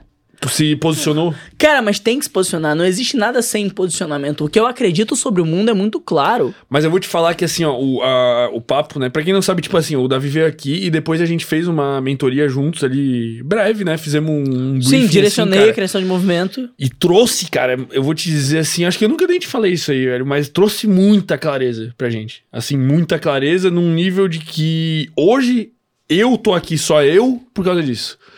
Ali foi muito um divisor de águas, foi assim um ponto de de Pô, irmão, é é que a, a gente foi fazer a parada e quem respondia todas as paradas do briefing era eu. Tá ligado? Quem, quem, quem, pô, quem que vai ser o líder? Não tinha como não ser eu. Eu já tenho esse posicionamento desde que começou, tá ligado? Porque isso aqui é o que eu amo, é o meu ideal, é a parada que eu tô lutando, a liberdade, levar o conhecimento. Bati com o nariz no microfone. Levar o, o conhecimento, propagar a ideia. E começou lá, velho, de certa forma, tá ligado? Tipo. Porque antes a gente tava só fazendo. Sim. Sabe? Pô, tem coisa que tu faz. Pô, tu, eu gosto de fazer, eu gosto, mas tu chega aqui, daí tu tá frustrado porque uma coisa tá errada, mas tu não tem a clareza. E a- o papo contigo trouxe pra gente a clareza, velho. A clareza do porquê a gente faz o que a gente faz, o que a gente quer fazer com o que a gente quer fazer, tá ligado? Só que agora o segundo passo seria mostrar isso pro público. E todas as experiências que eu tive é, mostrando isso pro público, quando eu abro caixinha de pergunta lá no meu story e pergunto, pô, e qual que é do Sem Groselha, não sei o que, eu, eu, eu, eu bem boto. claro pra você. E eu boto isso pra fora, cara. É, É lindo, né? Não, mas é surreal a galera, velho. E o quanto engaja. Nossa, Mas mano. tua- isso é a prova de que o movimento constrói lucro. Não, total, mano. Cara, total. assiste o filme A Onda, que se você tiver alguma dúvida que o meu conteúdo é o bagulho mais poderoso de você unir pessoas, o que você quiser fazer, seja comprar teu curso, ser fiel a um deus específico ou matar judeu, funciona igual. Porque a identidade e o pertencimento são as coisas mais profundas que existem. Vai usar pro mal? Vai, vai se fuder na minha mão que eu vou te pegar. Tu acha que da mesma forma que tu teria a capacidade de criar qualquer movimento, ajudar uma pessoa a criar qualquer movimento, tu teria a capacidade de destruir esse movimento? Com certeza. Como? Colocando como descrente, descredibilizando. Lembra a análise nos stories que eu fiz do Lula? Que eu disse que a principal estratégia do Lula é descredibilizar o Bolsonaro? Percebe que não diz ser antagonista. Porque um líder que é antagonista a alguém, se sou antagonista ao fermento, então o fermento é tão poderoso quanto eu. Ah, esse fermento aí, porra, esse fermento aí não é Eles nada. têm uma pira de nem muito falar o nome do outro, né? É, ele, o Bolsonaro. Por quê? Porque eu tô te colocando como menor do que eu. E quando eu te narrativizo como menor que eu, você realmente fica na proposta. Tá, mas a pira do, pro, pro movimento ser forte é o líder ser maior ou menor? Qual que é o ideal? Porque O líder é quem conduz. Ele Não, não, não, é maior o, nem menor. O, o inimigo, perdão. Maior. Maior. O inimigo comum precisa ser maior e mais poderoso que o líder e que a comunidade. Por quê?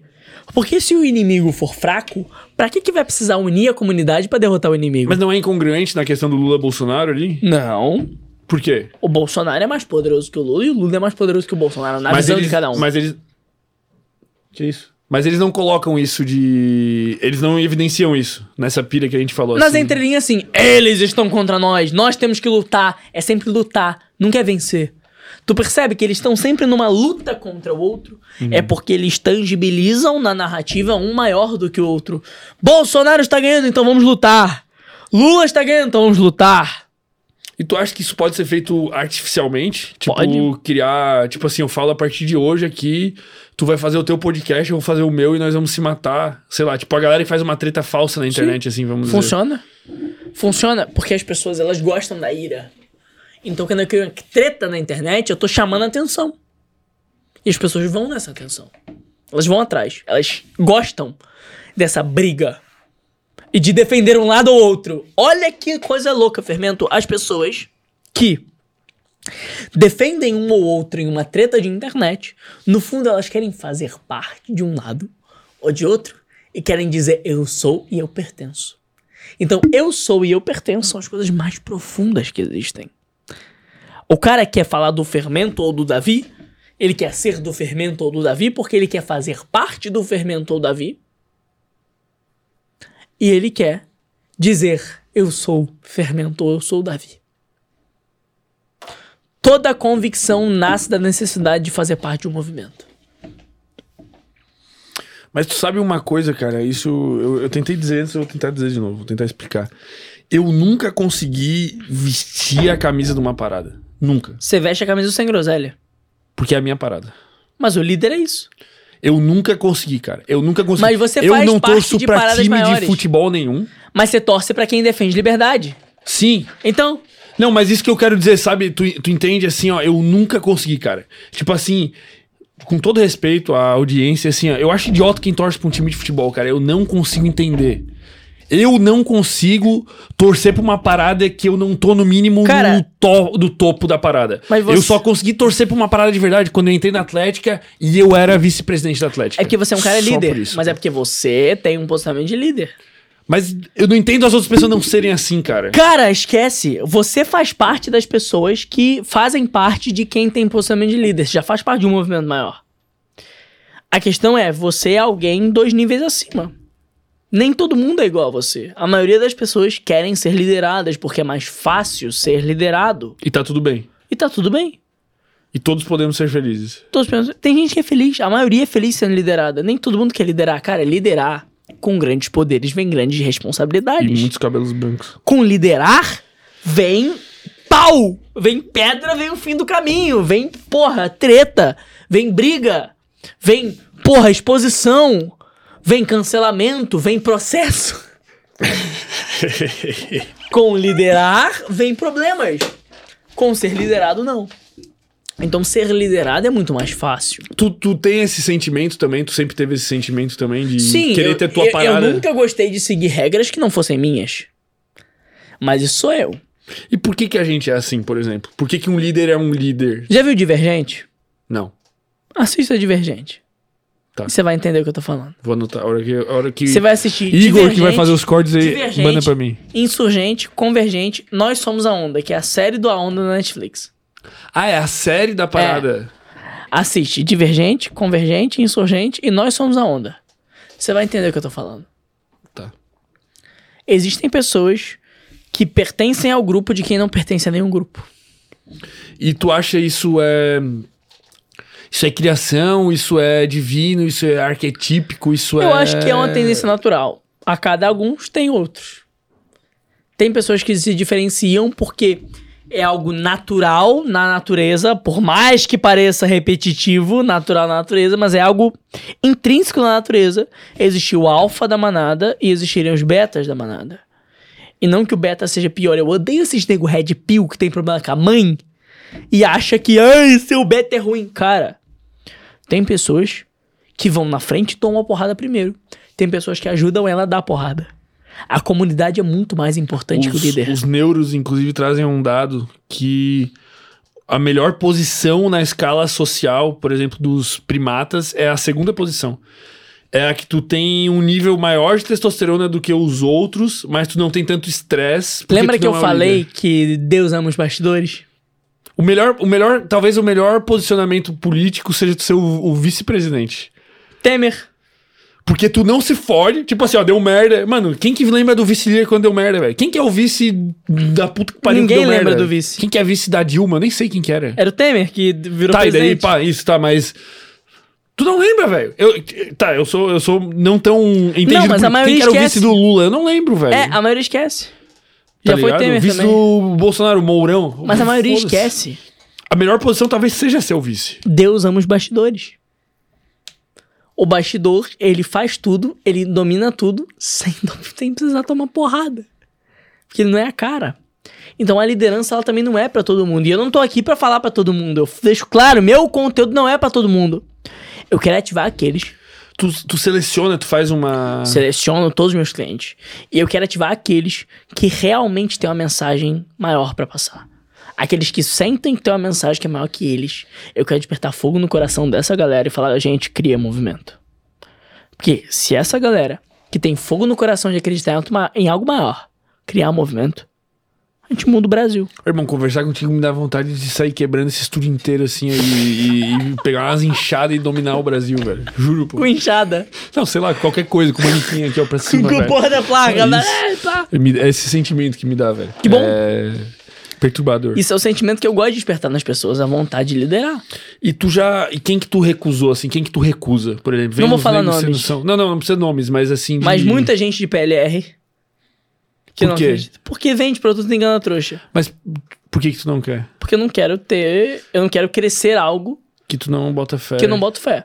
E tu acha... E, e tu acha que agregaria com certeza na venda deles? Pô. Porra! Mas é bizarro fazer PLR com movimento, não? Não, você não vai viajando? fazer PLR com movimento. Você pode fazer PLR com movimento. É que o movimento ele pode entrar na copy com o que eu chamo de copy ideológico. O que é o copy ideológico? É um copy que foca no grande ideal e não só na solução mecânica da coisa. Por exemplo, vou dar dois exemplos de copy. Você vai me dizer qual impacta mais. Você ter claro isso na tua mente. Vamos lá. Primeiro exemplo de copy. Aprenda agora um método definitivo que te faz emagrecer em 7 dias mais quilos do que qualquer personal trainer te, te entregaria. Isso com apenas uma vitamina que você toma todo dia às 7 da manhã.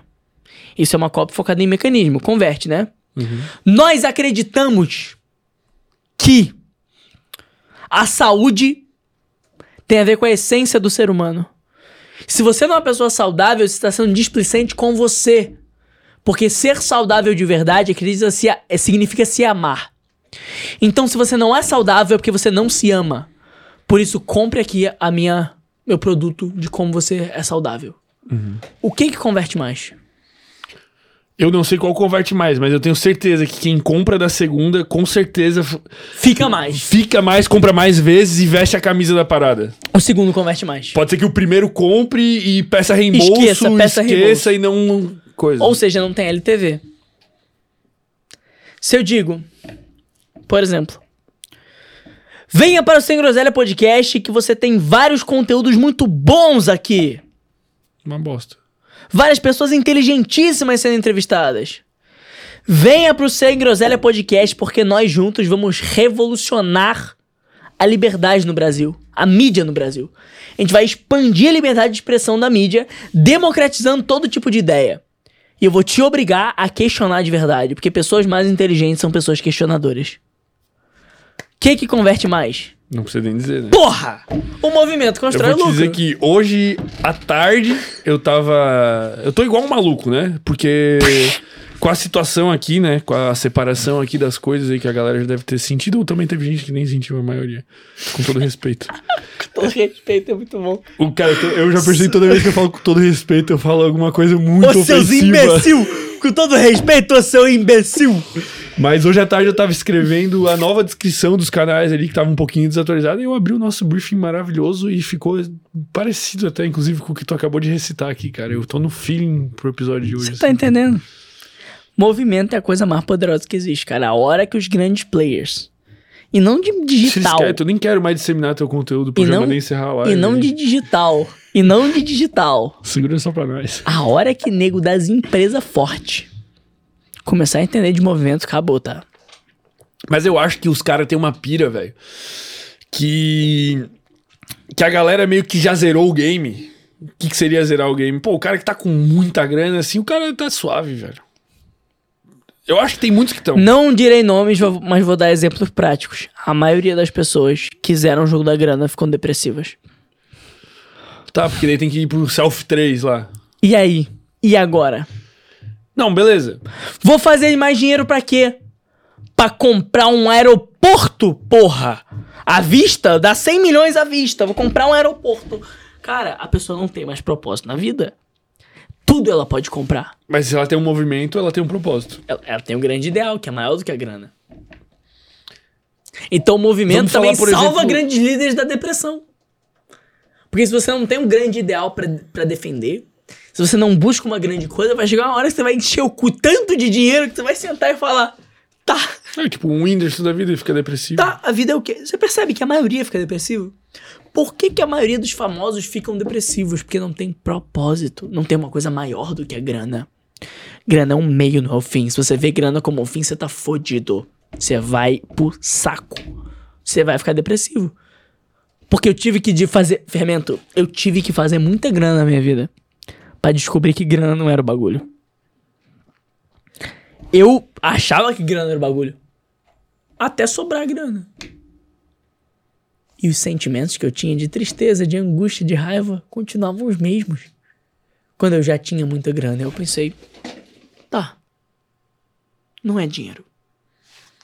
Mas quem, que- quem que tu veria hoje que tá nesse game de, de movimento macro, assim? Que, que não. Sem ser político, vamos botar assim.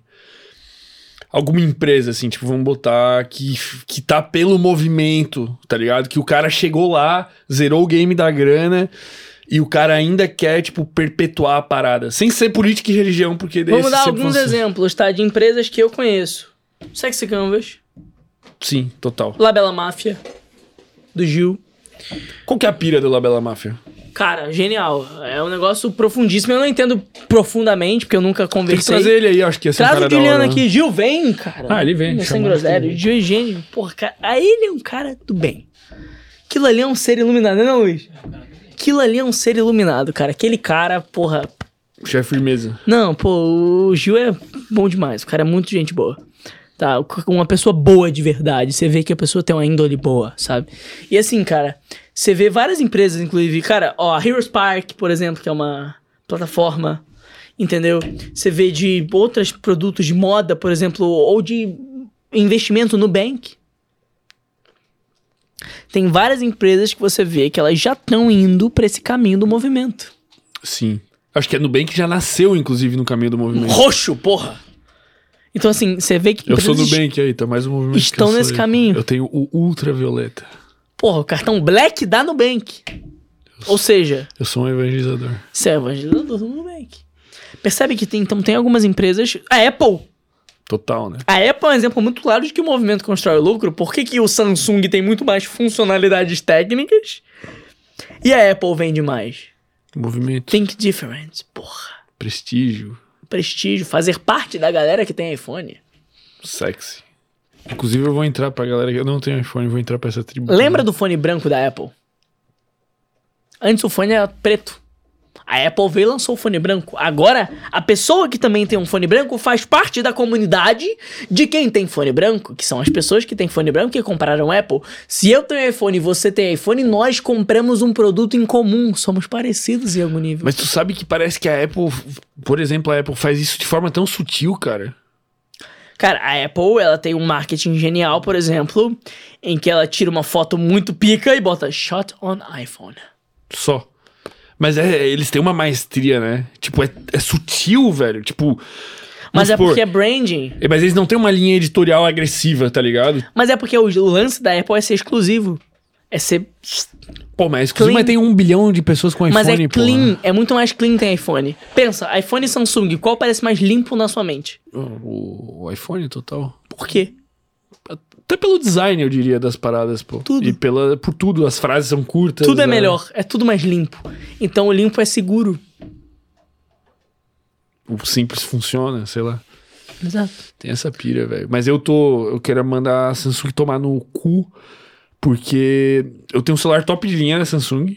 E tá e uma a merda, velho. stories é uma merda. Não, eles, eles têm uma parada com o Instagram ali, né? É. Tem a pira com o Instagram ali, que também é uma jogada que conta pra caralho, mas, mano, infelizmente Samsung não é confiável. O meu iPhone 14 roxo, groselha, está vindo.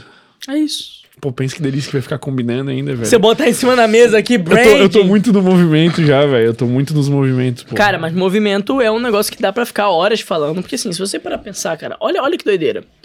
Olha todas as religiões do mundo. Ideal, líder, inimigo, comunidade, mito, rito e doutrina.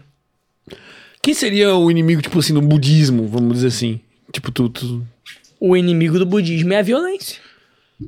É uma sociedade O violenta. inimigo não necessariamente precisa ser uma pessoa, né? Ele pode. Se ele Não, for uma pessoa, é mais fácil. ser- ele pode ser uma galera, uma ideologia. A questão é, o ideal e a comunidade tem que combater esse inimigo. Então ele tem que ser combatível, odiável. É fácil um budista odiar a violência. Ele prega o não ódio, mas ele odeia a violência. Mas se for personificado, esse inimigo é mais fácil. É mais fácil. Mas dá mais merda também. É. Tipo, você falar, meu inimigo agora é o Paulo Musi, porra.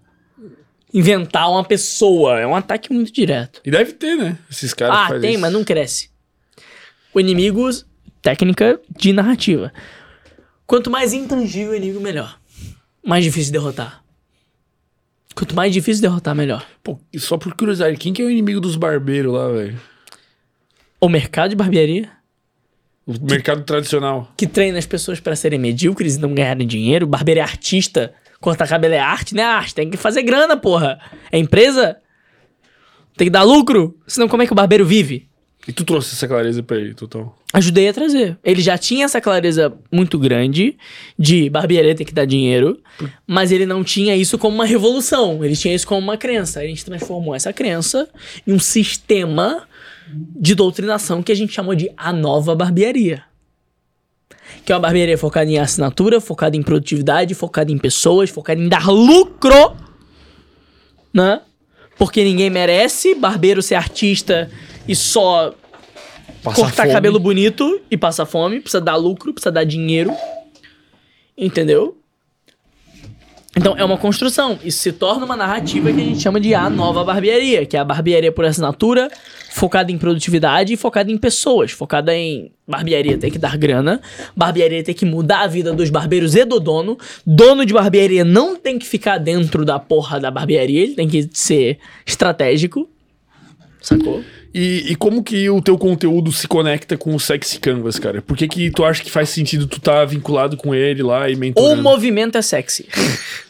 muito bom, muito bom, né? O movimento é sexy. Cara, é porque o Sexy Canvas ele já é um grande movimento muito consolidado. O Sex Canvas já tem um ideal muito claro em que eu acredito. Então fez muito sentido eu usar da minha metodologia pra ajudar eles a transformar isso num movimento intencional. Mas tu não só ajuda eles, como tu ajuda os, os alunos do Sex Canvas que precisariam do nome. Agora eu senti a falta de um nome, por exemplo. Sex Canvas. Os Sex Canvas. Aham. É, tá. eu dei uma aula no Sex Os School, né? sexes poderia ser, talvez. É, o sex é uma coisa maior, mas enfim, eu dei uma aula no Sex School, né? Tá, mas por que que tu acha que faz sentido? Porque o Sexy Canvas tem tudo a ver com o movimento, no sentido de que o movimento ele gabarita o Sexy Canvas. Você percebe que a criação de um movimento ela gabarita inveja, ganância, luxúria, gula, pertencimento, vaidade, liberdade, ou seja, os sete pecados capitais e os sete da criança interior. Ele gabarita o Sexy Canvas. Quando tu teve esse papo com o Diamant? Ah, eu já tive algumas vezes. Mas como é que foi, assim? Ele, ele pirou no conteúdo, ele ficou tipo assim, caralho, A gente começou a trocar ideia. e foi E rolando. vi- viu que tinha feed, que fazia sentido. Sex Canvas é genial, um negócio, porra. Que eu acredito perfeitamente que ganha Nobel fácil. É que eu acho que é um bagulho tipo do teu, mano. Tipo, ele. Como é que eu vou te dizer, velho? A parada que vocês fizeram, velho, é tipo como se fosse uma religião, sabe? Que tem resposta pra tudo. Sim. Entendeu? Esse é um bagulho que meio que mapeou todas as possibilidades. Mas é porque tá certo. É, mas é porque é uma coisa que não tem como fugir. Não tem como você fugir dos pecados e instintos humanos. Assim Mas como é que ninguém fez isso antes, né? Como é que ninguém mapeou isso Ninguém antes? organizou antes. Ninguém organizou. Não, mas o do movimento, é, também. De certa forma. Quem organizou o movimento antes? As pessoas deram lados, elas deram opiniões, elas pegaram fatos, mas organizar tudo em uma coisa só. E tu, tu acha que, assim, porque uma grande sacada do Diamant foi incluir as, as sete. Sete paradas da criança interior lá, né? Como é que é? O nome?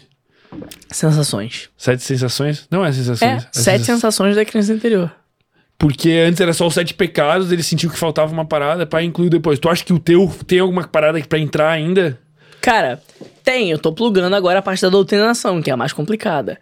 Separar em grande ideal, líder, inimigo, comunidade é fácil. É um dia. Dá pra entender, não dá que todo movimento do mundo tem isso? Agora, como é que eu tangibilizo história de criação, né? Micronarrativas, jornada do líder, rituais, práticas sagradas.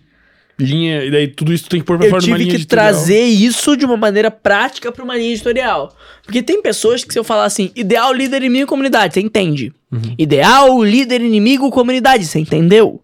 Agora, outras pessoas precisam que eu tangibilize, que eu traga claro cada ponto que tem que ser implementado na comunicação final com o cliente. E teve alguém que começou a tua parada e desistiu? Tipo, falou, cara, não, eu não quero mais um movimento, foda-se. Já, teve gente que descobriu que era muita coisa pra si. E, Não tava pronto. Aí desistiu. e daí? Aí desistiu, não pagou os outros 50% da consultoria, por exemplo. E beleza. Tá tudo bem. Era uma pessoa que não tava pronta. Ela não tava pronta. Ela via o mundo de uma maneira pequena. Se via pequeno demais. Não se via grande. Achava que o hoje é fim. Não via um propósito maior. Desistiu. E tá tudo E eu não me incomodo com isso, porque Sim. tem pessoas que só não estão prontas. Às vezes o cara comprou no impulso ali e entrou pensando que, porra. Deve ser fácil. Não, é, deve ser fácil. Porque não é fácil. Não, não é fácil, nem é pra todo mundo. Não é à toa que meu conteúdo não é topo de funil. Meu conteúdo é fundo de funil, ele é pra nego já muito qualificado. E aí, tu sempre bota, deixa isso bem claro. Eu não ensino iniciantes. Você decora essa Pegou porra. a porra do meu do meu de um dos meus rituais, das minhas práticas sagradas, das minhas linguagens.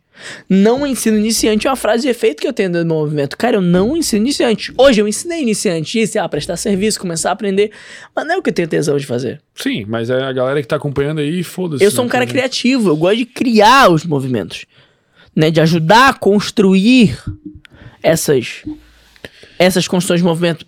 O iniciante, eu, eu, eu sinto que é outro ponto. Eu não, eu não sei ensinar operacional. E o iniciante, no começo, ele tem que aprender funil e oferta só. Sim, tem outros lugares mais rápido Ah. pra ele aprender, tu não tem que perder teu tempo também. Vai pro Sobral lá, que o Sobral e, ensina. E, e qual que é o próximo passo teu, cara? Tipo assim, vamos supor, né? Tu tá crescendo agora, pô, tu tem 20 anos, velho. Pô, tu é novo. Com todo respeito. O que, que tu vai fazer a hora que tu tiver com 25? Não sei. Porra, tu não pode dar esse tipo de resposta, velho. Não sei. Tu é muito imediatista. Para com esse way aí, velho. Cara, com 16 eu era uma coisa, com 17 eu era outra, com 18 eu era outra, com 19 eu era outra, com 20 eu sou outra. A vida é em ciclos e ela muda. Não adianta eu querer prever. Eu tenho visões.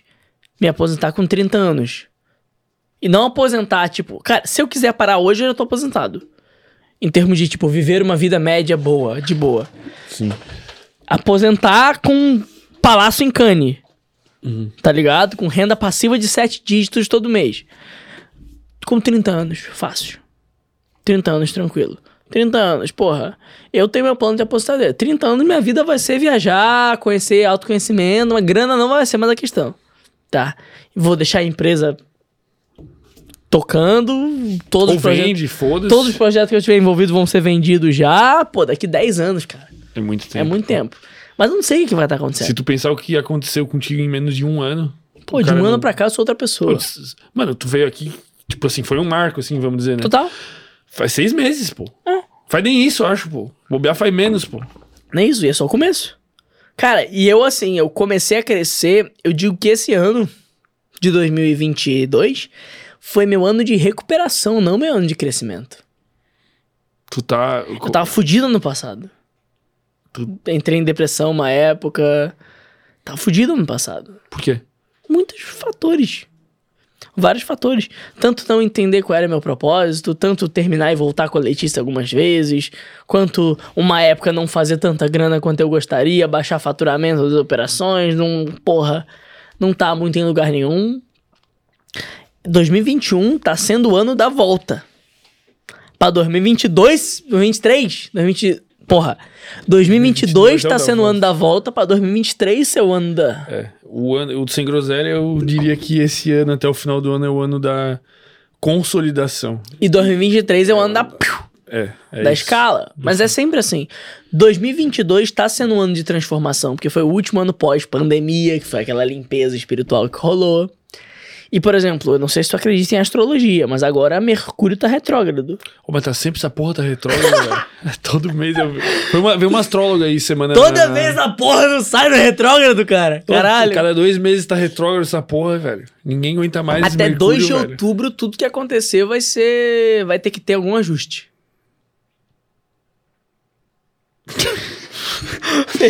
Tu- mas tu pira nessa porra da astrologia total? Meu irmão, se você não acredita em ciclos da vida, é porque você não sabe o que você deveria saber. Eu não acredito, mas funciona, tá ligado? Você não- Meu irmão, se você não acredita nos ciclos naturais da vida, você não sabe o que você deveria saber. Ou que você nem sabe que deveria saber. Veio a, a Astrofran aí semana passada, cara. Nós fizemos um tarô aqui, inclusive ao vivo, velho. Caralho. Da hora, velho. É bom, né? Dá um clima diferente pro negócio assim. Dá um clima. Tu curte essa pira porque o, o tarô ele é uma representação dos arquétipos. Pra né? caralho. Amo tarô. Adoro, adoro tarô. Mas tens a manha, assim, tu manja? Não sei jogar, não, mas toda vez que eu tiro uma carta, Pô, tá certa. É Tu sabe o teu número, teu arcanjo, como é que é? Arcano maior, tem essa pira, pô. Vamos ver se o teu não é o eremita. Eu faço a conta aqui. Eu não sei pô. meu número. O meu, Como é que o vê meu é o aí? eremita. Como é que veio isso aí? É a soma da idade ali. Qual que é teu. 14 de 5 de 2002. 1 mais 4, 5 mais 5, 20. 5 mais 5, 19. Não, pô, 1 mais 4, 5. é isso. É 14 do 5. Aham. Ah, tá. 5 mais 5, 10. Mais 4, 14. 1 mais 4, 5. Não sei qual que é o 5. Essa porra vai virar meme. Eu acho que é Fernando fazendo. Co... Fernando, fermento. o. Tô parecendo a Dilma, velho, fazendo conta, velho. Não, porque é o 20% de 20%, Eu é acho que é o- 30% de 10%. Ó, 1 mais 4, 5, mais 5, 10, mais 4, que é 2 mais 0, mais 0, mais 2. 5, 10. É isso, 14. pô. 14, daí tu reduz 1 mais 5. Tá certo essa porra. Tá certo, pô. E daí 1 mais 5. E daí eu não sei se é o 14 ou se é o 5. Daí tem que ver com a nega lá, pô. Mas é uma carta, tem que achar. Depois a gente vê. A gente Eu não sei essas paradas. Mas é da hora também, velho. Eu fiquei, eu brisei na. na- Eu brisei na parada, velho. É louco, cara. E funciona. Mesmo você sendo uma disquenantão, ah, essas porra de signo. É porque você não sabe o que você nem sabe que deveria saber. Mas tu tem, tu tem uma certeza das paradas, assim, cara. Eu gosto disso, velho. É... Eu não tenho certeza das paradas. Tu não tem, mas tu fala com convicção, eu acho isso. Mas é porque sem a convicção nada existe. Como é que eu vou libertar as pessoas de uma situação medíocre? Como é que eu vou abrir a mente das pessoas sem ter certezas? Eu discordo. Porque eu acho que, por exemplo, sem groselha liberta a mente das pessoas pela dúvida. Não, pela certeza da dúvida. Você impõe a dúvida. Que raiva que eu tenho em ti, cara. Você diz. Vamos sair no soco. Você, você deixa claro e certo que não existe nada certo. Isso é uma crença. Isso é o que eu mais gosto, velho. Isso é uma crença. Porque me irrita as certezas, velho. Me irrita o cara Mas você tem a certeza fala, da certeza. Tem que votar no Lula. E se. Mas não te irrita a certeza da certeza? Total. Você não acha complexo você ter certeza de que não é pra ter certeza? E se for pra ter certeza? Isso também me irrita. Isso também me deixa em dúvida. Tá ligado? Eu também. Porque o cara pode estar errado de duvidar tudo. Pode ser que tá certo quem tem certeza. Eu acho que tá certo quem é burro. As pessoas mais burras são felizes. Burro é feliz. Cara, o cara que é burro, ele acorda todo dia, ele vai trabalhar, ele volta pra casa, ele assiste jornal, novela, transa e dorme. Não tem problema na vida dele. Ai, que agonia. Me dá um Não tem problema. Ele não questiona nada. Ele nunca para pra pensar, por que estou aqui? Mas eu não acredito que isso seja uma felicidade real. Acho velho. que é. Eu acho que a felicidade real tá na ignorância. Eu não acho. Porque você tá feliz. Pra mim, Tu felicidade... preferia? Não pra mim, preferia. não, não preferia. Mas é porque eu sou masoquista. Cara, pra mim, a felicidade tá na aceitação. No sentido de. Estou com sede. Vou beber água. Eu tomo a água. E se eu fico feliz tomando água. E penso que esse gole d'água é o melhor gole d'água que tem. Eu tô feliz com esse gole d'água. Agora, se eu tomo esse gole d'água pensando, tem melhores goles d'água, tem vários goles d'água possíveis, eu nunca tô satisfeito. Então tu percebe que às vezes a satisfação de tomar um gole d'água e pensar. Porra, que refrescante. Já é suficiente. E eu não preciso ficar pensando que existem goles melhores. É lógico que um gole de um vinho brabo é melhor que o gole de um, porra, de um vinho de. Como é que é o nome daquela porra? Cabeça de galo, sangue de Isso, boi. Sangue de boi. É óbvio que é melhor. Mas às vezes o cara da roça lá tá feliz com sangue de boi. Porque ele acha que só tem aquilo. Mas o mais louco é pensar como foi construído o cérebro, a mente, a, a, a vida pra propiciar isso, tá ligado? Tipo, como. É... É, uma necessidade, fermento. Não, mas, mas é louco pensar como a gente foi programado, mano. Mas é uma necessidade, a gente precisa se contentar. Se a gente nunca se contentar, a gente é sonhador demais. Hoje o Luiz tá conversando com o Luiz no carro e ele falou de um filme muito interessante. Em que existe uma sociedade que é meio comunista. E é tudo preto e branco, porque não tem emoção, é só razão. E existe um cara que tem o dom de sonhar. E esse cara vê tudo colorido, porque os sonhos são coloridos. Então, olhando nessa simbólica, se os sonhos são coloridos, nos sonhos está a grande emoção. Nos sonhos está o inconformismo. A virtude do inconformismo está no sonhar. Se eu paro de sonhar e me contento com esse gole d'água, eu não tenho a virtude dolorosa do inconformismo. Então minha vida é mais fácil. Minha vida é mais simples. Porque eu não tenho que ficar questionando tudo. Eu não tenho que olhar pro meu relógio e pensar: que horas são? São. Pô, é meia-noite? Por que é meia-noite? Porque alguém disse que essa é a Cara, metade da acho- noite. Mas o cara sempre em algum momento vai pensar, velho. Não, tem, tem, como, gente que cara. vive e morre sem nunca pensar nisso. Tu acha mesmo? E eu acho que essa pessoa é feliz. Ah, cara. Eu acho que os virtuosos foram amaldiçoados com a sabedoria. A sabedoria é uma maldição. Quando você aprende a controlar, você faz a diferença. Mas fazer a diferença é uma maldição. Mas tu jamais abriria a mão. Mas é porque eu estou feliz com a minha maldição. Me contento com ela. Agora, aqueles. Tu tá contente com o teu descontentamento. Exato. Mas aqueles que são felizes no contentamento, eles são mais felizes. Porque eles têm menos problema na vida, mano. Revolucionar as coisas. Às vezes eu falo, eu gostaria de ser mais burro. Porque a pessoa burra, ela é mais feliz, ela faz o negócio mecânico sem questionar e tem resultado. Com esses caras que roda PLR, a maioria é um bando de imbecil. Ele aprendeu um funil, copia o mesmo funil, vende o dinheiro lá, cai o dinheiro na conta e ele fala: Não, faturamento do dinheiro aí, né? Mudar minha vida, minha família. É só isso. E vai em podcast dar aula motivacional, motivacional às vezes. tipo, é, tem que ir trabalhar, né? Pô, é óbvio que tem que trabalhar, caralho. A questão não é essa. A questão é que você vê, a pessoa que ela não tem grandes perspectivas na vida, para ela é muito mais simples viver. Porque a vida é isso, é isso aí, fazer meu dinheiro. é- Talvez esse essas pessoas diferentes, assim, vamos dizer assim, esteja até alinhado com questão da pessoa ter transtornos psicológicos. Sim. Eu a- div- assiste a porra do Divergente. Ah, é? Tem, cai nessa pira. Divergente é assim, tá? É uma Dá uma série. sinopse. Não é quero uma spoiler, dá meio, uma sinopse. É uma série, meio- é uma série de filmes, né? Uma trilogia meio adolescentezinha, brain, é meio crepúsculo. Mas o conceito é legal. Qual que é o conceito? É uma, é uma sociedade dividida em castas. E de acordo com a personalidade e com o código comportamental da pessoa, ela faz parte de castas diferentes. Então, por exemplo, você tem a audácia, que são os corajosos. Você tem a. Como é que é o nome? Audácia. Aí você tem os outros lá que são altruístas. Aí você tem os outros lá que são justos. Você tem os outros lá que são, porra, científicos, que é a erudição. Então, assim, a sociedade é dividida nessas castas. E quando você completa uma certa idade, você tem que fazer parte de uma casta. Só que tem os divergentes, que não se enquadram em casta nenhuma, mas ao mesmo tempo se enquadram em todas. Esses são os líderes. O líder é o cara que ele se enquadra em todos os movimentos, dentro do que ele acredita, mas em nenhum ao mesmo tempo. Ele faz parte de todas as Pô, que castas. pira massa, na real, a série, pô. Pena que deve ser uma merda do jeito que tu falou, mas eu odeio essas paradas meio adolescentes. Não, mas é, é gostoso de conceito assistir. É, gostoso. gostoso de assistir observando o contexto social da parada. Se você ficar olhando só para o romancezinho adolescente do protagonista com o subprotagonista, você acha uma merda. Mas se você analisar o fator social, é muito interessante. Observar essas dinâmicas de organização entre castas. E o cara que é de uma casta não quer sair daquela casta. Doutrinação de tribo, ele é aquilo ali. Sou da erudição, por isso sou erudito, por isso tenho tal, tal conduta. Enquanto os divergentes são perseguidos por não terem conduta nenhuma. Percebe? Percebo. Cara, e que livros tu diria que foram fundamentais aí pra tu enxergar essas Arte coisas? da Guerra, O Herói de Mil Faces, O Homem e seus Símbolos. A porra dos anel lá, eu fui ouvir. O livro dos vai ter que me explicar, velho, isso aí. Tem a ver com os elementos e com a é uma simbólica muito pira o livro, É velho. genial. É muito simbólico, muito afastado, assim. O da- livro que mudou minha vida foi Arte da Guerra. Se você Arte começar a ver o mundo como a arte da guerra, tu muda a porra toda. Tipo, questão estratégica, vamos dizer, né? Você começa a ver as coisas como adulto. Para de ver como criança achando que o mundo é lindo. O mundo é injusto. Você tem que ser estratégico. Eu costumo contar uma história que é muito interessante.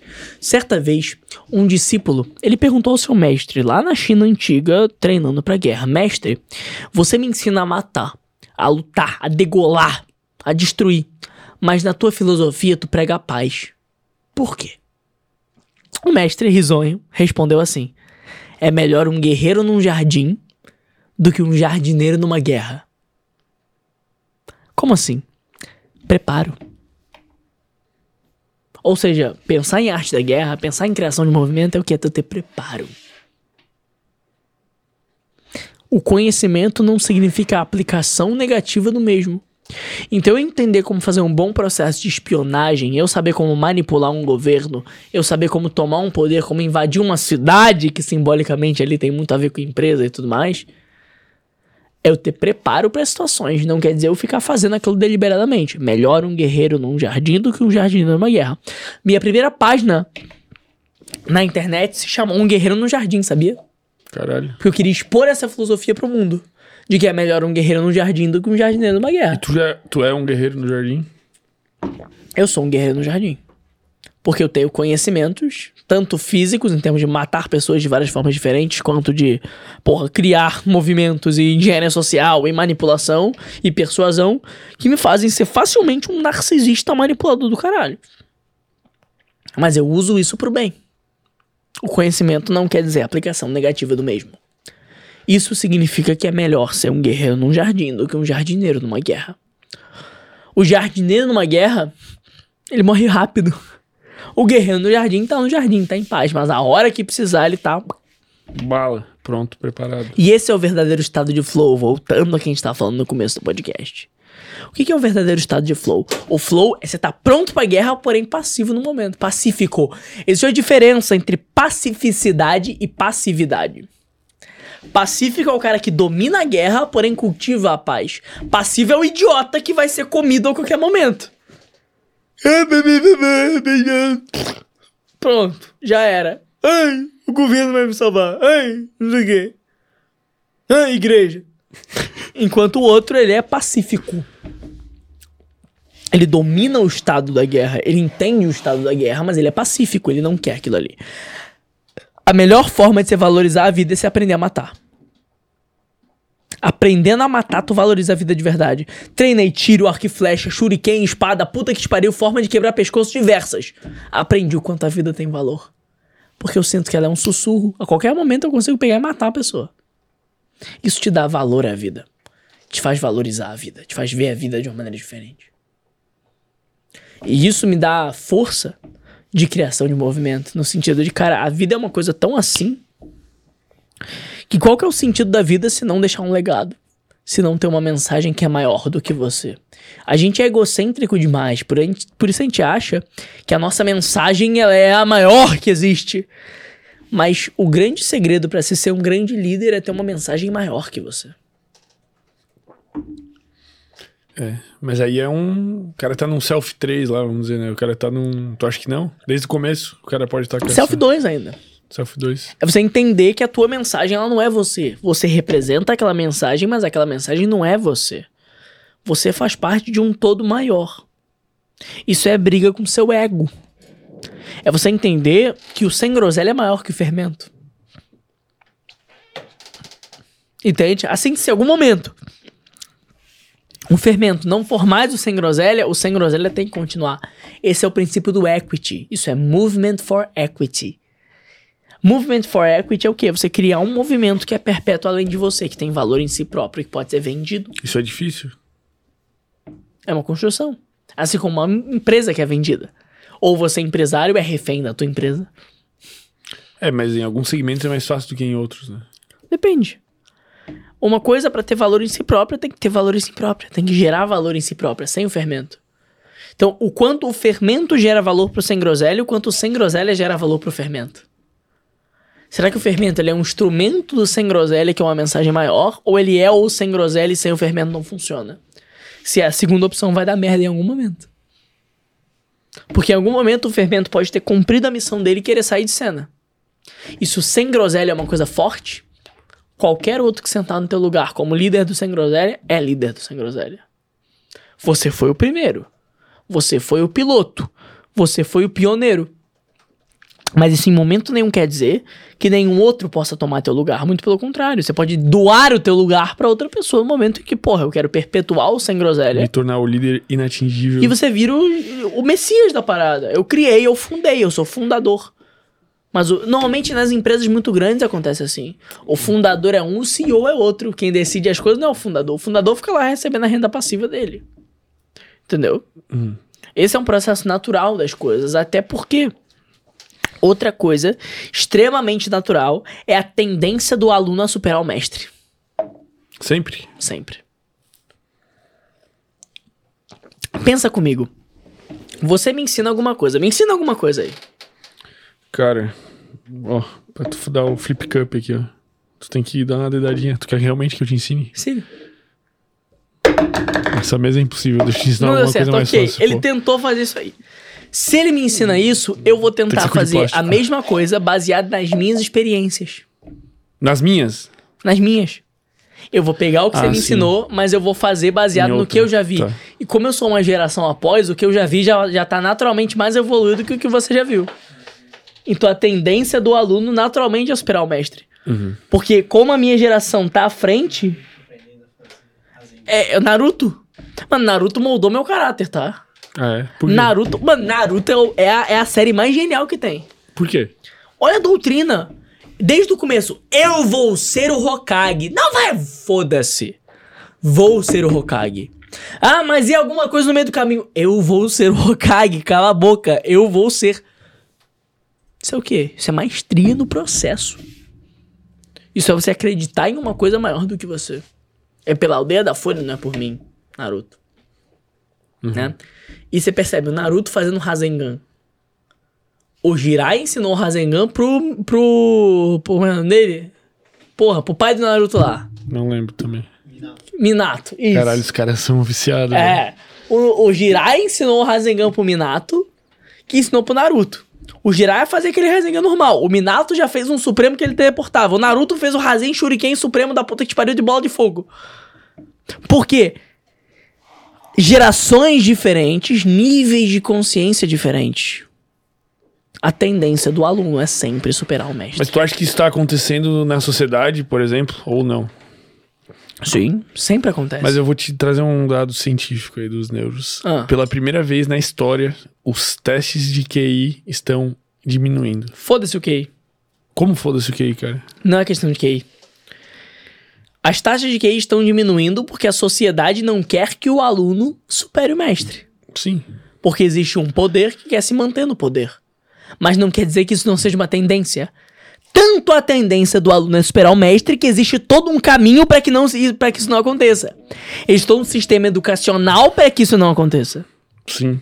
Como eu falei, meu projeto para o sistema educacional é: eu vou dar para professores o poder de criação de movimento, para que professores se tornem grandes líderes e através de seus conhecimentos democratizem a educação sem a necessidade do Estado. Porra, é uma pira. Ia ser poderosa Imagina, ferramentas na mão de um professor. Professor de, eu sou professor de filosofia. Algum ia fazer a onda, Eu mas... sou professor de filosofia. Algum ia dar merda, mas tudo bem, efeito colateral. Eu sou professor de filosofia e eu começo a criar um movimento sobre a filosofia importante no Brasil. Porra, meu irmão. Se abrir a mente de muita gente. Ia.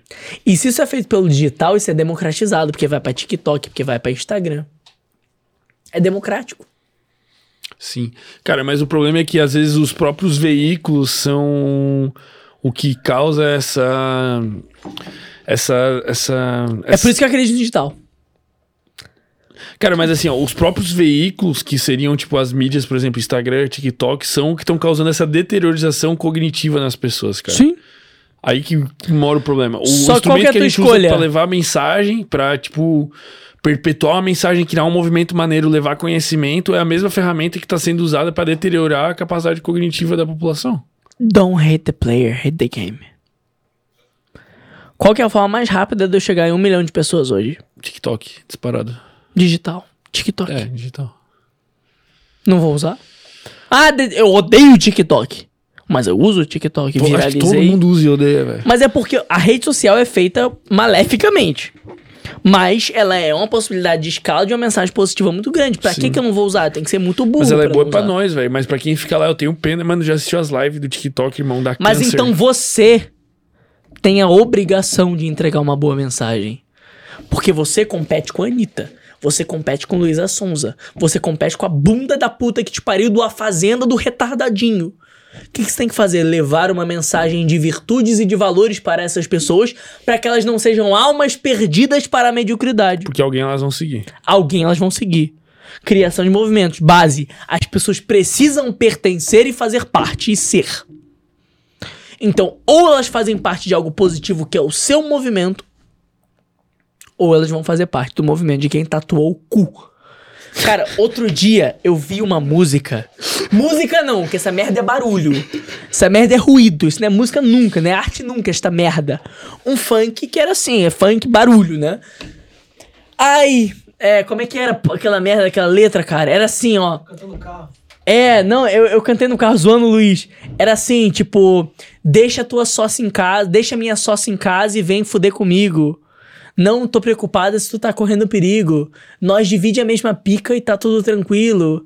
É, como é que era? Ai, se a minha dona descobrir, eu tô fudido. É uma merda de uma música, entendeu? Fazendo apologia à traição. Aí a tua mãe dá pra porra do pedreiro e você fica puto. Mas escuta essas merdas dentro de casa. Tem que se fuder, acabou. E o que que tu achou do... Tu acha do posicionamento político dos artistas, pô? Cara, eu acho que assim, os artistas eles querem mesmo é uma mata. A maioria. Tu não acha uma hipocrisia um- os artistas, por exemplo, foi lá... Eles querem quem favorece eles, ponto. Tem um monte de artista que é bolsonarista pra caralho. E tem um monte de artista que é lulista pra caralho. É quem favorece mais. Cara, mas tu não acha uma hipocrisia, por exemplo, assim, tu pega um emicida da vida, né, cara? O cara que tem grana, que tá lá com um casaco da Gucci, com o caralho a quatro, daí o cara vai lá assim, ó. Nós temos que lutar contra o capitalismo. Nós temos que eleger o Lula, porque o Bolsonaro. Irmão, eu- eu fico incrédulo com essas paradas, velho. Mas a galera do Bolsonaro faz igual. A galera do Bolsonaro acha que tudo que tá. Isso aqui é comunista, tá vermelho é comunista. É outro pessoal retardado. Refém. Mas eu acho assim, eu acho que os. Na minha visão hoje, cara, os, os de direita gado são burros e os de esquerda gado são hipócritas. Iludidos, eu diria, não hipócritas. São tão i- i- i- burros quanto a galera de É, direita. Cara, mas os líderes daí são. em- se são você hipócritas. segue cegamente qualquer político, você é refém de uma narrativa. Se você segue cegamente qualquer movimento, talvez. Não, Não? não, político. Por quê? Porque o sistema político é podre. Pra mim, político, Mas qual movimento tu poderia seguir cegamente e tu não seria burro? cara, vamos lá. A própria divindade, a espiritualidade. Eu acho burro. Não. Total. Eu acho que o autoconhecimento não é burro você seguir. Não, mas daí tu seguir uma religião, tu- pra mim tu seguir uma religião cegamente. Mas é, burro. religião não é espiritualidade. Tá. Religião é religião, é doutrina. Tá, justo, justo, justo. Espiritualidade é você com o teu autoconhecimento. Você tem que seguir isso. É o que eu digo, siga tuas paixões. Só. Siga tuas paixões. Tudo que cria uma paixão que não é sua, você tá sendo massa de manobra. Mas eu vou te falar um negócio agora que nego vai me chamar de fascista até o talo. É necessário formar massa de manobra pra libertar as massas de serem massa de manobra. Caralho, velho. Você não vai sair do estado medíocre de massa que você é se alguém não te massificar em um movimento que te faz deixar de ser massa. Sempre. Sempre. Pensa só. Qual foi o movimento que te fez deixar de ser massa? Os taoístas. A ideia de equilíbrio, a espiritualidade, o marketing digital. Mas pensa assim, qual que é o papel do sem groselha no mundo? Criar um movimento que massifica as pessoas até elas deixarem de ser massa. Você vai doutrinar as pessoas a não serem doutrinadas. É uma faca de dois gumes. É uma certa hipocrisia, né? Não é hipocrisia, é o necessário. A, a, a manada precisa ser direcionada. Não existe essa porra de liberdade. Total. Você vai ler qualquer coisa sociológica, Maquiavel, Durkheim, a puta que pariu, Sun Tzu. Cara, a massa precisa de direcionamento. As pessoas não têm vontade própria. Elas precisam seguir a manada. Se tá todo mundo indo, todo mundo meio que vai. Por quê? Porque identidade e pertencimento são as coisas mais poderosas que existem. Então, como é que eu faço pra libertar as pessoas? Eu preciso doutriná-las a serem libertadas. Repetir símbolos, ícones, rituais, Mas elas histórias. nunca vão ser verdadeiramente libertas, né? Ou talvez em algum momento sejam. É que não existe Mas verdadeiramente. existe a liberdade verdadeira? Não. Porque mesmo no momento em que você atinge a liberdade verdadeira, você faz parte da galera que acha que atingiu a liberdade verdadeira. Meu Deus, é irritante também. é um aperto, velho. Porque eu, pra mim, cara, sempre a parada mais. Se perguntarem pra mim assim, ó, qual que é a parada mais importante pra ti? Sempre foi liberdade. Sempre. Mas o que que é liberdade pra você? Pra mim, é, nesse conceito do que é mais importante pra mim é a liberdade de pensamento, cara. Tipo assim, o que mais me incomoda na vida. Mas você pode pensar o que você quiser, a não ser que não possa. De discussão, vamos botar então. Tá ligado? Me irrita muito a falta de liberdade de expressão. É o que mais me irrita, tá ligado? Mas você tem liberdade de expressão? O que, que você quer falar agora? Cara, tenho até que ponto? A gente tá Então. dentro de uma plataforma do YouTube, dependendo do que eu falar aqui, acaba. Então, então tem regra do YouTube. Tem, tem regra. Então tem liberdade de expressão? Até um certo ponto, né? Tudo é até um certo ponto. Não existe Então nada existe absoluto. liberdade total. Não existe liberdade total. Então você defende liberdade total ou não? Defendo. Então Porque ela, o meu ideal é utópico. é um ideal utópico a ser alcançado. Então você precisa lutar até o final pra esse ideal ser alcançado. E sua comunidade vai fazer o quê? Gente, vocês acreditam em liberdade total? Eu sei que não existe, mas você, aí, do outro lado, acredita em liberdade total? Então você tem que se unir ao sem groselha, porque nós acreditamos em liberdade total. Porque nós queremos libertar todas as pessoas do mundo que estão presas em correntes. Vocês vêm junto com a gente? Vem. Eles já estão fazendo parte de uma galera que quer libertar. É infinitamente esse jogo. Identidade e pertencimento. Eu sou, eu faço parte. É impossível você fugir disso. Até os animais. O lobo anda na matilha que o alfa leva. Não dá pra fugir. Isso aqui não tem contra-argumentação. Isso é irritante, velho. Não tem, cara. Contra movimentos, não há argumentos. Ó, essa tu usa também? Não, grego agora. essa eu nunca tinha visto. Essa é boa, pô. Minha religião é RD. Meu salvador é Esley. Ah, ah, liberdade. Isso que falou isso. Isso aqui dá medo. O Wesley Careca. Wesley Careca, pô. O Wesley é... Careca falou isso? Wesley Careca. Nível Esle- Eslenismo. Nossa, os cara- Eslenismo. os caras passam do limite. Ou né? seja, Mas começa assim. começa assim. Aqui, ó, aqui, ó, a onda. Começa assim. Todos vão usar camisa branca, todos vão saudar, todos daqui a pouco tá implantando fascismo. Cara, tô te Tô te falando. É uma faca de dois gumes. Ou você usa pra uma coisa positiva, ou vai dar merda. Vamos, vamos ler uns super shots aí, tá rolando, pô? É, tá rolando, a galera Quantas tá. pessoas tem ao vivo? Tem quantas línguas? 80, 90 pessoas. 90 Tá bom, pessoas, hein? pô. Tá bom. Deixa eu pegar meu. Acima da aqui. medíssima. Tá. O nosso ao vivo nunca foi muito forte, pô. O negócio é O corte. que, que nego tá falando aí? Eu quero ver o que, que nego tá falando. Tá xingando de todas as maneiras. Falando que é o melhor podcast. Porque Opa. 5 horas de live. É isso, mas tamo aqui no flow. Então vai. O pior que eu tô nós. Mr. Hopzinho depois. Hoje é, hoje é segunda ou é quinta? Hoje é quinta, né? Ah. Vamos bater um hamburgão depois, pô. Ah, aquela baladinha ali. Não, pô, é a hamburgueria ali perto do Uncle Joe's, pô. Que baladinha, cara. cerveja, pô. É Ah, tem, tem um chopinho, pá, mas. Tem uma galerinha que vai ser massa tu falar, tu falar, tu falar alto tuas paradas. Quem? Os casqueiros do caralho? Nós vamos criar um movimento ali no... do caralho. Nós vamos criar um movimento Com sobrancelha hamburgueria. cortada? Tu tem essa merda também, Tenho, né? pô. É pra Essa conectar porra com- é pra conectar com o horroroso. público, pô. feio pra caralho. É pra conectar com o público, pô. É, feio. Corrupção dos símbolos. Vou cortar minha sobrancelha ao meio. Vou botar um elfo negro nos seus anéis. É isso aí. Vou pros, pros super shots aqui. O Victor Mori, Mori, isso, Victor Mori, mandou 2 euros e falou aqui, faz mentoria para Portugal. Faço. Já tá fazendo, inclusive. Já faço com- algumas. Tem três. Dá- muda, não muda, muda alguma Porra coisa, nenhuma. mas culturalmente às vezes tu pega uns elementos Marketing diferentes. é sempre marketing. Ser humano é sempre ser humano. Em qualquer país do mundo, o nego compra pelos mesmos motivos, engaja com o movimento dos mesmos motivos. Mas talvez na hora de passar a linha editorial mude. A elementos. diferença é a comunicação, é a linguagem. Fora isso, é tudo a mesma coisa, ser humano é tudo igual, tudo programa que pode ser programado. Já provam os bilhões de neurocientistas que vêm no Sem Groselha. Cérebro humano é um negócio programável, você aperta botão, ele muda. É assim que funciona. Não tem pra onde fugir. Infelizmente ou felizmente. Você aperta botão, ele muda, não tem erro. É, o Zoando uns vídeos mandou aqui. Qual o movimento de ser maior? O do Bolsonaro, de direita, ou o Lula de esquerda? Não Boa sei, pergunta. esse ano não sei. Ah, não, dá opinião aí, velho. Eu acho- Não fique, sai de cima do muro, porra! Eu acho que o Lula vai ganhar no primeiro turno. No primeiro turno? Primeiro turno. Tu acha por quê? Tu tá sentindo uma Eu parada. tô vendo ali o jeito que estão fazendo as coisas e grandes chances do Lula ganhar no primeiro turno. E quem que tu vai votar?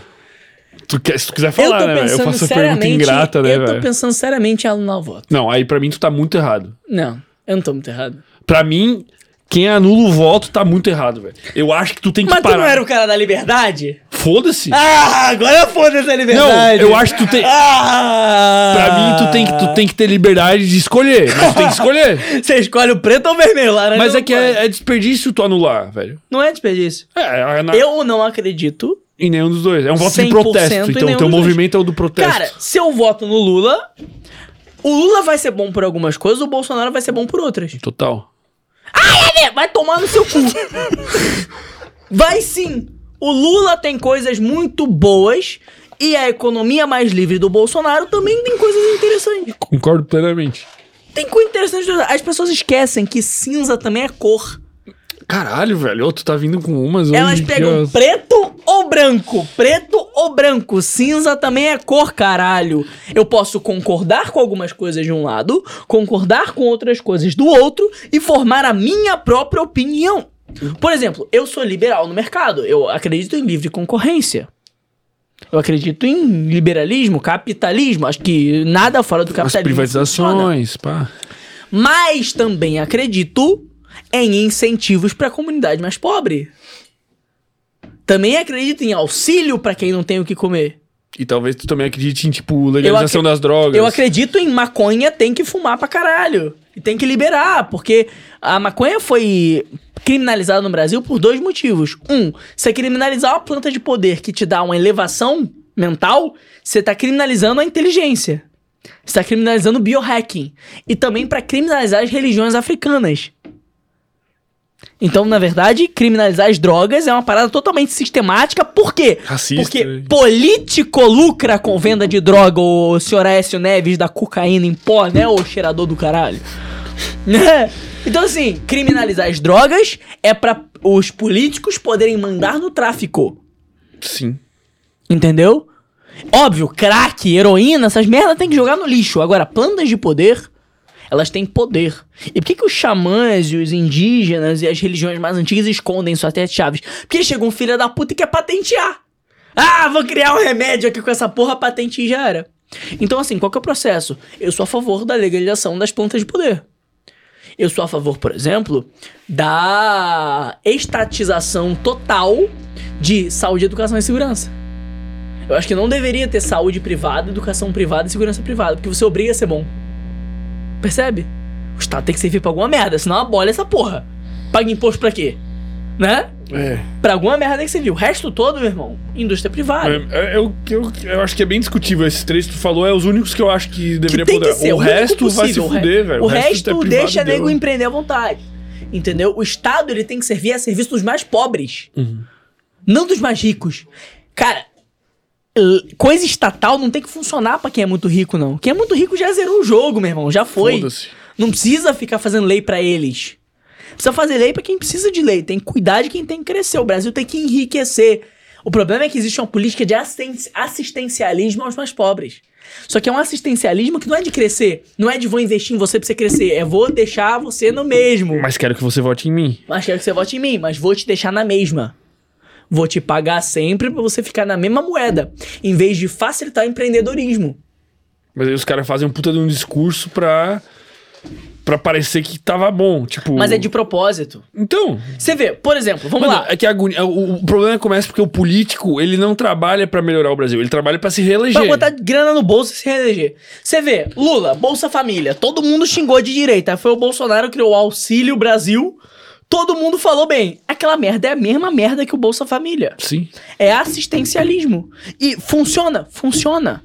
Dá certo? Dá. O problema é o mecanismo que existe por trás. O problema do Brasil nunca foi o Lula.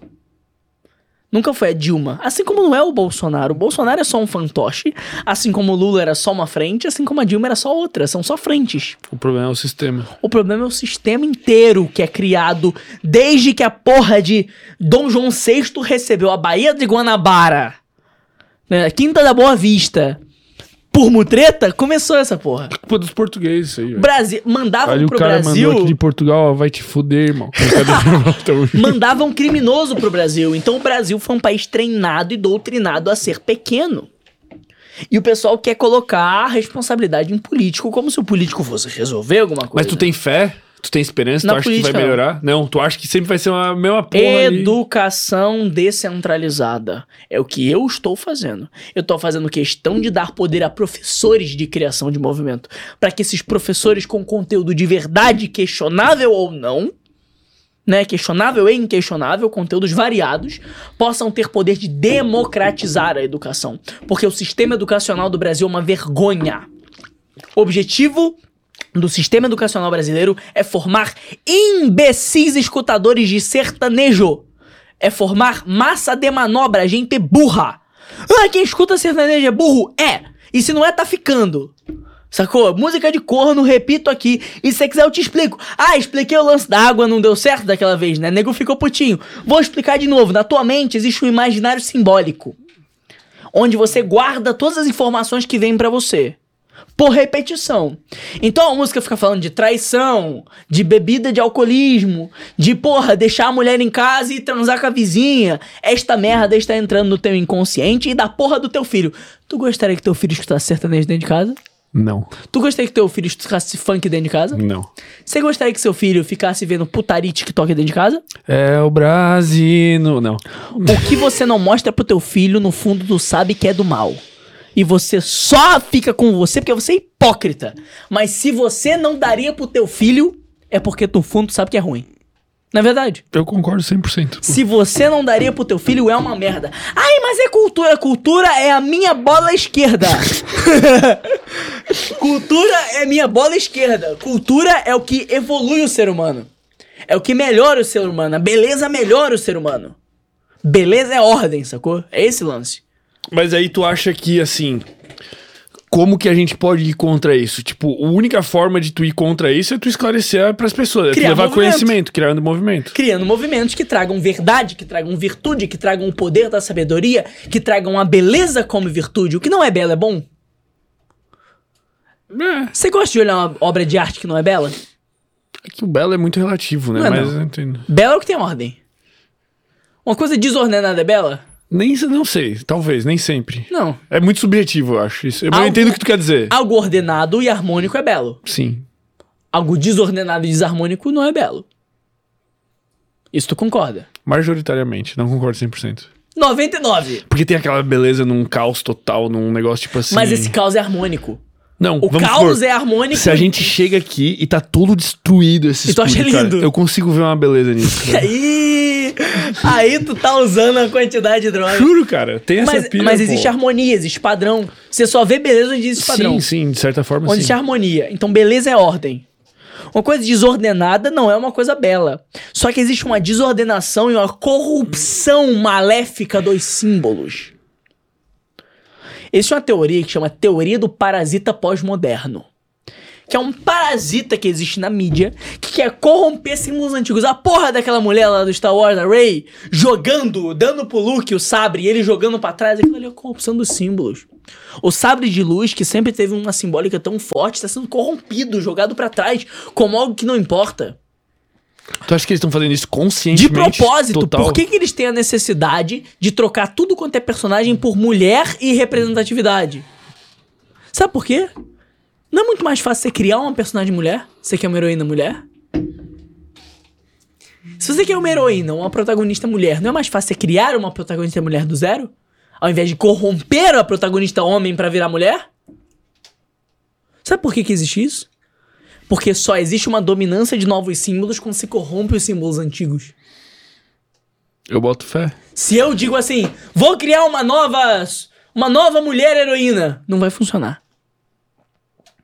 Agora, se eu pego um personagem que era masculino e troco pra uma mulher do nada, isso causa atenção das pessoas. E aos, aos poucos, pelo inconsciente, eu vou corrompendo os símbolos. Ah, Davi, quer dizer que mulher é errado? Deixa de ser burro. Caralho. Deixa de ser burro. Nego me questiona porque nego é burro. O cara acha que tudo é zero e um. Observa as variáveis da coisa. Percebe que existe um- uma, uma- uma máfia global focada em corromper o imaginário simbólico. É bonito ser feio agora, Mas, tipo, pra implantar uma nova ordem, vamos dizer assim. Pra emburrecer as pessoas e ganhar dinheiro em cima disso, só isso. Mas, assim, ó, a sensação que eu tenho, cara, é que. Pô, independente de, de ideologia política aqui, só manifestar uma opinião, né, cara? Parece que a esquerda luta por isso, cara. Parece que a grande luta da esquerda, assim, tipo, pá, vamos A eleger. um- esquerda é confusa, iludida. Mas parece que, assim, eu ó. fiz parte do Partido Comunista do Brasil, mano. Eu sei, nego é Tu, iludido. tu vai assistir um Netflix, cara, e hoje em dia, cara, se tem um cara. Só Lacrolândia. Só Lacrolândia, mano. Se tem um cara hétero. É errado. Que pá, e não sei o quê. Mano, o hétero, ele parece que ele é um retardado, velho. Mas sabe o que é isso? Isso é homofobia. Não, isso é a heterofobia. Homofobia. Por que homofobia? No fundo, eles querem a homofobia. Por isso que eles fazem o gay ser tão representativo. Por que, que você vai pegar uma coisa Eles estão, tipo, botando propositalmente pra instigar a homofobia. pra instigar a Por homofobia? quê? Por que, que eles querem Porque isso? eles querem a homofobia. Por quê? Eles querem que os seres humanos briguem entre si. Porque a, a briga e a treta Denominam emburrece, contra eles. emburrece as pessoas. A gente fica em tretinha pequena. É hétero, é gay. Porra, o que tu faz entre quatro paredes é problema teu, caralho. Ninguém tem nada a ver com isso. Não precisa se discutir sexualidade. Tem tanta coisa mais importante, né não? Tem. Vai ficar discutindo maior de idade pra quem que ele quer dar, pra quem que ele quer deixar de E dar. assim, eu não, eu não vejo dar, problema em, em todos se sentirem representados. Porque, porra, cara, uma coisa é, tipo, antigamente a gente tinha uma cultura que era 100%, tipo, porra, o cara que é foda, o cara é branco, bombado, hétero, ele Sim. derrota o vilão, come a mocinha e é isso. Pô, tudo bem ter o... Tudo bem ter outras pessoas se sentindo Tem representadas. que representar, mas por novos símbolos, não corrompendo os isso, antigos, Eles estão corrompendo os antigos Entendeu total. a teoria do parasita pós-moderno? Entendi. Você tem que criar novos símbolos. Porra, tu quer um herói negro? Cria o herói negro. Tu quer um herói gay? Cria o herói negro. O gay, mas não faz a porra do herói que era hétero virar gay, porque isso corrompe toda uma construção social. Você tem que entender, gente, que a- o caos, ele dá problema. Tu acha que isso entra até na nova Pequena Sereia ali? Sim. A moça é linda, tem uma voz bonita, só que as pessoas estão significando errado. Porque já existe uma cultura de tudo agora tem que ser lacrolândico. Não posso mais ser normal, ser o básico. Por quê? Porque existe uma corrupção dos símbolos. Mas eu, eu sempre tenho essa sensação de que essa, essa ideologia vem da esquerda. Não vem da esquerda. A esquerda É uma- sensação? A é esquerda uma ela é uma iludida da- dessa ideologia. O que, que, que é essa esquerda caviar, né? Essa esquerda aí que, que acha que, ai, vamos ser ele, dele, dele, dele, dele, dele, dele, dele, dele, dele, dele, infinito, né? Qual, qual que é o problema dessa galera? Isso é pergunta pra qualquer psicólogo que pode vir aqui. Isso é um distúrbio de identidade. Isso é falta de autoconhecimento. Que entra nas questões que tu falou, de pertencimento, E não identidade. existe nenhum problema na pessoa ser homossexual, bissexual, transexual. Cara, isso é uma coisa da pessoa. E é uma coisa que cabe unicamente a ela. É isso que as pessoas não entendem. O problema é que existe um movimento do LGBTQIA. E existe uma galera por trás enganando essas pessoas, que são pessoas coitadinhas, cara. Coitada da comunidade LGBT. Eles sofrem muito, mano. Eles sofrem muito por culpa não deles, mas por gente por trás que fica criando branding usando eles de massa de manobra. Com qual objetivo? Esse de causar Manipular. discórdia, manipular. Eles só queriam ser felizes, tu percebe? São pessoas que no fundo só queriam não ser julgadas pelo que são. E E se porra, sentirem aceitas, né? tu vai ficar julgando o outro pra quê, cara?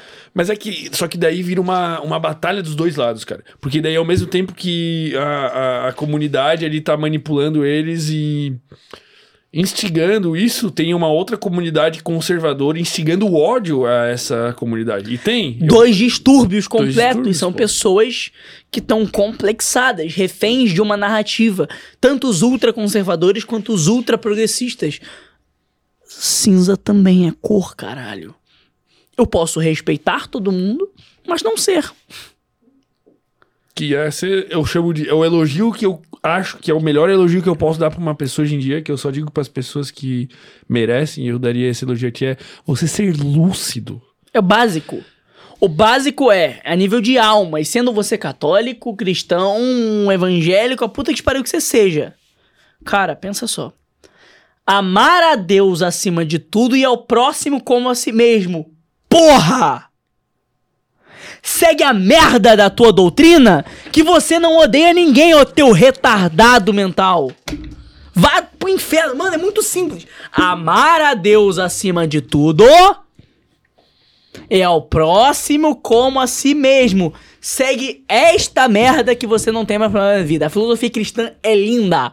Só que nego corrompe. Se Jesus voltasse pra terra, ia voltar com a K-47 em cada mão, exterminando todos os cristãos.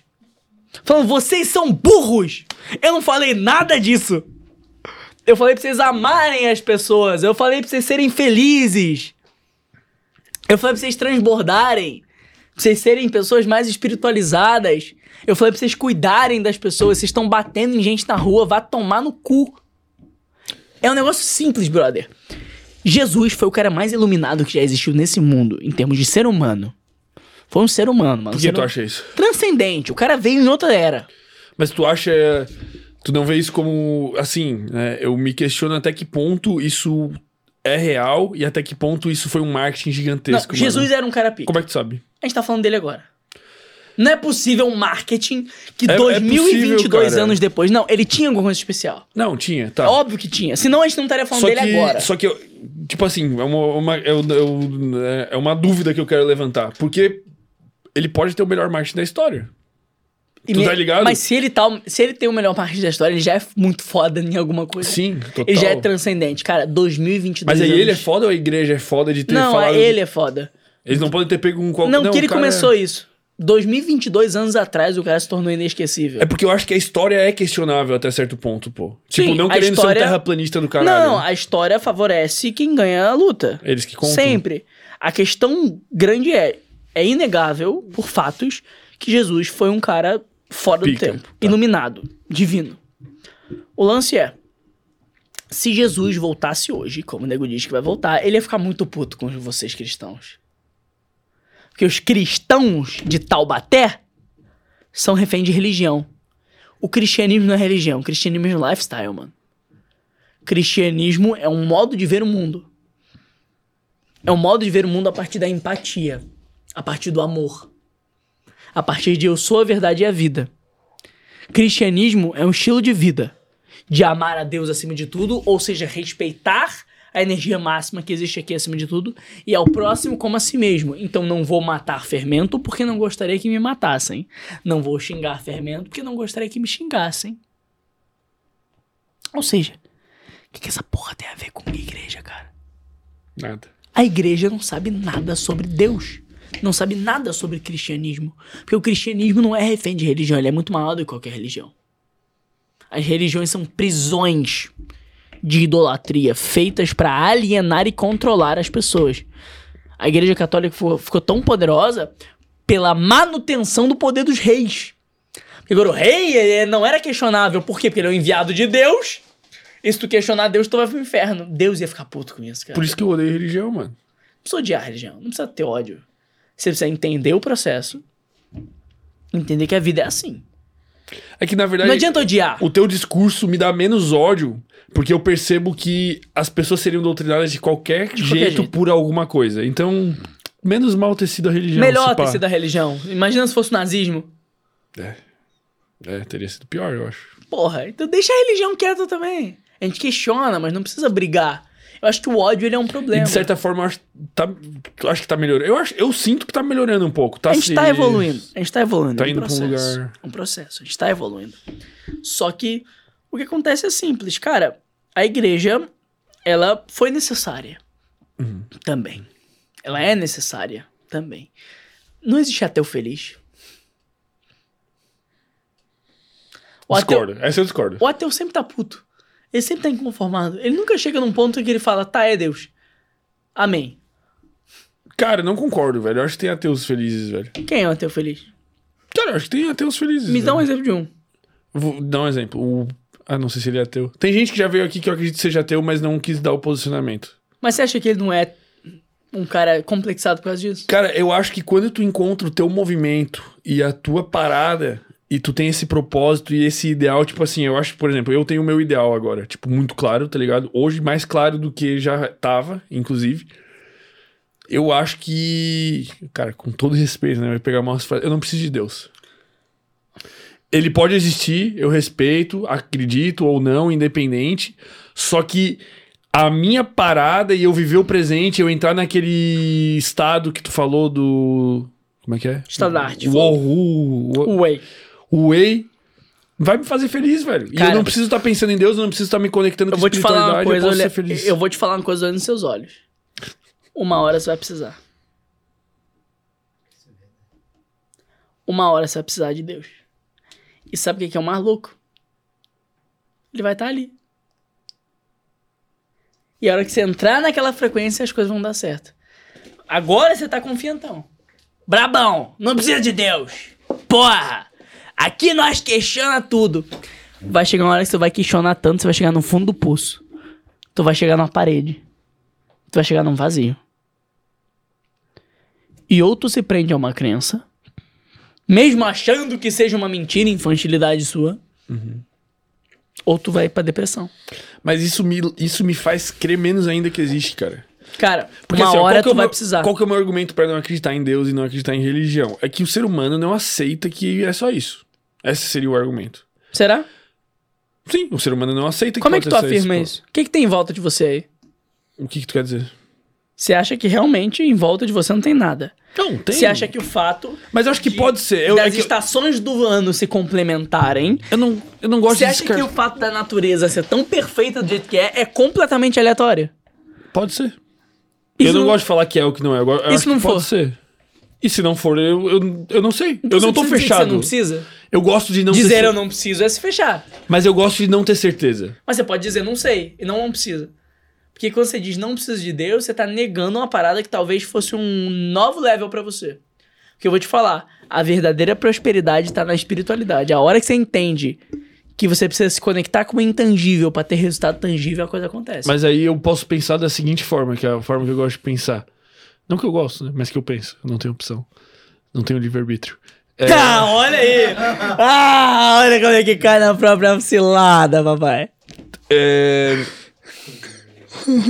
Calma, deixa eu construir esse raciocínio. Eu acreditar em Deus Hum. e me tornar próspero é conveniente, velho. E eu acredito que funcione. Entende? Eu acho que Mas. Eu acho que quem acredita em Deus e é próspero é a mesma questão que a gente levantou do cara que é burro e é feliz. Não. Porque uma hora você vai precisar. Você não, uma hora você não precisa do conhecimento. Talvez você nunca precise da virtude da sabedoria.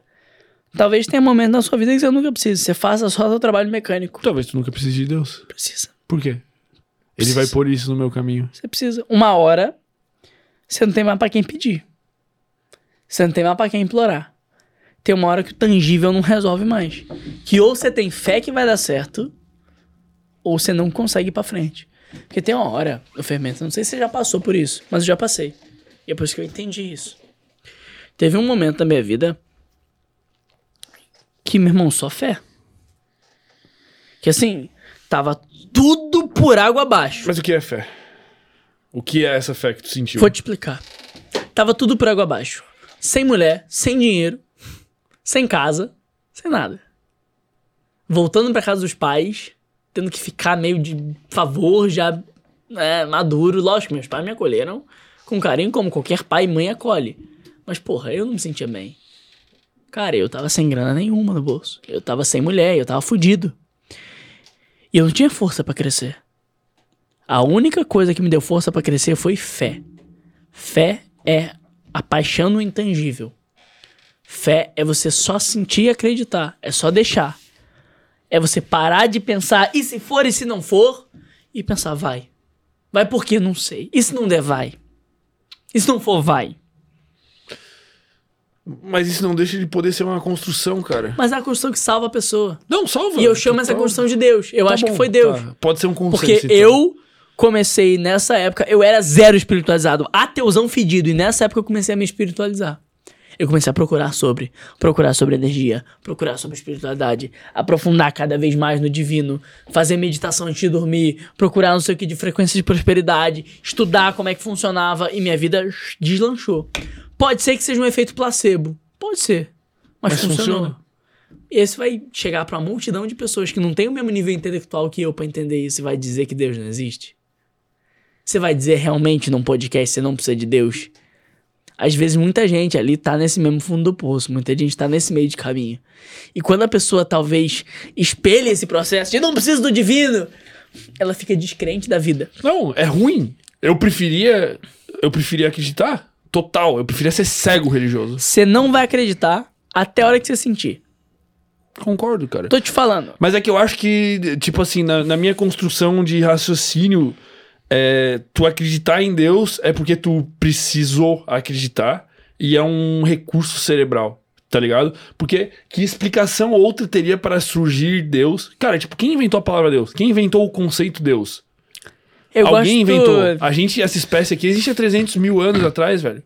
E em algum momento existiu Deus. Por quê? Porque alguém tava na fossa e pensou, essa fé de que vai dar certo, pô, vamos chamar isso aqui de paz, sei lá. Alguma Eu construção gosto teve. sempre do exemplo do Stephen Hawking. Qual é o exemplo dele? O Stephen Hawking, grande cientista, todo cético, Ah, é pica. não acreditava em Deus, até que ele foi procurar. Foi investigar o Big Bang. Ele investigou tanto, tão profundo, mas tão profundo, mas tão profundo, que em algum momento ele falou assim: foi Deus.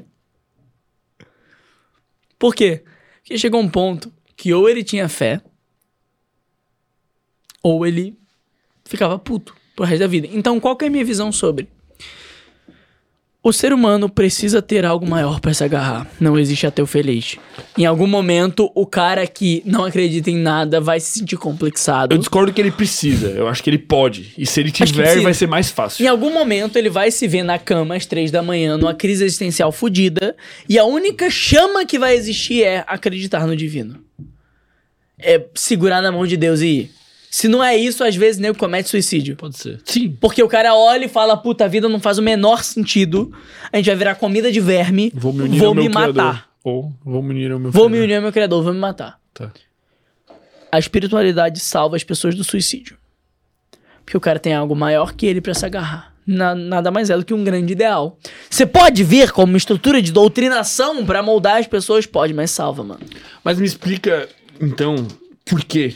Por que tem Deus? Tipo assim, Vamos lá, me, eu, me explica de alguma maneira. eu vou me explicar explica baseado. por que Deus não é uma criação do homem. Eu vou explicar baseado em Platão. Tá.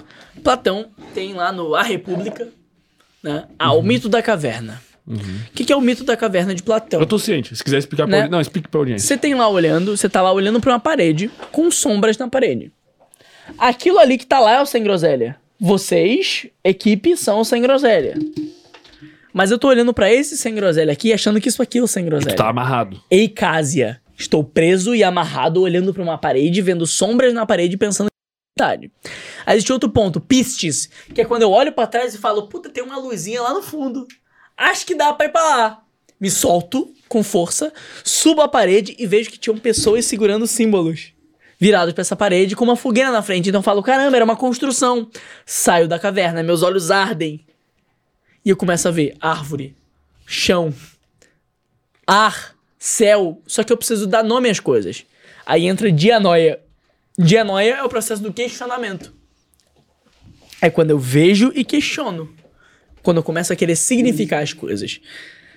Só que nesse processo de significação há uma transformação da minha mente que se chama metanoia. Que é o processo de caralho, então tudo é tudo. Então nada é nada, entendi. E existe noesis, que é o estado de sabedoria do saber pleno. O que acontece? Pode ser sim que o divino seja uma construção social. Sejam umas sombrinhas na parede. Só que ninguém nunca voltou pra contar a história. E você perde tempo vida se você tentar ir contra a onda, não perde. A onda tá vindo pra cá. E é natural que a onda venha pra cá. De dois jeitos. Ou tu surfa na onda ou ela te dá um caldo. A onda é mais forte que você. O resumo é, é conveniente acreditar em Deus. O resumo é: ou tu acredita ou tu não acredita. Provar não vou. Ninguém vai provar nem que não existe, nem que existe. Agora, a fé move montanhas e uma hora você vai precisar dela. Uma hora as coisas não vão andar. Uma hora as coisas vão travar, mesmo que trave no grande. Não tô falando que vai ficar falido. Mas às vezes tá múltiplos milhões e aí, caralho, não consigo administrar. Meu irmão, só fé. é fé. Eu já- é fé em tive- Deus e vamos. Se não for fé em Deus e vamos, não vai. Porque o tangível não suporta. Cara, eu já tive, acho, assim, muitos momentos assim, de, de, de fé, vamos dizer. Só que eu nunca projetei essa fé pra fora, tá ligado? Eu projeto essa fé em mim. É uma, uma coisa assim, tipo, eu acho que quando a Até, gente. mas até que ponto? Você projeta essa fé em você até o ponto em que você não for suficiente. Talvez chegue um momento, igual existem volatilidades na nossa vida de, de, em termos de confiança. Chega um momento que você não tá tão bem contigo. Não, chega, cara. e tu fala, eu não consigo. Aí a hora que você fala, puta, eu não consigo, você fala, mas Deus vai me ajudar. Mas existe um divino maior a qual eu posso recorrer. Cara, eu, eu me sinto um pouco hipócrita, é, assim, com tudo que eu falei, cara. Porque. Mano, eu sou o cara que eu me considero o cara mais sortudo que existe, irmão. Eu chego a ser insuportavelmente e sortudo. o que, que é sorte pra você? Aí tu pode usar que é Deus, tu pode. Cara, eu sou o cara que, tipo assim. Já aconteceu tanta coisa, mano, na minha vida, assim, ó, inacreditável, mano. De bagulho, tipo assim, de. De eu estar num lugar e eu sentir uma parada, eu falar, irmão, vou jogar esse copo aqui, ele vai parar assim, ó, equilibrado nessa posição e o copo parar, velho. E eu ter certeza que vai parar e ele parar. Coisa desse nível, assim, não físico, mas, tipo, em uma outra análise, assim. Coisas absurdas, velho. Eu sou o cara mais sortudo que eu conheço disparadamente, assim. Tudo na minha vida, tipo, sempre que eu tive uma fé absurda de que as coisas vão dar certo e elas sempre deram. E eu tenho essa fé, por isso que a gente tá aqui, mano. Porque quando a gente começou essa porra aqui, eu peguei 4 mil reais que eu tinha na, na conta pra comprar a porra dos microfones, o manequim, a cortina e o caralho a quatro fazer acontecer, velho. Isso não acha que isso é Deus? Não sei, cara. Eu joguei essa fé em mim, velho. Não joguei essa fé pra fora, tá ligado? E talvez essa fé em você não foi uma fé no divino. E talvez você projetou ela em você. Talvez nós sejamos divinos. Quem disse que Deus é uma coisa externa? Exato. A gente quer colocar Ai. Deus como uma coisa externa. Mas você precisar de Deus, às vezes, é precisar de autoconhecimento, de internalização. Acho que Deus tá em tudo, em todos. Início, fim e meio. Mãe, pai, avô, filho que ainda não veio. É tudo, cara. O teu problema com Deus é que você externaliza Deus. Não externaliza, internaliza. Exato. É Internaliza meu Deus. Deus tá aqui, Deus tá aqui, tá aqui, tá aqui, tá aqui, tá aqui. Tá em tudo. E ele move todas as coisas. Né? Ah, ele, ele, se foda-se. Ele é porque ele, Deus. Ela, deusa. É linguagem. As pessoas entendem quando a gente fala. Mas, cara, a grande questão é: existe esse intangível? Negar isso é uma idiotice. Você negar que não tem nada mais. Você achar que, não, ah, o mundo é só o que eu vejo na minha frente. Não, porque a neurociência não explica. A neurociência é minha rola. Tem uma hora que a neurociência não consegue explicar e nego fala, Deus. Porque até, tipo, por exemplo, tem coisas que acontecem que são incalculáveis, tá ligado? E aí, Deus. Ou seja, facilita a vida. É bom. E tudo bem. Não não é coisa que você precisa questionar. Sabe? Porque se você começar a questionar demais, uma hora você vai chegar no mesmo ponto. Ou tu crê, ou tu não crê. Só que não crer é pior. pra tua vida. Concordo. Tá. Não crer é pior. Que delícia, velho. Você se machuca. Machuca. Assim como o descrente do movimento é fudido. O descrente, ele é sempre o boi de piranha, ele é sempre o exemplo negativo. Ele é o cara que você vai falar, sabe aquela tia? Eu gosto de dar o exemplo perfeito do descrente. Sabe aquele teu primo? Que a tua tia virava e falava, ó, Jurandir foi pra maconha, foi pra droga, agora tá todo fudido. Por quê? Porque não seguiu meu conselho, isso é o quê? É descrente. Quando eu digo, olha, já que não seguiu meu movimento, se fudeu. Ó, não acreditou em Deus, foi pro inferno. É o mesmo processo? É. Uhum. Mas é um processo que é necessário para se ter insider e outsider, quem crê e quem não crê. É algo natural da vida. E é uma idiotice você ir contra a natureza. Concordo. Não faz sentido. Ah, a gravidade existe, ela puxa a gente pra baixo. Vou tentar flutuar. Você vai cair do prédio e se matar. Então tem coisas que são leis naturais e leis maiores. O que, você faz? Você usa dessas leis maiores a seu favor ou você fica tentando brigar com a lei maior? É igual eu falei com a onda. Não dá pra você brigar com a onda. Você vai bater de frente com a onda, ela vai te dar um caldo, te virar de cabeça pra baixo com, porra, areia enfiada no cu. Lá todo. Tomei um caldo. Tentei ir contra a porra da onda. Então tem onda que não é pra ir contra. E tem a ver até com o filme A Onda que a gente falou, né? Não se vai contra a onda. Você vai a favor da onda. Isso é inclusive uma técnica de crescendo digital. Tá vindo a onda, surfa. E pa- passa pra próxima. Tá vindo a onda, antecipa e surfa.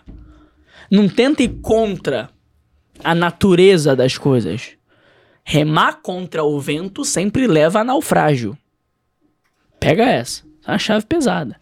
Remar contra o vento sempre leva a, a naufrágio. Ou seja, pra que que a correnteza tá indo pra lá, eu vou pra cá? Se eu posso ser o primeiro aí nessa correnteza. Você não precisa ser igual a todos por ir nessa correnteza, mas você pode fazer diferente na correnteza. Se a tendência é uma, entende a tendência. Por que, que essa é a tendência? Será que faz sentido pra mim? Em vez de ficar brigando contra as tendências. Eu já fui um cara de brigar contra tendências. Ah, tá vindo um lançamento. Ah, não vou fazer lançamento. Tá vindo perpétua. Ah, não vou fazer perpétua. Tá todo mundo fazendo. E me fudi por causa disso.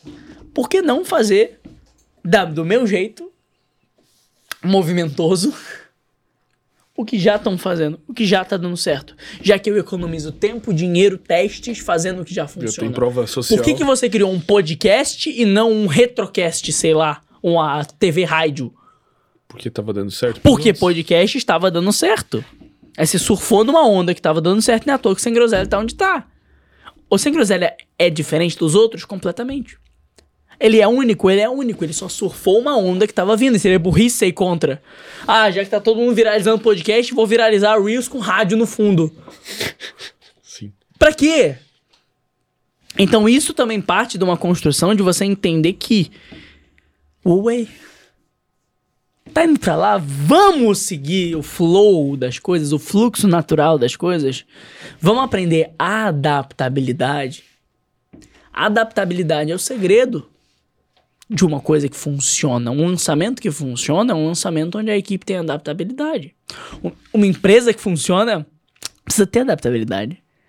Se todo mundo é muito Rígido. rígido, ninguém vai pra lugar nenhum. Porque imagina, três sócios conversando. Cada um pensa de um jeito. Se ninguém tem adaptabilidade, vai começar a guerra civil ali.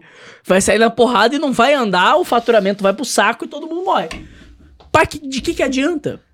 Então, adaptabilidade é um processo que naturaliza as coisas. Que faz as pessoas serem mais leves. Né? Então, assim, tem certo tipo de coisa que não é questionável. Mas tem outras coisas que são completamente questionáveis, como a gente disse. Teoria do parasita pós-moderno, a questão da lacrativização do mundo, bunda sendo considerado arte, música que é barulho sendo considerado arte. Isso tudo é um crime. É um distúrbio para a humanidade, como eu já falei uma vez e repito. E repito, tá ok? Só que assim, cara, é aquela coisa. Não quer dizer que tudo seja inquestionável ou que tudo não seja questionável. Você tem parâmetros. Permanece o movimento. Fala sério se não permanece o movimento. Permanece, pô. É, Permanece o movimento. O movimento é tudo. é sexy. O movimento é sexy, o movimento não é sexy, o movimento explica Pô, tudo. da hora, irmão. Que conteúdo, que, que gostoso, velho. Que. Isso aqui, eu, fa... eu amo isso aqui. Isso né, aqui é velho? elite!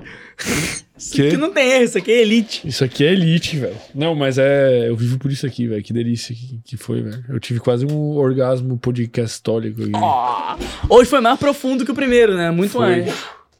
As companhias, mentira. O ambiente, o Groseta é mais assinado ali. Aqui eu não sou mais o mesmo, porque o homem não passa pelo mesmo rio duas vezes. Né? Lógico. Então eu já tô. Cada vez que tu fala comigo, eu tô diferente também.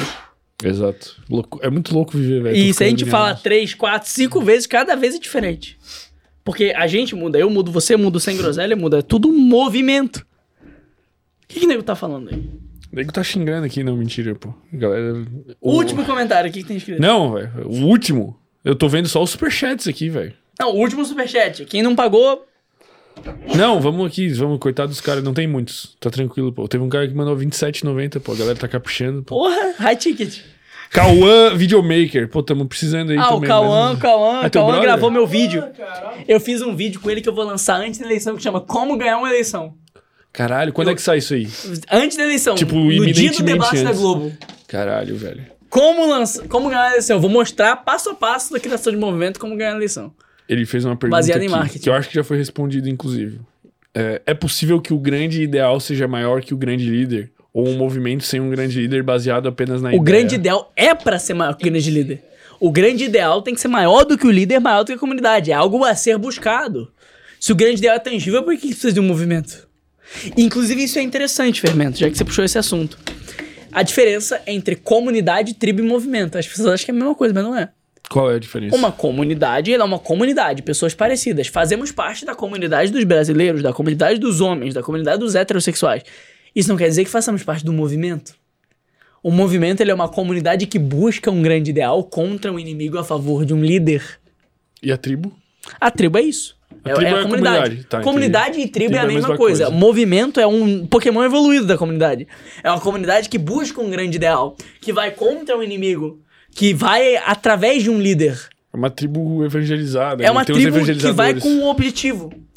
Nós fazemos parte da tribo dos brasileiros, mas tem brasileiros que são lulistas e bolsonaristas, são movimentos diferentes dentro de uma mesma tribo. E quando que o Brasil vai deslanchar? Quando Isso, unificar. isso deve acontecer também com os movimentos maiores, né? Ah, com certeza. Com certeza, é tipo- Com- é por isso que existem as transferências de poder. Porque a gente entendeu que nunca um líder vai unificar todas as pessoas do mundo. Ele vai precisar de novos líderes que vão, cada um com sua galera que se identifica. Né? Assim como existe o movimento dos podcasts. Mas existe uma galera que quer assistir o Sem Groselha, assim como existe uma galera que quer assistir o Flow, assim como tem galera que quer assistir o Monark. E parou de assistir o Flow pra assistir o Monark. Movimento. Então, o que é o movimento? É um grande número de pessoas indo para o mesmo objetivo. Isso é um movimento. É diferente de uma comunidade que são só pessoas parecidas. Uma comunidade são pessoas que têm coisas parecidas, características parecidas. Um movimento é quando essas pessoas com características pa- parecidas vão em direção ao grande ideal. Tá respondido aí, ô Cauã. Bem respondido. Mandou mensagem pra mim agora. Mandou xingando. Edita meu vídeo. Gabriel Gomes de Almeida. Tamo junto, Gabriel. Ô, Gabriel. Essa pergunta é do Wesley Careca. Dicas para crescer trabalhando com humor, memes e vídeos de humor. Por exemplo, sem groselha, poop ou flow poop. Meme e humor.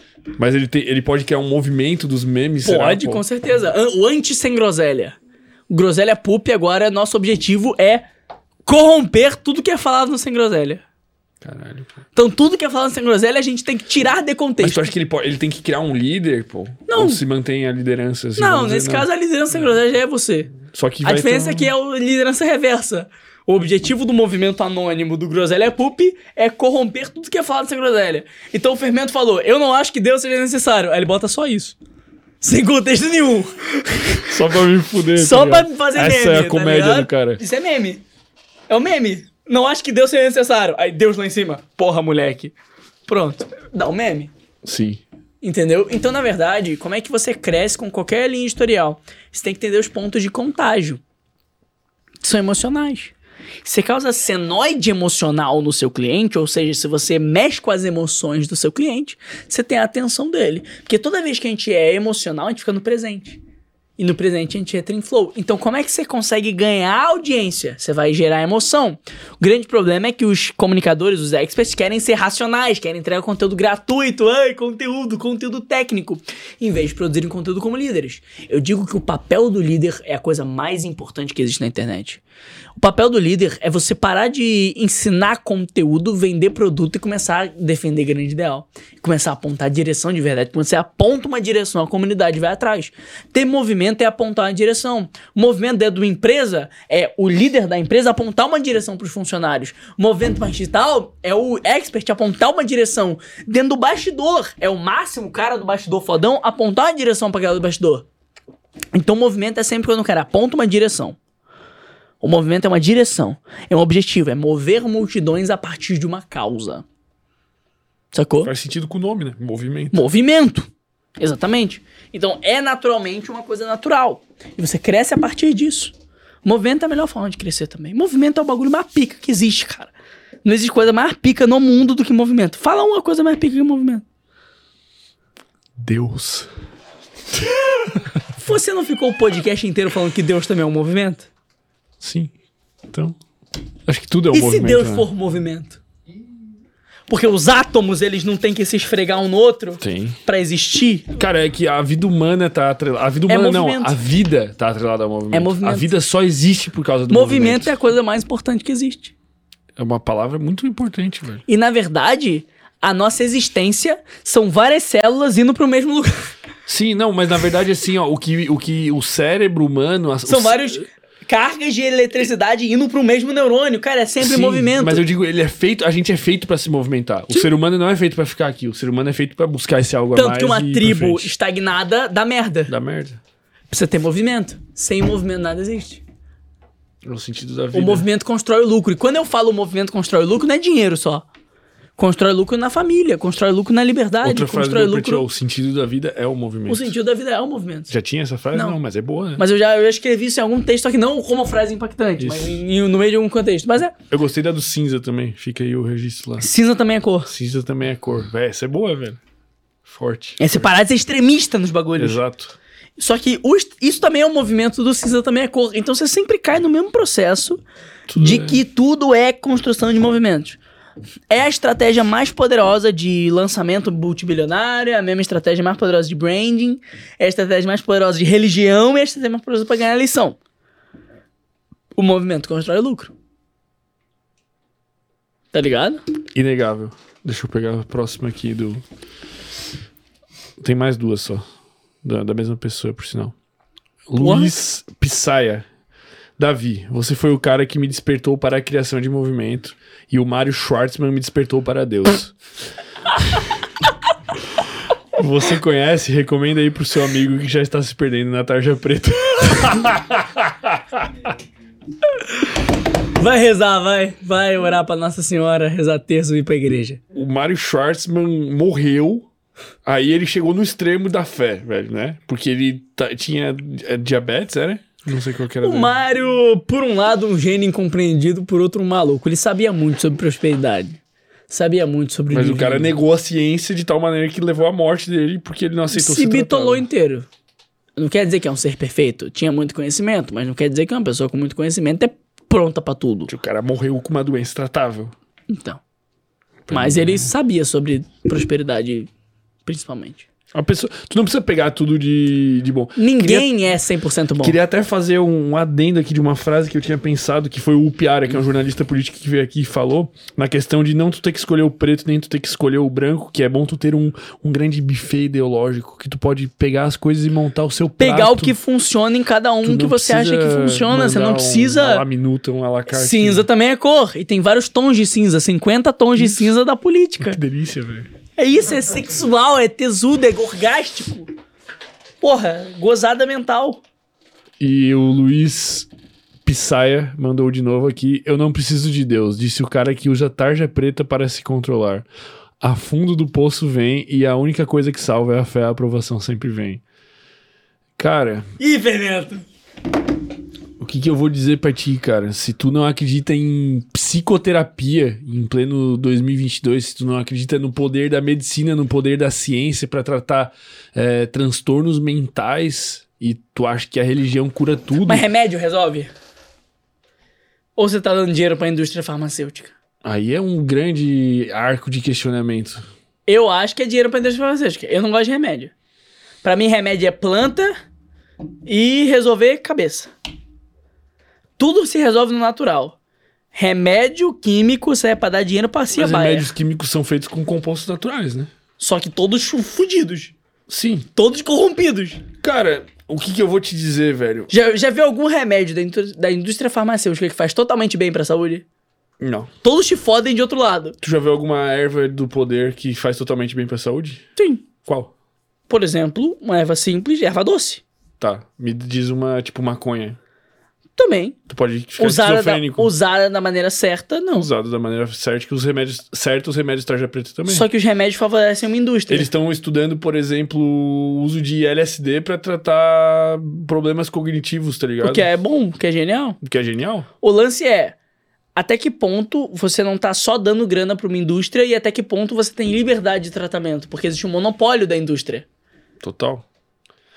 Então Mas, cara, por que que eu não posso importar meu CBD se eu tenho TDAH? E o CBD Exato. resolve a porra do TDAH, eu Exato. fico calmo e Exato. centrado. Exato. Ou seja, é pra favorecer uma galera. E o tarja preta é muito mais perigoso que a maconha. Vamos lá. Sabe a lista de, de, de drogas... Não, drogas mais pesadas e que mais causam problemas sérios na vida da pessoa, né?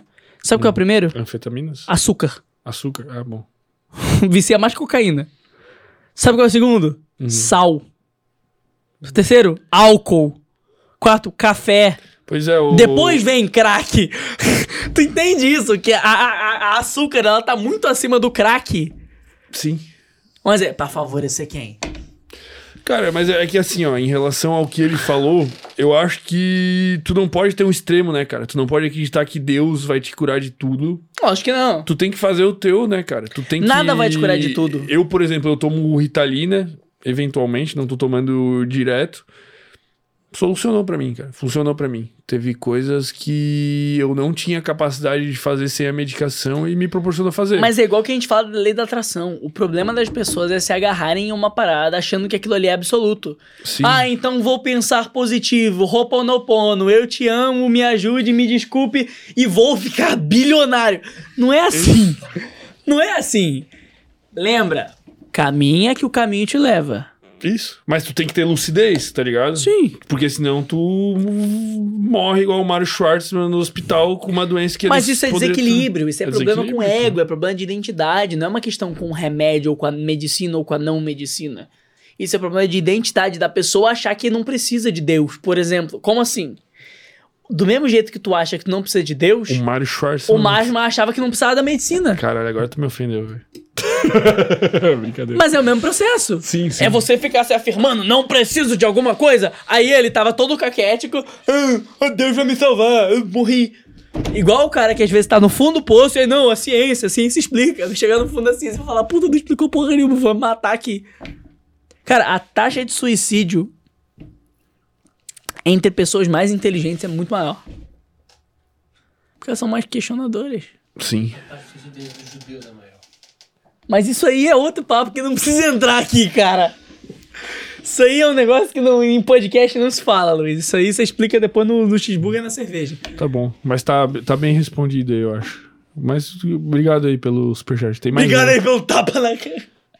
Fernando ficou puto. Tamo junto, irmão. Te amo. O bicho. Não, ele mandou aqui mais um agora. A religião é um lixo, não tem nada a ver com Deus. Ótima conversa, tamo junto. Yes. É isso, concordo. Mas é plenamente. verdade, religiosos não sabem nada sobre Deus. Gostei, velho. Hoje veio uns superchats interessantes, velho. Nossa, que, gostoso que foi hoje, velho. Tamo qualificando o lead. Vamos, vamos comer um hamburgão? Vamos comer um hamburgão. Quantas horas de podcast aí? Três horas? Foi algumas aí, pô. Cara, galera que tá aí no chat. Deixa eu ver isso aqui antes de finalizar. Quer dar um bisu só pra Eu sentir a quero dar um vibe? bisu, Ele é, quer é, sentir quero o clima. responder Deixa eu mandar os recados aqui, então. É, galera que está aí, façam parte do Movimento Sem Groselha. Nos sigam aí nas redes sociais, no nosso Instagram, na nossa página de memes.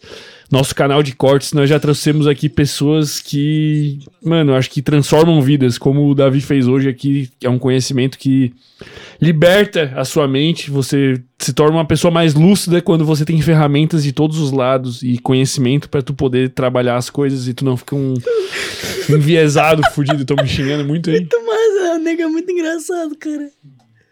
Ah, depois o cara dá um Fala pro né? Davi falar sobre mesa de julgamento. Cara, porra, isso aí resolve fácil, é só você ser pica. A gente vai ter, vai ter um parte 3 aí com o Davi aí no futuro. Já, da- daqui uns meses. Daqui uns meses. Davi e André de Amar. Ô, isso, isso ia ser um. Eu vou chapadaço. Ô, André, vem junto. Ele vem, ele vem. O dia que foi eu e André junto, meu irmão, vai ser muito engraçado. Não, você psicologicamente abusado. Pra não usar palavras que piorem a monetização do canal. Tamo junto, rapaziada. Inscrevam-se no canal de cortes, acompanhem nossas redes sociais. Davi, muito obrigado aí, sem Tamo palavras. Acho junto, que nem preciso querido. falar nada, né? Dá É pra nóis sentir demais. que foi uma delícia no ar. Manda um recado final aí pra galera. O movimento constrói lucro. Arrasta pra cimento na mentoria. Puta merda. Ó, vem, vem, vem. Ai, papai.